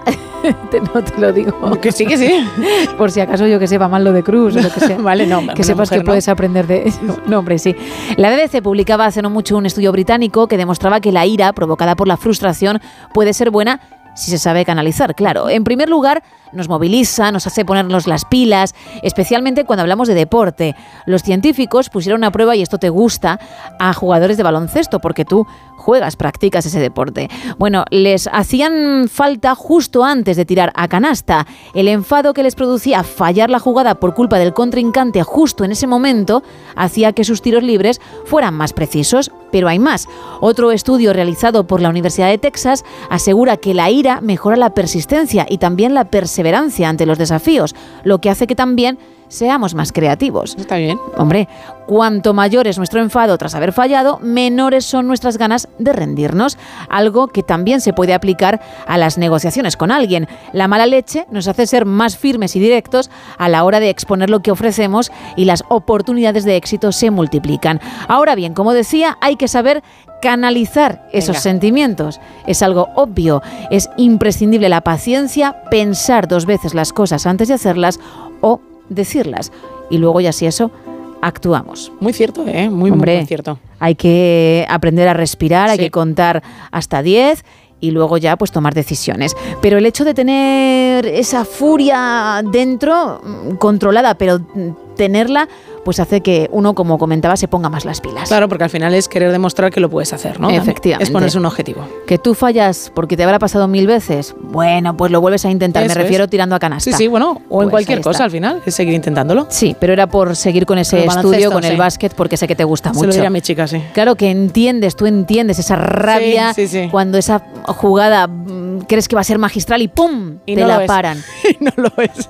Eso tiene que mm, enfadar mucho. En mi caso, como soy tan mala y ya la jugada la empiezo mal, pues no tengo esa sensación. Buena mujer, pero todo es intentarlo al final y aprender. Pues aquí me ves. Bueno. Lo que, en lo que soy buena, como la flauta, sí. Eso os lo es, demuestro, os lo regalo, lo que queráis. En el básquet. Y no. superándote cada día. Efectivamente, ojo, que cuánta razón. Vamos con más oyentes. Venga, vamos con Venga, más más, oyentes. mensajes, Isa. Mira, nos cuentan por aquí en arroba NSH Radio. A lo que estáis llamando desayuno, yo lo llamo cena, ya que trabajo eternamente en la noche. Pero bueno, creo que a las seis y media de la mañana no hay nada mejor que una cervecita y un pincho de tortilla o un bocadillo de bacon. Café, no, porque me voy a la cama, como Claro. contabas tú, Gema. El Sí. reto, pues yo creo que es una máquina de afeitar. No. También nos dice Antonio, dice, mi desayuno favorito son unos huevos fritos con bacon y un buen vaso tamaño medio litro de café con leche. Y lo de la foto es una construcción de piedra. Oye, pero el café es diurético, entonces tomando esa cantidad, en nada tienes que buscar un baño. Fíjate, bueno, pues hace Uf, tiempo, ¿no? Pues que no te pille lejos de uno, porque madre mía. Jolín. Otro oyente que cree que los palillos son un frigorífico, de los que llevan el congelador arriba, y el desayuno, una tostada de crema de cacao, café y también, pues, otra, otro colacao. Más. Hola, buenas noches. Te llamo de Oviedo, soy Carlos. Eh, referente al desayuno, me gusta desayunar dulce, curasanes, bizcochos, galletas, Cualquier cosa de esas. Y referente a lo de los palos, yo creo que es una cama. Venga, hasta luego, buenas noches. Es de lo más mencionado, pero Sí. no, no lo es. Hay que darle una vueltecita. Venga, más. Hola, buenas noches. Mi desayuno favorito es café con leche Sí. y una tostada con aguacate y jamón serrano o jamón cocido. Y eh, hablando de desayunos, el dibujo de los palitos, como está hablando de desayunos, es un bote de colacao. No, no es un bote, pero bueno, puedes seguir intentándolo que aún quedan unos minutos. Más. En mi desayuno nos falta un buen café con leche, el café de puchero, unas tostadas con queso, a ser posible un queso curado y fundido de oveja o de cabra sobre la tostada, un poco de jamón, otro poco de chorizo muy picante y cualquier otra golosina que pueda haber por la nevera o en la despensa. Algunas veces también incluye un croissant tostado y relleno de jamón y queso. El reto Ruiz creo que es un frigorífico congelador. Por cierto, ese desayuno que me espera cuando llegue a casa a las siete y media con el pan recién hecho y aún caliente que compro directamente en la y después me acuesto, que no son horas. Dice, por cierto, nos dice también este oyente, Sí. dado el talento de Gema con la flauta, ¿para cuándo un concierto completo de flauta y tambor? Hace falta que llueva. A ver, vamos. como sois, ¿eh? Vamos a demostrarle a aquellas personas que no nos han podido escuchar antes. ¿Vale? Que soy capaz de hacer, ¿verdad? sí. ¿Por qué te ríes, Isa? No, no, por un mensaje que ahora te leeré. Léemelo, no te preocupes. Estoy preparando el escenario. Esto no cae del cielo. Ten cuidado con los Swifties, son casi tan fanáticos como los Monforters. Por favor, vamos a comparar a los Swifties con los Monforters, que es la primera vez que se utiliza la palabra Monforter. Me encanta lo de los Monforters. Los Monforters. Bueno, mientras tengan más alegría que su ídolo, Ay, por favor. vamos bien. ¿Queréis un concierto completo? Bien. Aquellos que lo estáis pidiendo, sabéis lo que es bueno, me habéis escuchado. Los que no, lo vais a hacer ahora. Decidid si queréis también esto. Entiendo que sí, prácticamente eh, al 100%. Pero bueno, siempre puede haber alguien que se despista. Voy con ello.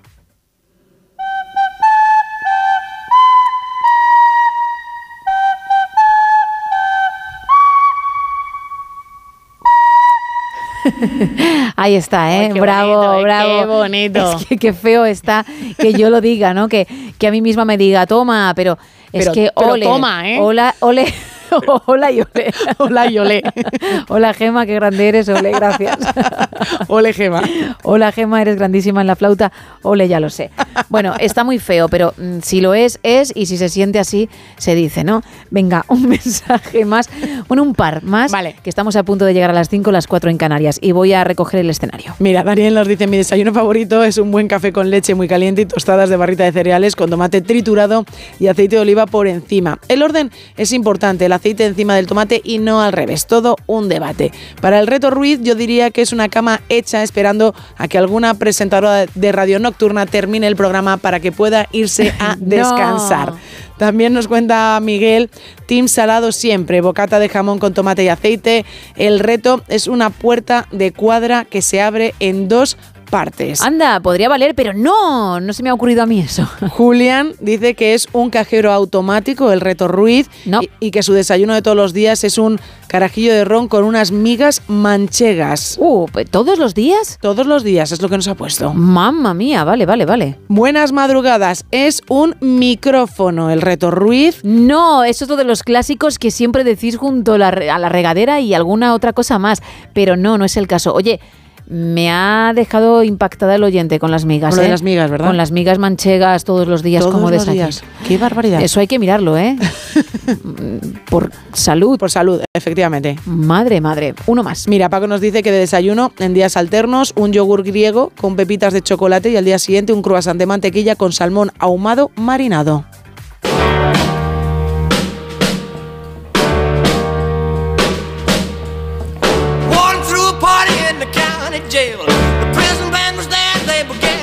Began. The band was jumping and the joint began to swing. You should have heard this knocked out jailbird sing, let it rock. Everybody let it rock. Everybody in old cell block was dancing to the jailhouse rock. Spider Murphy played his tenor saxophone.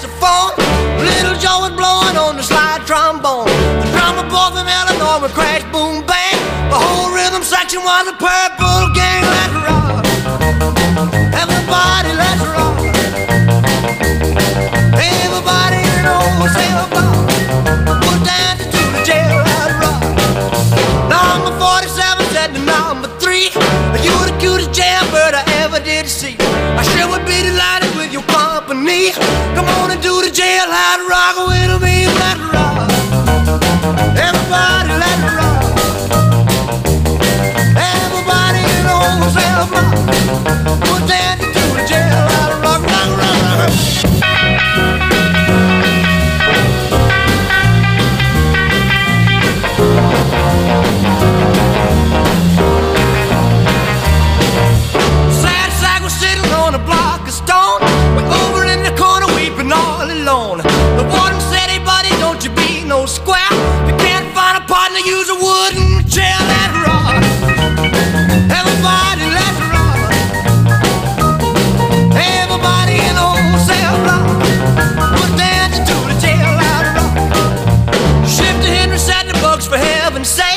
No one's looking out a chance to make a break.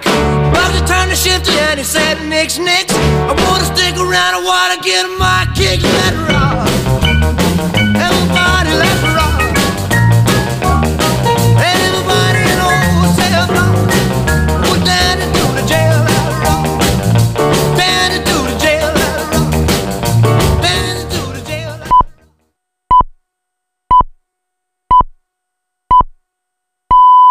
Son las 5, son las 4 en Canarias.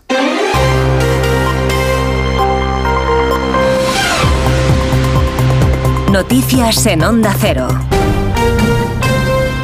Buenos días. En el, Cairo, el han continuado celebrándose sin avances las negociaciones entre Israel y Hamas con la mediación de Egipto, Estados Unidos y Qatar. Este miércoles finalizaba de nuevo una jornada de negociaciones sobre un cese de el alto al fuego en Gaza y un intercambio de rehenes sin acuerdo. El presidente del gobierno de España, Pedro Sánchez, y el primer ministro de Irlanda han reclamado a la presidenta de la Comisión Europea, Ursula von der Leyen, que estudie las posibles violaciones de los derechos humanos que está llevando a cabo Israel. Solicitan que se compruebe de forma urgente si cumple con sus acuerdos con la Unión Europea en lo referido al respeto de los derechos humanos y que si no cumple que se propongan las medidas adecuadas.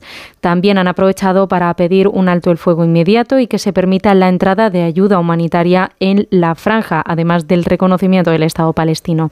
Además, la vicepresidenta segunda del Gobierno, Yolanda Díaz, ha anunciado que ha sido invitada por su homólogo palestino a visitar el país y que sumará este viaje a su agenda internacional tras reunirse con el Papa Francisco por segunda vez. Acabo de cerrar un viaje, una visita eh, con mi homólogo a Palestina para justamente eh, exigir eh, el alto el fuego ya en Palestina. Estamos asistiendo a una vulneración de la legalidad internacional, a una vulneración flagrante de los derechos humanos con una comunidad internacional que está siendo auténticamente hipócrita. Sin embargo, el ministro de Asuntos Exteriores, José Manuel Álvarez, ha dicho que su departamento no está preparando ningún viaje a Palestina. En otra línea de asuntos, el ministro de Justicia, Félix Bolaños, ha dicho este miércoles en una entrevista en RACU que la ley de amnistía no solo va a salir adelante, sino que va a cubrir a todos los independentistas.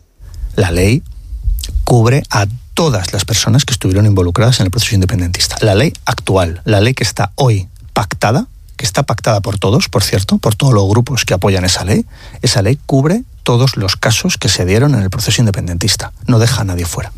Todos. Todos. Tampoco voy a hablar de personas concretas, pero que la ley está hecha con el propósito de cubrir a todas las personas que participaron en el proceso independentista, sin duda. El ministro ha defendido que tanto los indultos ya concedidos a los líderes del procés como la amnistía al medio millar de personas que se beneficiarían de la medida forman parte de un mismo camino, dice, para abrir una nueva etapa política en nuestro país. En la Eurocámara, el informe de la misión de la Comisión de Peticiones del Parlamento Europeo a Cataluña sobre el modelo de inmersión lingüística en las escuelas catalanas ha dado pie este miércoles a enfrentamientos en el primer debate sobre el texto con PSOE, Esquerra, Junts o Bénega, tratando de posponerlo y acusando a la derecha de politizar el contenido del documento. Corresponsal en Bruselas, Jacobo de Regoyos. La bronca empezó desde el minuto uno. Socialistas, verdes y nacionalistas acusaron enseguida a la presidenta de la Comisión de Peticiones de haberles enviado el informe solo 24 horas antes y por eso pedían que se pospusiera el debate, aunque Mercedes Monserrat justificaba por qué no se había podido enviar antes. No enviaron el report hasta que ellos lo tuvieron negociado. Lo negociaron, lo ayer. Por tanto, un poquito de silencio. Un poquito de silencio un poquito de silencio. La bronca ha continuado en diferentes formas, quitando tiempo para el verdadero debate del texto que pide al Gobierno central y autonómico no solo que cumplan con la sentencia, sino que además se dé el mismo tratamiento al catalán y al castellano, solicitando a la Comisión Europea que siga de cerca la situación. El texto final, elaborado por la liberal estona Jana Tom, todavía puede ser objeto de enmiendas hasta el 1 de marzo antes de ser votado el día 19 de ese mismo mes. Y en la actualidad deportiva, a las once y media de esta mañana, la seleccionadora Monse Tomés va a dar la lista del combinado para la fase final de la Liga de las Naciones, en la que España se mide a Países Bajos el próximo 23 de febrero en la Cartuja. La victoria aseguraría la presencia española en las Olimpiadas de París de 2024. Y además, este miércoles, en partidos de ida de los octavos de final de la Champions, el Paris Saint-Germain ha ganado 2-0 a la Real Sociedad y el Lazio ha ganado 1-0 al Bayern de Múnich. Hoy es el turno para la Conference League. A las 9 de la noche, el Betis recibe al Dinamo de Zagreb. Eso ha sido todo por ahora. Más información a las 6, a las 5 en Canarias, en más de uno con Miguel Ondarreta. Síguenos por internet en ondacero.es.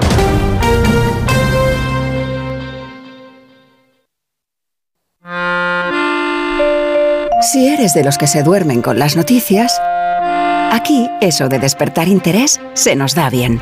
Nos acompaña Pedro Sánchez. He tratado siempre de, de cumplir con mi palabra. ¿Y por qué nos ha mentido tanto entonces, presidente? Señor Núñez Feijóo, buenos días. ¿Está usted insinuando que la dirección de correos ha tenido algún interés en que no se repartieran a tiempo los votos por correo? Pocos se atreven a preguntar lo que todos queremos saber, pero en Onda Cero contamos con más de uno. Si escuchar lo mismo de siempre te cansa, despiértate con Alsina. Más de uno con Carlos Alsina. De lunes a viernes desde las 6 y siempre que quieras en la web y en la app. Onda Cero, tu radio.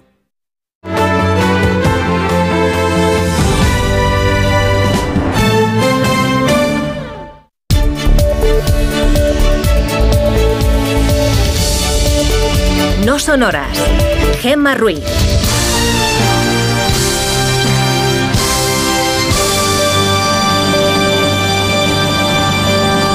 Son las 5 y 6 de la mañana, las 4 y 6 en Canarias. Buenos días.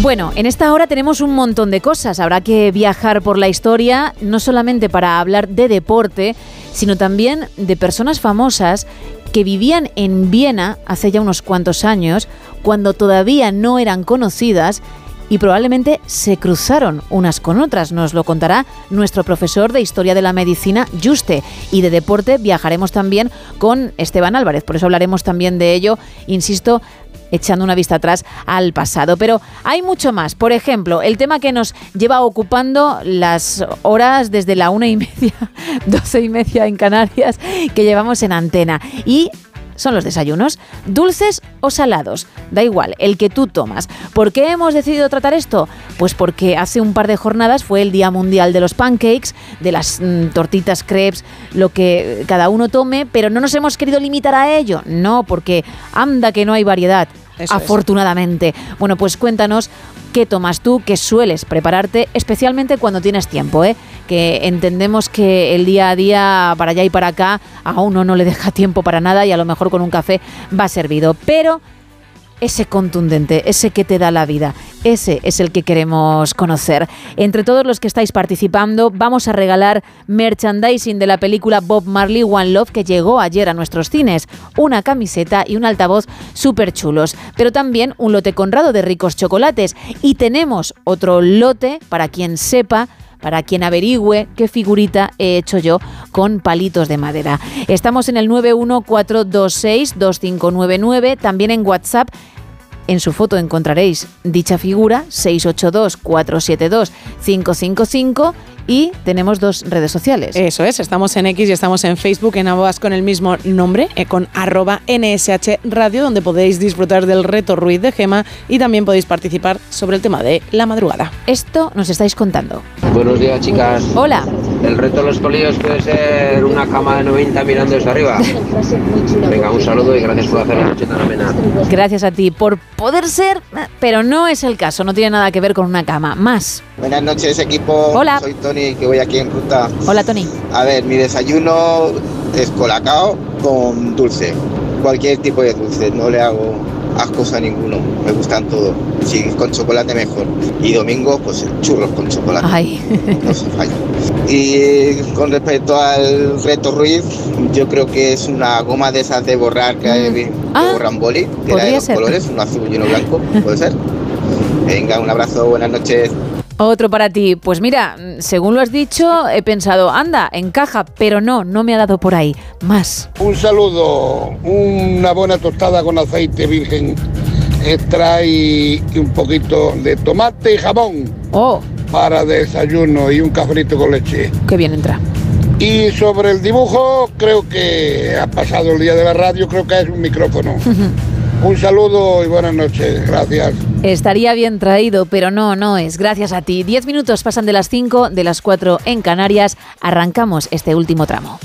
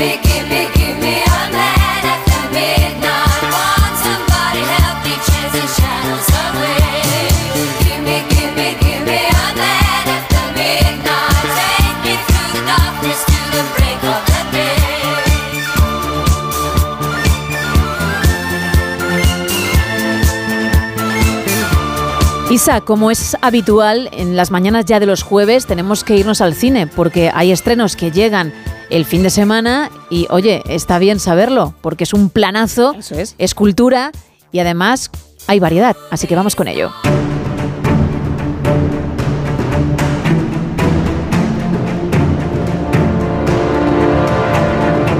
Ya están nuestros cines Bob Marley One Love, también tenemos Madame Web en los cines y también tenemos una comedia romántica española que se llama Buscando a Coque. Ahora vamos a tocar No puedo vivir sin ti del maestro Coquemaya. Ya estamos, de verdad, esta canción no es de Coquemaya, por favor. Perdón, un momento, por favor, un segundo. Mira, es que antes has dicho que esta canción es de Coquemaya. No es del todo correcto. César, tengo que contarte una cosa. Me acosté con Coquemaya. En el reparto tenemos a Alexandra Jiménez y a Hugo Silva y también tenemos a Coquemaya. ¿De qué va la película? Pues de César y de Teresa, que son una pareja aparentemente muy feliz. Una noche ella, como hemos escuchado, le confiesa que se ha acostado con el cantante Coquemaya. ¿Qué pasa? Que este cantante es el ídolo de César desde que era muy pequeño. Uy. Cuando ella se lo confiesa no le queda muy claro cómo reaccionar, no solo por lo grave del hecho, sino porque se trata más de su ídolo que del de ella. A César no se le ocurre, bueno, pues la solución es ir a buscar a Coquemaya. ¿A dónde? A Miami. El trayecto a la soledad, a la soleada localidad de Florida les hará replantearse sus 15 años juntos y si de, de verdad son tan felices como ellos creían antes. Y seguimos hablando de música con un documental que se llama Terapia de parejas. Nos han traído aquí para hablar del, del gran tema de, de la vida. ¿Qué es para ti el amor? ¿Qué es el amor? Buah. ¿Dijiste la frase entera, Sí, sí, totalmente. Sí, sí, que sí se quería casar conmigo. Con este me voy a casa y dije no. Al final, siempre me suele decir, aunque yo tenga razón, pide perdón.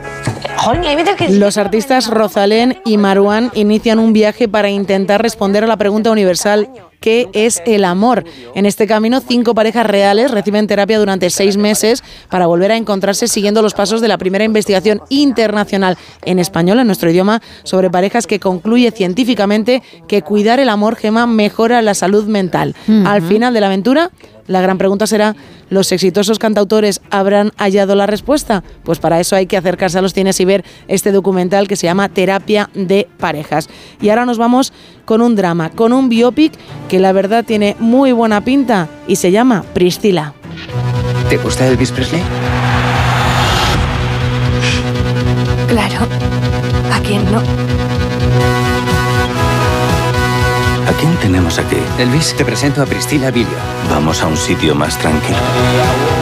Biopic de ella, de Priscila, está interpretado por Kylie Spani. Él es Jacob Elordi, que hace el papel de Elvis Presley. ¿Qué vamos a poder ver en esta película? Bueno, pues lo que vamos a ver es cómo la pare como un poco eh, las memorias ¿no? de esta influyente mujer que se llamaban las, eh, estas memorias Elvis y yo. Es un relato íntimo dirigido por Sofía Coppola de la vida de la pareja. Ella, la intérprete Kylie Spiney, ha, bueno, eh, ha recibido ya varias nominaciones a varios premios. No se ha alzado con ninguno de los premios, pero dicen que ella está espectacular. Así que solo por, ella, por verla a ella y también por ver una película de Sofía Coppola, que a mí como directora y como guionista me gusta muchísimo, pues hay que acercarse a la gran pantalla. Y me queda una más, una comedia. Una comedia que tiene una pinta increíble. Se llama May Day. ¡Cálmese, por favor! volver! Estoy en medio de la puta nada, no sé.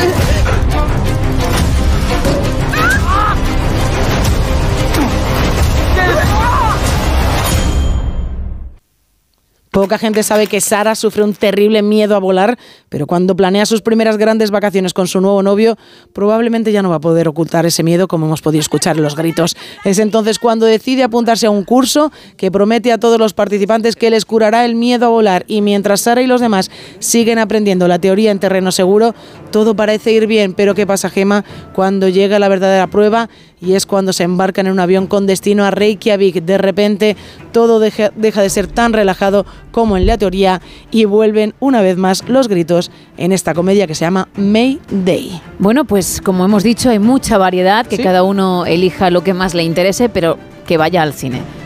Eso siempre. Bueno, queda muy poquito para que llegue Miguel Ondarreta con el avance de más de uno, con toda la actualidad, pero hay tiempo para leer unos últimos mensajes y, por supuesto, para contar quiénes son los afortunados de esta noche, de esta mañana ya del 15 de febrero. Pues nos cuentan por aquí, está clarísimo, el Gran Ruiz es una cama y de desayuno café y mollete con tomate, aceite y jamón. Mi desayuno preferido, nos dice otra oyente, es una buena tostada de pan con ajo, tomaca y unas lonchitas de jamón por encima y el reto de los palillos creo que es una colchoneta inflable de playa.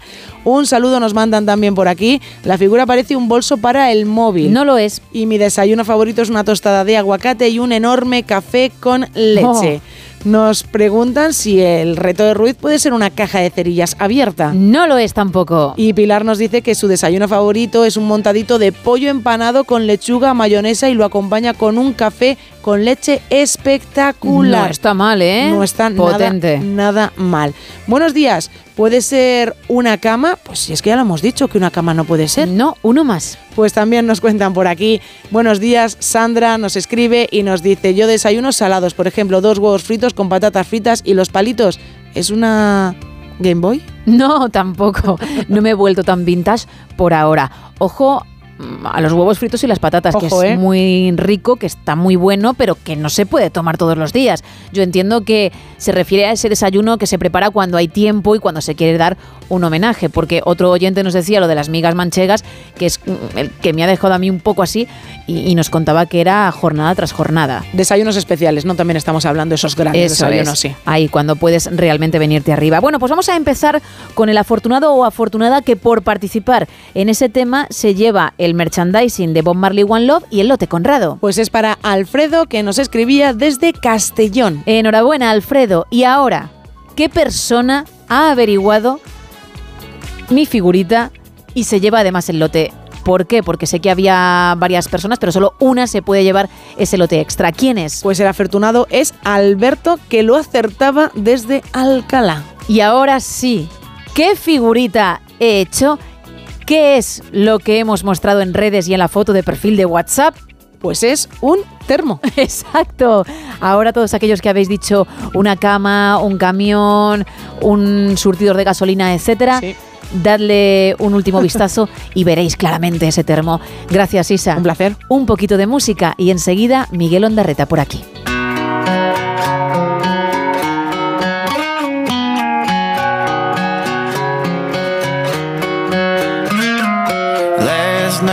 We let the liquor talk. I can't remember everything we said, but we said it all.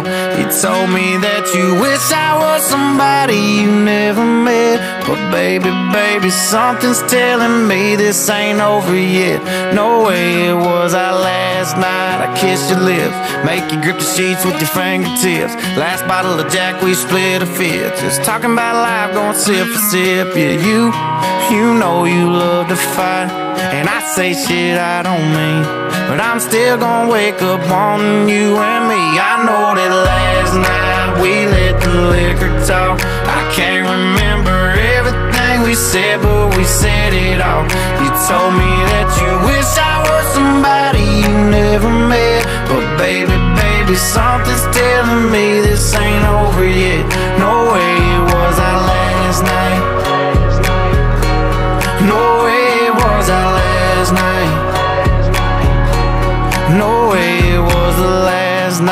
we break up. I see your taillights in the dust. You call your mama, I call your bluff. In the middle of the night, pull it right back up. Yeah, my my friends say let her go. Your friends say what the hell I wouldn't trade your kind of love for nothing. 5 y 20 de la mañana, 4 y 20 en Canarias.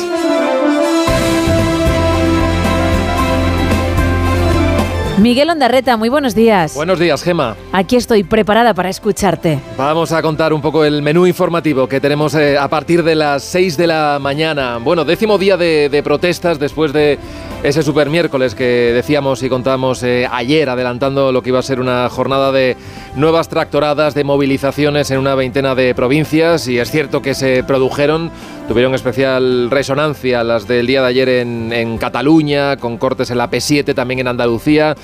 Lo vimos con esos cortes en los accesos a, a Sevilla y ayer por la tarde vimos eh, momentos de tensión que se vivieron eh, en el exterior del Parlamento Regional de Murcia, en Cartagena, cuando el presidente de esta comunidad, López Miras, intentó abandonar con su coche oficial bueno, pues esa sede, esa sede regional, pues hubo un grupo de, manifestantes, hay que decir que había pues unos, unos 200 eh, agricultores que habían llevado allí sus vehículos, pues zarandearon el, el coche oficial y se vieron obligados a volver otra vez al garaje. Es verdad que después pasó la, la tensión y el propio López Mira se reunió con un pequeño grupo de representantes de, de los agricultores y han quedado en volver a hablar el lunes para atender sus reivindicaciones. También en Andalucía, con esos cortes, bueno, pues se vio afectada eh, la vuelta ciclista a esta comunidad que va a ver acortada pues eh, lo que va a durar la, la bueno pues eh, la competición no eran cinco etapas al final van a ser tres porque ayer se tuvo que, suspender por las movilizaciones. Hay una cita importante hoy desde luego van a estar ahí las grandes organizaciones agrarias en el Ministerio de Agricultura. Algunos tractores llegarán hasta ahí en la en la capital y están muy a la expectativa de ver qué es lo que les va a ofrecer, ¿no? El ministro Luis Planas, porque de él dicen que lo que vienen escuchando es mucha empatía, eh, un buenismo decían que practica y que lo practica muy bien, pero que claro, que ellos lo que esperan son que sus demandas y su plan de choque con medidas muy concretas para atajar esos problemas de los costes de producción, de la competencia desleal que dicen que viene por esos productos que llegan desde fuera de la Unión Europea, por la burocracia, el papeleo. Bueno, pues todo eso quieren que se plasme en medidas concretas. Así que en función de lo que salga de esa reunión, van a continuar las protestas porque el calendario de movilizaciones sigue de momento activado. Eso por un lado, de lo puramente político, queda muy poquito ya para las elecciones en Galicia, eh, prácticamente 48 horas de campaña electoral. Ayer lo que hubo fue el último debate, fue un debate un tanto extraño, porque bueno, estaban citados a él pues las formaciones que tienen representación en el Parlamento gallego, esto es el PP, el BNG y el PSDG, los socialistas. El candidato del PP, Alfonso Rueda, ya dijo que él había participado en el debate de la televisión autonómica gallega y que no iba a acudir a más citas. Así que allí nos encontramos con los candidatos, con Ana Pontón del BNG y con el socialista Gómez Besteiro debatiendo. En fin, con un debate te puedes imaginar muy de guante blanco, ¿no? Porque son las dos formaciones que están condenadas sí o sí a entenderse si finalmente los números de la izquierda eh, les dan. Dicen que hay bastante nerviosismo también, no solamente en la izquierda, sino en el PP, por si no logran llegar a la mayoría absoluta, esos 38 diputados. Bueno, veremos, veremos a ver qué es lo que pasa. Hoy hay desembarco. Van a estar todos los, los jefes de los partidos. Estará por ahí Feijó, estará Sánchez, estará Yolanda Díaz y estará Yone Belarra. Y parece, parece que después de que pasen las elecciones de este domingo es cuando conoceremos los detalles de la ley de amnistía. No será antes si tenemos en cuenta lo que dijo en las últimas horas el ministro negociador, el ministro de Justicia Félix Bolaños, que ha venido a decir que, bueno, que sí o sí saldrá esa ley de amnistía. Admitió que siguen los contactos con Junts y que afectará a todos, que esa es la gran demanda que vienen planteando los de Junts. El propio Carles Puigdemont ha venido insistiendo en esto de, de la ley integral. Y termino diciéndote ya esos problemas de convivencia que tiene el gobierno de coalición. Ayer eh, el presidente del gobierno junto al primer ministro de Irlanda mandó una carta a la. Comisión Europea eh, pidiendo medidas contra Israel, diciendo que investiguen realmente si están respetando los derechos humanos, al hilo también de ese convenio de asociación que tiene la Unión Europea con Israel. Lo que se ha pedido es que se revise. Pero todo eso quedó un poco torpedeado por la propia vicepresidenta mm, segunda, por Yolanda Díaz, que anunció un viaje a Palestina. No tiene fecha y por lo que dicen desde exteriores mm, no tienen constancia oficial de que se vaya a producir. Así que bueno, ha habido cierto pique, cierto pique por quién lleva la línea cantante en esto de la política exterior, que lógicamente la lleva el presidente del gobierno y la marca y la defiende su ministro de Exteriores. Así que bueno, continuará en el día de hoy, Gema. Pues todo eso lo escucharemos como siempre a partir de las 6, las 5 en Canarias, con Miguel Ondarreta al frente de esa primera hora y luego con Carlos Alsina y por supuesto todo el equipo. Que tengas un feliz jueves. E igualmente, me quedo escuchando el tiempo ahora. Mañana seguimos hablando. Y lo ha dicho Miguel, sí, Isa, el tiempo, cuéntame la previsión para hoy. Pues hoy vuelve a cambiar el tiempo, vuelven las lluvias a la península. Todo esto se debe a la entrada de un frente atlántico que va a cruzar el país de oeste a este y que dejará cielos muy cubiertos y lluvias en la mitad oeste peninsular. Unos chubascos que podrían extenderse por la tarde a algunas zonas de la mitad este. A última hora del día, los paraguas también se abrirán en el sur de Tarragona, así como en buena parte de la comunidad valenciana. Hoy, los primeros avisos se activarán a partir de la una de la tarde en Cádiz y Ceuta por riesgo de tormentas. Se esperan en estos puntos fuertes chubascos que podrían ir acompañadas estas tormentas de granizo y de fuertes rachas de viento, así que mucha precaución. También se espera que una lengua de polvo en suspensión llegue y atraviese la península y por ello se espera que algunas de las precipitaciones que se den hoy sean lluvias de barro. En el archipiélago canario hoy el sol se verá poco, va a ser un jueves de muchas nubes en Lanzarote y Fuerteventura. No se descarta también alguna llovizna débil por la tarde y con este cambio en tiempo en Canarias bajan las temperaturas. Eso sí, máximas de 24 grados. ¿eh? También bajan los termómetros en la península, especialmente en la mitad oeste peninsular, con valores de 17 en Guadalajara, 18 en Badajoz, 16 en Lugo y 15 en Madrid. Pero seguimos viendo temperaturas muy primaverales porque hoy en Bilbao van a alcanzar los 24 grados. Poco nos van a durar las lluvias porque para mañana viernes guardaremos los paraguas de nuevo. Gracias, Isa.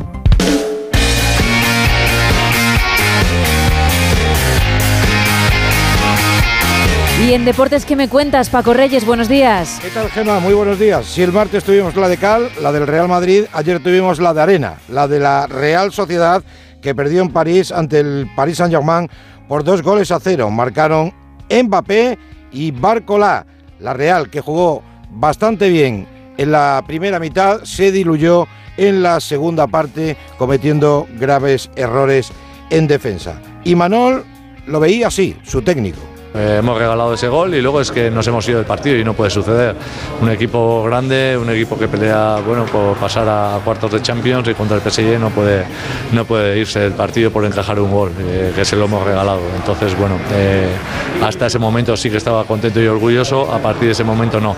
En el otro partido de la jornada de ayer, de octavos de final, la Lazio le ganó 1-0 al Bayern, agudizando una crisis en el conjunto alemán que es ciertamente preocupante. Goleado en la última jornada de la Bundesliga por el Leverkusen de Xavi Alonso y ayer derrota dura en Roma ante la Lazio. El Barcelona y el Atlético de Madrid recordamos que debutan la semana que viene en estos octavos de final. Por cierto, hablando del Barcelona, el futuro de De Jong es más que incierto y tampoco está muy claro el del central Ronald Araujo. Hoy turno para el Betis en la Conference a las 9 en el Villamarín recibirán al Dinamo de Zagreb. En la Liga Femenina, el Levante dio la campanada y empató con el todopoderoso líder, el Fútbol Club Barcelona. Empate a uno son los primeros puntos que un equipo le quita este año al Barça. En el derby madrileño empataron a uno el Atleti y el Real Madrid. Y en tenis, Rafa Nadal no va a jugar en Doha, volverá a primeros de marzo ante Alcaraz en una exhibición y luego, si todo va bien, Indian Wells. Gracias, Paco. Son las 5 y 28, 4 y 28 en Canarias.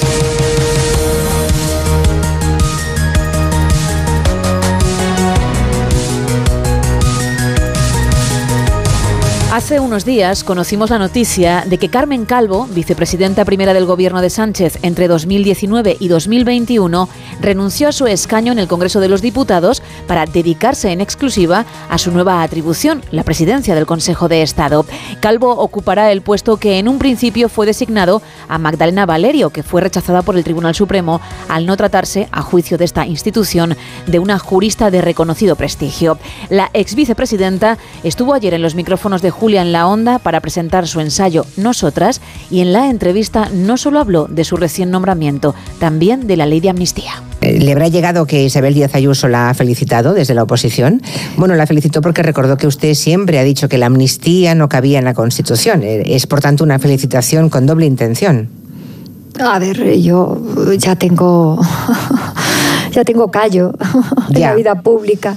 Eh, no, no me gusta entrar a las cosas que no son sustantivas ni O sea, si yo le pregunto ahora si cabe o no cabe en la Constitución, Carmen Calvo dice que no sé. Eh, ¿qué el, indulto, el indulto generalizado, que es lo que en su momento se planteó, no. Era lo que opinaba en aquel momento y lo que sigo opinando. La amnistía y el indulto parcial es lo que está contemplado en nuestra democracia y en cualquier otra. Pero, en fin, este debate es un debate que, mm, eh, que tiene un lado estrictamente político, que se puede mm, comprender o no, que se puede aceptar o no. Y luego tiene un debate jurídico muy importante que creo que, que, se produce a veces sin que todo el que interviene en ese debate tenga todos los elementos técnicos que tiene que tener para hablar de esto. ¿no? Así que el indulto generalizado, que fue lo que se propuso en aquel momento, eh, está prohibido por la Constitución, porque eso significa, evidentemente, eh, cercenar por completo el trabajo que tiene que hacer uno de los tres poderes políticos del Estado, que es el Poder Judicial, y fue exactamente lo que dije, porque es exactamente lo que dice la Constitución, exactamente lo que le he explicado durante muchos años a mis alumnos y lo mismo que pienso.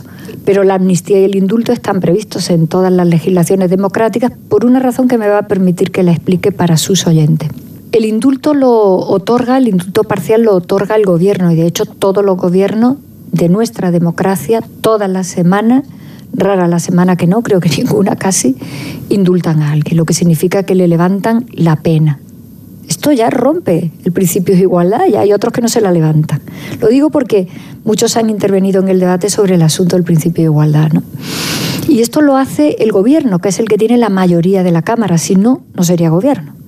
La amnistía son palabras mayores porque es la idea de no vamos ni siquiera a procesar. ¿Y eso quién lo puede hacer?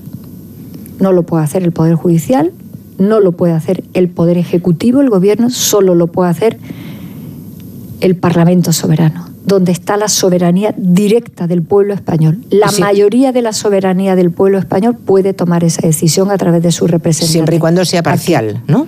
Parcial, claro, claro. Estamos hablando de una amnistía que tiene que, aquí en cualquier lugar, no me estoy refiriendo a la propuesta que hay ahora mismo en lo alto de la mesa, estoy hablando de manera teórica.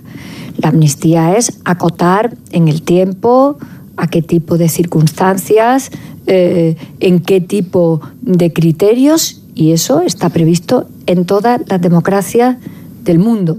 Y la historia española está llena de amnistías, llena de amnistías, algunas muy abundantes. El otro día recordaba yo la de Isabel II para que volvieran todos los liberales después del episodio de Montpensier, eh, fue tremenda y la decide la, la reina. Quiero decir que, bueno, este debate salta, tú puedes entenderlo políticamente o no, todo es respetable, pero lo que no se puede hacer es un debate que es técnicamente complejo, como si esto fuera cualquier cosa sin demasiado eh, nivel de rigor. La Unión Europea se está preparando para un posible triunfo de Donald Trump en las próximas elecciones norteamericanas de noviembre. Este polémico candidato podría cambiar el equilibrio político internacional. Ayer también en Gelo, con Julia Otero, los expertos en relaciones internacionales Eduardo Saldaña y Blas Moreno hablaron de la política de defensa de la Unión Europea que se está planteando reforzar su capacidad disuasoria. En más de una cancillería de la Unión Europea, por no decir en todas, sintieron enormes escalofríos cuando escucharon decir lo siguiente a Donald Trump. Un presidente de un país importante me hizo esa pregunta, señor, si no pagamos y somos atacados por Rusia, ¿nos protegerá? Y le dije, si no pagas, yo no os protegeré. De hecho, les animaré a hacer lo que tengan que hacer. Tenéis que pagar vuestras facturas. O sea, si Putin os invade, no contéis conmigo. Hombre, son palabras duras que nos deben poner a todos los europeos en alerta. Y lo han conseguido, Julia, la verdad. Es verdad que tampoco nos pilla de sorpresa, porque Trump nunca ha disimulado que no confía en la OTAN, que no le gusta la OTAN. Cuando era presidente, en general, atacó a, esta organización y también a otras, a la ONU, por ejemplo, a la OMC, al Acuerdo de París. En su momento también hay que recordar que esa llamada atención de Trump nos vino bien en Europa, nos pusimos las pilas, empezamos a invertir mucho más en defensa. España, por ejemplo, también lo ha hecho, aunque hay que decir también que sigue siendo el tercer país por la cola en inversión en defensa, con solamente 1,26%. Pero bueno, el tema es que ahora lo que acaba de decir es mucho peor, porque nunca un posible candidato, un candidato a presidente en Estados Unidos había animado al gran enemigo, a Rusia, atacar a un país OTAN, ¿no? Y además Es muy fuerte, decirle, es muy fuerte, les claro. animaré a los rusos a que hagan lo que tengan que hacer. de years and Claro, y, y decir además que no va a responder, que no les va a ayudar, ¿no? Es verdad que es una primera ocurrencia de la campaña, queda mucha campaña todavía por, por terminar hasta noviembre las elecciones, pero la duda, claro está, es que si esto es una bravuconada nada más, o si va en serio, si Trump realmente podría sacar a Estados Unidos de la OTAN si llega a la presidencia, ¿no? Yo creo que él querría hacerlo. Lo que no está claro es que pueda legalmente, porque en diciembre los republicanos moderados aprobaron una ley, esto es la gente de su partido, ¿eh? no, no gente de, de los demócratas, una ley que exige que la salida del Tratado de la OTAN se apruebe con dos tercios del Senado. Es una forma de blindar eh, esta posibilidad en el caso de que llegue Trump al poder. O El sea, han puesto una mayoría cualificada. Claro, ¿eh? Reforzada para evitar que Trump llegue mañana, gane las elecciones, llegue a la Casa Blanca y el primer día lo que haga sea romper el tratado de la OTAN. ¿Qué ocurre? Que esa ley es un poco problemática a nivel constitucional, hay dudas de que sea legal y, y es probable que si Trump consigue llegar a la Casa Blanca, lo primero que haga sea llegar esa, esa ley a los tribunales y ponerla en, en cuestión. ¿no? En cualquier O sea, caso, que lo que- vuelva a ser la mitad más uno. Claro, sí, o como mínimo que haya un debate legal que embrañe Ya. todo otra vez, ¿no? El problema es que al final da lo mismo si se sale del tratado o no. Lo que importa es que en la OTAN hay un compromiso legal, por supuesto, pero lo más importante es el compromiso, digamos, psicológico, ¿no? La, la percepción de que hay un compromiso. Y si Estados Unidos dice que aunque no salga de la OTAN, ellos no van a responder a un ataque de Rusia, pues al final da lo mismo, ¿no? Al final Rusia va a pensar que puede atacar y puede que lo haga. 5 y 36 de la mañana, 4 y 36 en Canarias. Vamos a viajar por la historia.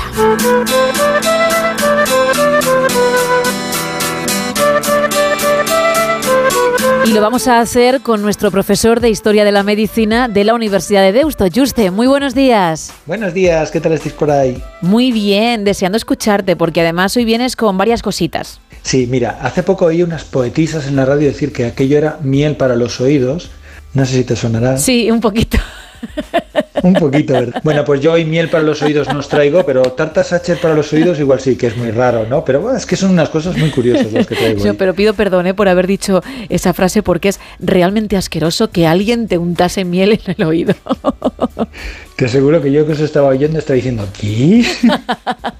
es que ese es el no sonoras, Juste, tú bien lo sabes. Pero es lo divertido que tienen las 6 de la mañana, oye. También. bueno, perdona por interrumpirte, cuéntame.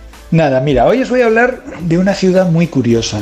Que en una ciudad se junten muchos famosos, pues no es muy complicado. Pues por ejemplo, en- se, se organiza una gran conferencia internacional, pues yo qué sé, en Yalta. Pues ahí te va Stalin, te va Roosevelt, pues Churchill, es normal. O o hoy día mismo, pues se organiza un foro en Davos, pues ya sabes que te van a ir un montón de famosos. Sí. Eso es normal. Lo que ya no es tan sencillo es que en una ciudad, en un momento concreto, se junten, sin conocerse entre ellos, un montón de personas que luego serán muy famosas, pero que en ese momento son prácticamente desconocidas Ajá. o desconocidas completamente. Bien, pues ese es el caso de una ciudad que se llama Viena, la capital de Austria. En este momento, la capital de Austria-Hungría, Viena. Estamos en 1913. Tú fíjate la gente que vivía en el centro de Viena. Hacemos un círculo 5 kilómetros. Bueno, pues en esa ciudad vivía, aparte de gente famosa como el emperador Francisco José o el archiduque Francisco Fernando, que le asesinarían al año siguiente, pues ahí estaba Sigmund Freud, Alma Mahler, pintores como Kokoschka, Egon Schiele, Gustav Klimt, Otto Wagner, escritores como Stefan Zweig. Había un montón de famosos, de artistas y demás.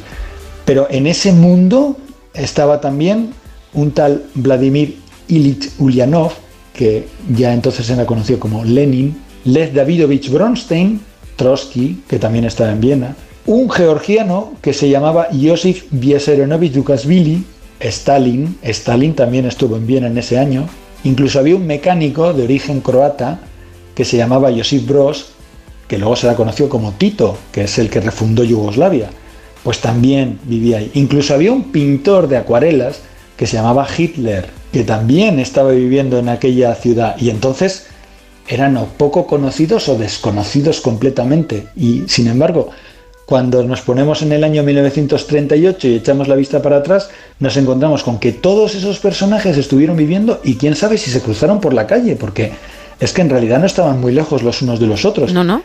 Incluso podían frecuentar los mismos cafés y todo. O sea que fíjate tú lo que era bien en aquel momento, ¿quién se lo iba a imaginar? Y como bien dices, veintipico años después, en el 38, la cosa no quedó ahí. La historia no quería que Viena solo tuviese a esa gente que luego fue muy famosa, sino que se sumasen otros personajes. Y de hecho es de lo que vas a hablar, pero de personajes muy diferentes entre sí y además con obsesiones, vamos a decirlo así, obsesiones también distintas. Totalmente distintas. Podemos hablar, por ejemplo, de la víctima de estos dos otros, Freud, estaba ahí, hacía su trabajo ahí, vivía en, en Viena, era famoso ya, y había dos personajes, los dos con mucha afición por la pintura, uno un genio de la pintura, el otro un genio, se puede decir un genio del mal, que eran Dalí, el genio de la pintura, y Hitler, el genio del mal. Sí. En 1938 Hitler, después de muchos intentos, consiguió llevar a cabo su gran sueño, o por lo menos uno de sus grandes sueños, que era anexionarse a Austria.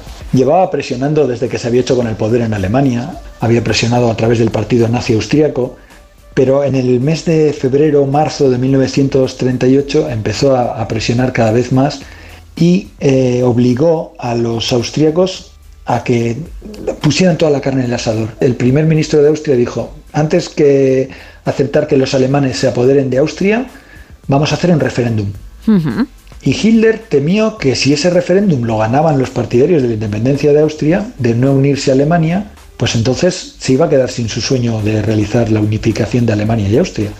Que por cierto, no es una cosa de los nazis únicamente lo de unir a Alemania y Austria. Los socialistas austríacos también habían pensado mil veces en unir las dos naciones. Pero bueno, el caso es que como Hitler vio peligrar esto, se apoderó de Austria directamente, penetró sus tropas en Austria y en el mes de abril él sí ya hizo un referéndum. Y estaba muy equivocado, por cierto, en, en sus sondeos, ¿eh? porque tenía dudas de si iba a perderlo y creo que pasó todo lo contrario, ¿no? Sí, la cosa es cómo lo hizo, cómo se las arregló. Seguramente a muchísima gente en Austria, ya te digo que al principio no era, o sea, no era una cosa de los nazis lo de unificar Austria con, con Alemania. Cuando Austria terminó la Primera Guerra Mundial era un país muy pequeñito, con una ciudad enorme, con Viena.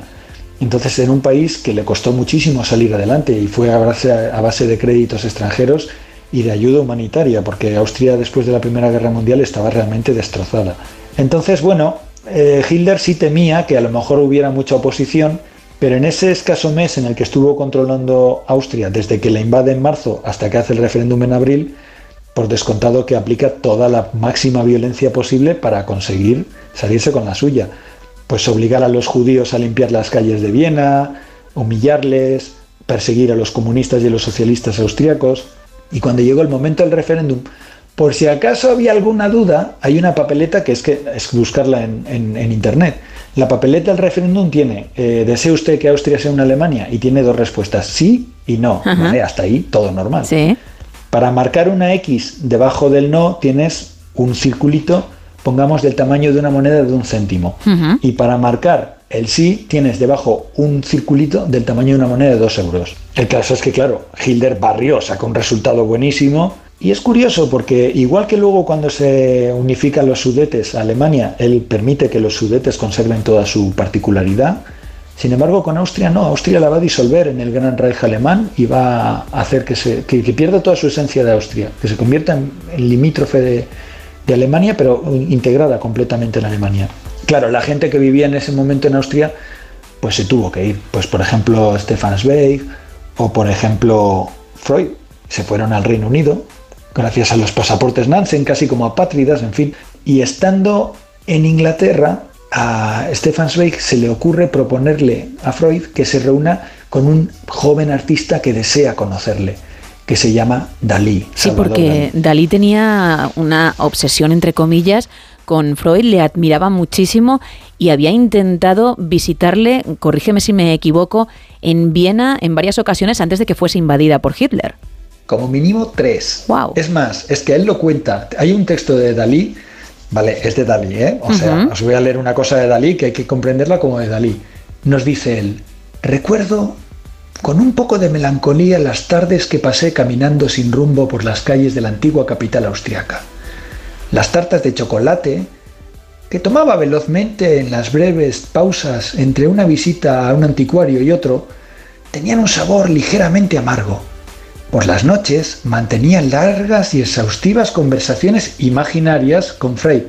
Una vez vino a visitarme y se quedó toda la noche conmigo colgado de las cortinas de mi habitación en el Hotel Sacher. Dalí 100%. Sí. Te puedes imaginar que Freud no iba a verle y menos se colgaba de las cortinas. Claro, de hecho no coincidió en ninguna de las tres ocasiones, ¿no? No, no. Y de hecho, si a ti te dicen, oye, que te quiere visitar una persona que dice que te cuelgas de las cortinas de su habitación. bueno, vamos a dejarlo para otro día. sí, no, no, que tengo fútbol. pues sí, es que es un poco, en fin. Pues el caso es que, bueno, pues como Stefan Zweig era un buenazo, dijo Freud, venga, vale, pues que venga Dalí. Y cuando Dalí se presentó donde Freud, claro, esa era su sueño, o sea, por fin iba a estar con él. Le atropelló ahí. ¡Ah, señor Freud, qué maravilla! Me encanta usted, sus teorías sobre los sueños. Creo que tiene una cabeza con forma de caracol de Borgoña. Le he hecho un dibujo y le hizo un dibujo, un dibujo muy simpático, pero que, realmente consigue que la cabeza de Freud sea un caracol. Sí. Bueno, yo me imagino a Freud contra la pared diciendo, madre mía, que me está soltando este hombre. Con Freud ya con 82 años, por cierto, y con Dalí con 34. Sí, que tenía 34, era un, Sí, joven, sí. era un joven todavía apasionado. El caso es que lo normal es que, es que Freud hubiera saltado por la ventana o le hubiera abierto la puerta y lo hubiera sacado de casa. Pero fíjate que, oye, surgió la química, les, les gustó, les, se gustaron ambos. Y de hecho, cuando terminó aquella, aquella reunión, Freud dijo, nunca había conocido a tan perfecto prototipo de español. ¡Wow! ¡Qué fanático! Pero también reconoció, dijo, yo tendía a menospreciar a los surrealistas, que parecían haberme elegido como su santo patrón. Y es verdad, los surrealistas habían creído interpretar las teorías de Freud y hacer toda su obra de arte en torno a Freud. Y Freud decía que él no tenía nada que ver con esos cuadros tan curiosos. Sin embargo, les consideraba totalmente excéntricos. Pero este joven español, con sus maravillosos ojos cándidos y su innegable maestría técnica, mira, me ha hecho cambiar de opinión. Quedó gratamente impactado al final, ¿eh? En el encuentro. Exacto, la palabra es impactado. no cabe la menor duda de que Dalí no le impresionó, directamente le impactó. Son tres personajes muy dispares, como decíamos, dos de ellos maravillosos y luego está el otro, Sí, el otro. Hitler. Pues Juste, profesor de Historia de la Medicina de la Universidad de Deusto, millones de gracias. Ha estado muy curioso, también muy divertido ese encuentro entre los dos grandes genios y en un par de semanas hablamos con otro genio que eres tú y nos cuentas más sobre la historia, ¿vale? Qué guay. Nos vemos. 5 y 47 de la mañana, 4 y 47 en Canarias y seguimos viajando por la historia, pero del deporte. Thank you. Y lo hacemos con Esteban Álvarez. Muy buenos días. Muy buenos días, Gema. ¿Qué tal? ¿Cómo estás? ¿Cuánto tiempo, eh? Pues mira, con muchas ganas de, de estar con- contigo en el programa y de contar a, a nuestros oyentes una cosita que les vamos a, hoy a regalar, eh, el nacimiento de la Eurocopa, aprovechando que precisamente que este año tenemos Eurocopa en el mes de junio. Genial, pues tú dirás. Pues mira, efectivamente, es, es año de Eurocopa, de fútbol masculino, y lo que hoy conocemos como un torneo plenamente consolidado que celebrará su decimoséptima edición en Alemania durante el próximo mes de junio, tuvo unos orígenes inciertos y tumultuosos allá por los años 50. A ello contribuyeron la devastación que habían sufrido numerosos países del viejo continente durante la Segunda Guerra Mundial, así como la división de Europa en dos bloques antagónicos al finalizar el conflicto bélico pero fue gracias al empeño personal del francés Henri Delaunay que nació la Unión de Asociaciones del Fútbol Europeo a mediados de 1954, como paso previo y germen de un torneo que iba a conseguir aglutinar a las mejores selecciones de Europa en una misma competición. Los europeos habían conseguido entender que trabajando juntos se alcanzaban metas más altas, y no es casualidad que además del nacimiento de la UEFA, tres años después, en 1957, se firmara el Tratado de Roma, que supuso de facto la creación de la Comunidad Económica Europea. Henri Delaunay falleció en 1955 y no pudo ver culminada la obra por la que tanto había luchado. Sucedió entonces que su hijo Pierre tomó el relevo y fue capaz de congregar las selecciones suficientes para que disputaran la primera Eurocopa, en concreto 17. El primer partido de la historia de la Eurocopa se jugó en Moscú el 29 de septiembre de 1958, entre la URSS y Hungría, ante más de 100.000 espectadores con victoria soviética por 3 goles a 1. Dado que participaban 17 selecciones en la primera edición, la República de Irlanda y Checoslovaquia jugaron una eliminatoria previa para poder conformar un cuadro de 16 selecciones que jugarían la fase final desde los octavos hasta las semifinales en formato de eliminatorias a ida y vuelta. Las cuatro semifinalistas disputaron una Final Four, semifinales y final a un solo partido. Francia, que jugaba en casa las semifinales, acabó cuarta, desaprovechando el factor cancha a su favor. Checoslovaquia finalizó tercera tras derrotar a los franceses en el partido de consolación y fue la Unión Soviética la gran triunfadora al vencer a Yugoslavia, precisamente en el Parque de los Príncipes de París, por dos goles a uno tras una emocionante prórroga. El triunfo de la URSS se vio favorecido por la retirada de España en cuartos de final, que solicitó disputar los encuentros contra los soviéticos en terreno neutral, ya que no había relaciones diplomáticas con ellos en aquel momento. La petición hispana no fue, no fue atendida y Franco retiró al combinado nacional de la entonces conocida como Copa Europea de Naciones, cuando éramos la gran favorita para ganar el torneo. España pudo tomarse la revancha cuatro años después, en 1964, venciendo a la URSS en el Santiago Bernabéu por dos goles a uno, consiguiendo la primera Eurocopa de su historia. Así que Gema, creo que los aficionados al fútbol estamos en deuda con Henri Deloné y su hijo Pierre, por pensar en grande y por hacer posible que recuerdos como la volea estratosférica de Van Basten en el 1988, el gol de oro de Bierhoff en el 96 o la carrera detrás de un balón imposible de Fernando Torres en 2008 sean recuerdos imborrables para millones de aficionados al fútbol. Desde luego, Esteban, pues muchísimas gracias. Como te digo, cada dos semanitas te dejamos tranquilo unos días y te volveremos a llamar, ¿vale? Gracias a ti, Gemma, y un placer. Igualmente. Un abrazo fuerte. Otro para ti. No son horas. Gemma Ruiz. La música mansa a las fieras. en concreto, esta. Porque el Colegio Invisible es el programa favorito del monstruo bajo tu cama, del de dentro del armario y del que se esconde tras las cortinas. Ahora podéis compartir algo más que tu cuarto. Comparte buenas historias, misterios, enigmas y fenómenos extraños que no te dejarán dormir. Pasa la noche de los jueves en vela con Lorenzo Fernández Bueno y Laura Falcó. A la una y media de la madrugada y siempre que quieras en la web y en la app. Onda Cero, tu radio. Si eres de los que se duermen con las noticias, aquí eso de despertar interés se nos da bien. Nos acompaña Pedro Sánchez. He tratado siempre de, de cumplir con mi palabra. ¿Y por qué nos ha mentido tanto entonces, presidente? Señor Núñez Feijóo, buenos días. ¿Está usted insinuando que la dirección de correos ha tenido algún interés en que no se repartieran a tiempo los votos por correo? Pocos se atreven a preguntar lo que todos queremos saber, pero en Onda Cero contamos con más de uno. Si escuchar lo mismo de siempre te cansa, despiértate con Alsina. Más de uno con Carlos Alsina. De lunes a viernes desde las 6 y siempre que quieras en la web y en la app. Onda Cero, tu radio.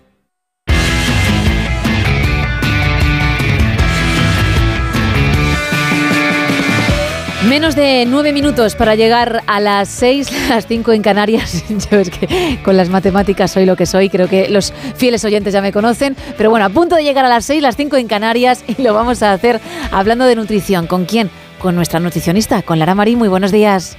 Buenas, Gemma, ¿qué tal? Muy bien. Bueno, yo me encuentro bien, pero sé que hay mucha gente a la que 2024 se le está haciendo cuesta arriba y no entienden por qué. Se sienten cansados, apáticos, sin energía y, y, claro, están perdidos porque no lo comprenden. Pero creo que tú tienes algunas claves, ¿no? Sí, justo este fin de semana empezábamos el programa de Recupera tu Energía y a las personas que se han apuntado les, les explicaba el, el por qué puede faltar energía, ¿no?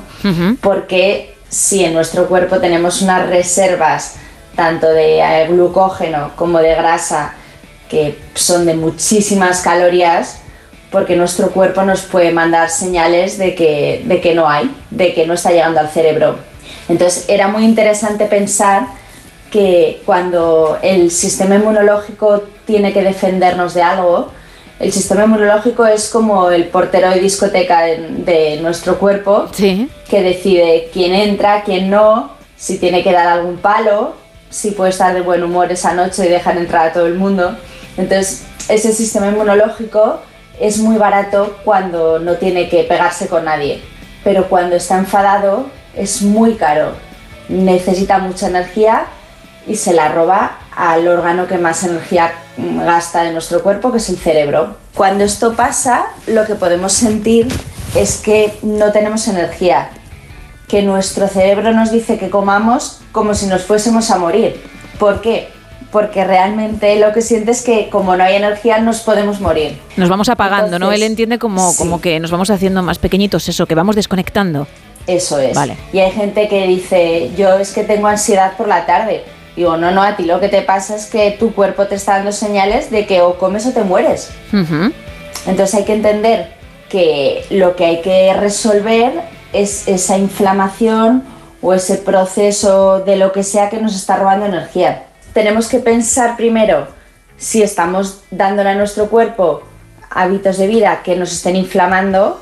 Me acuesto tarde, como muchas veces al día, como mucho azúcar, como alimentos inflamatorios, procesados. Eso roba mucha energía.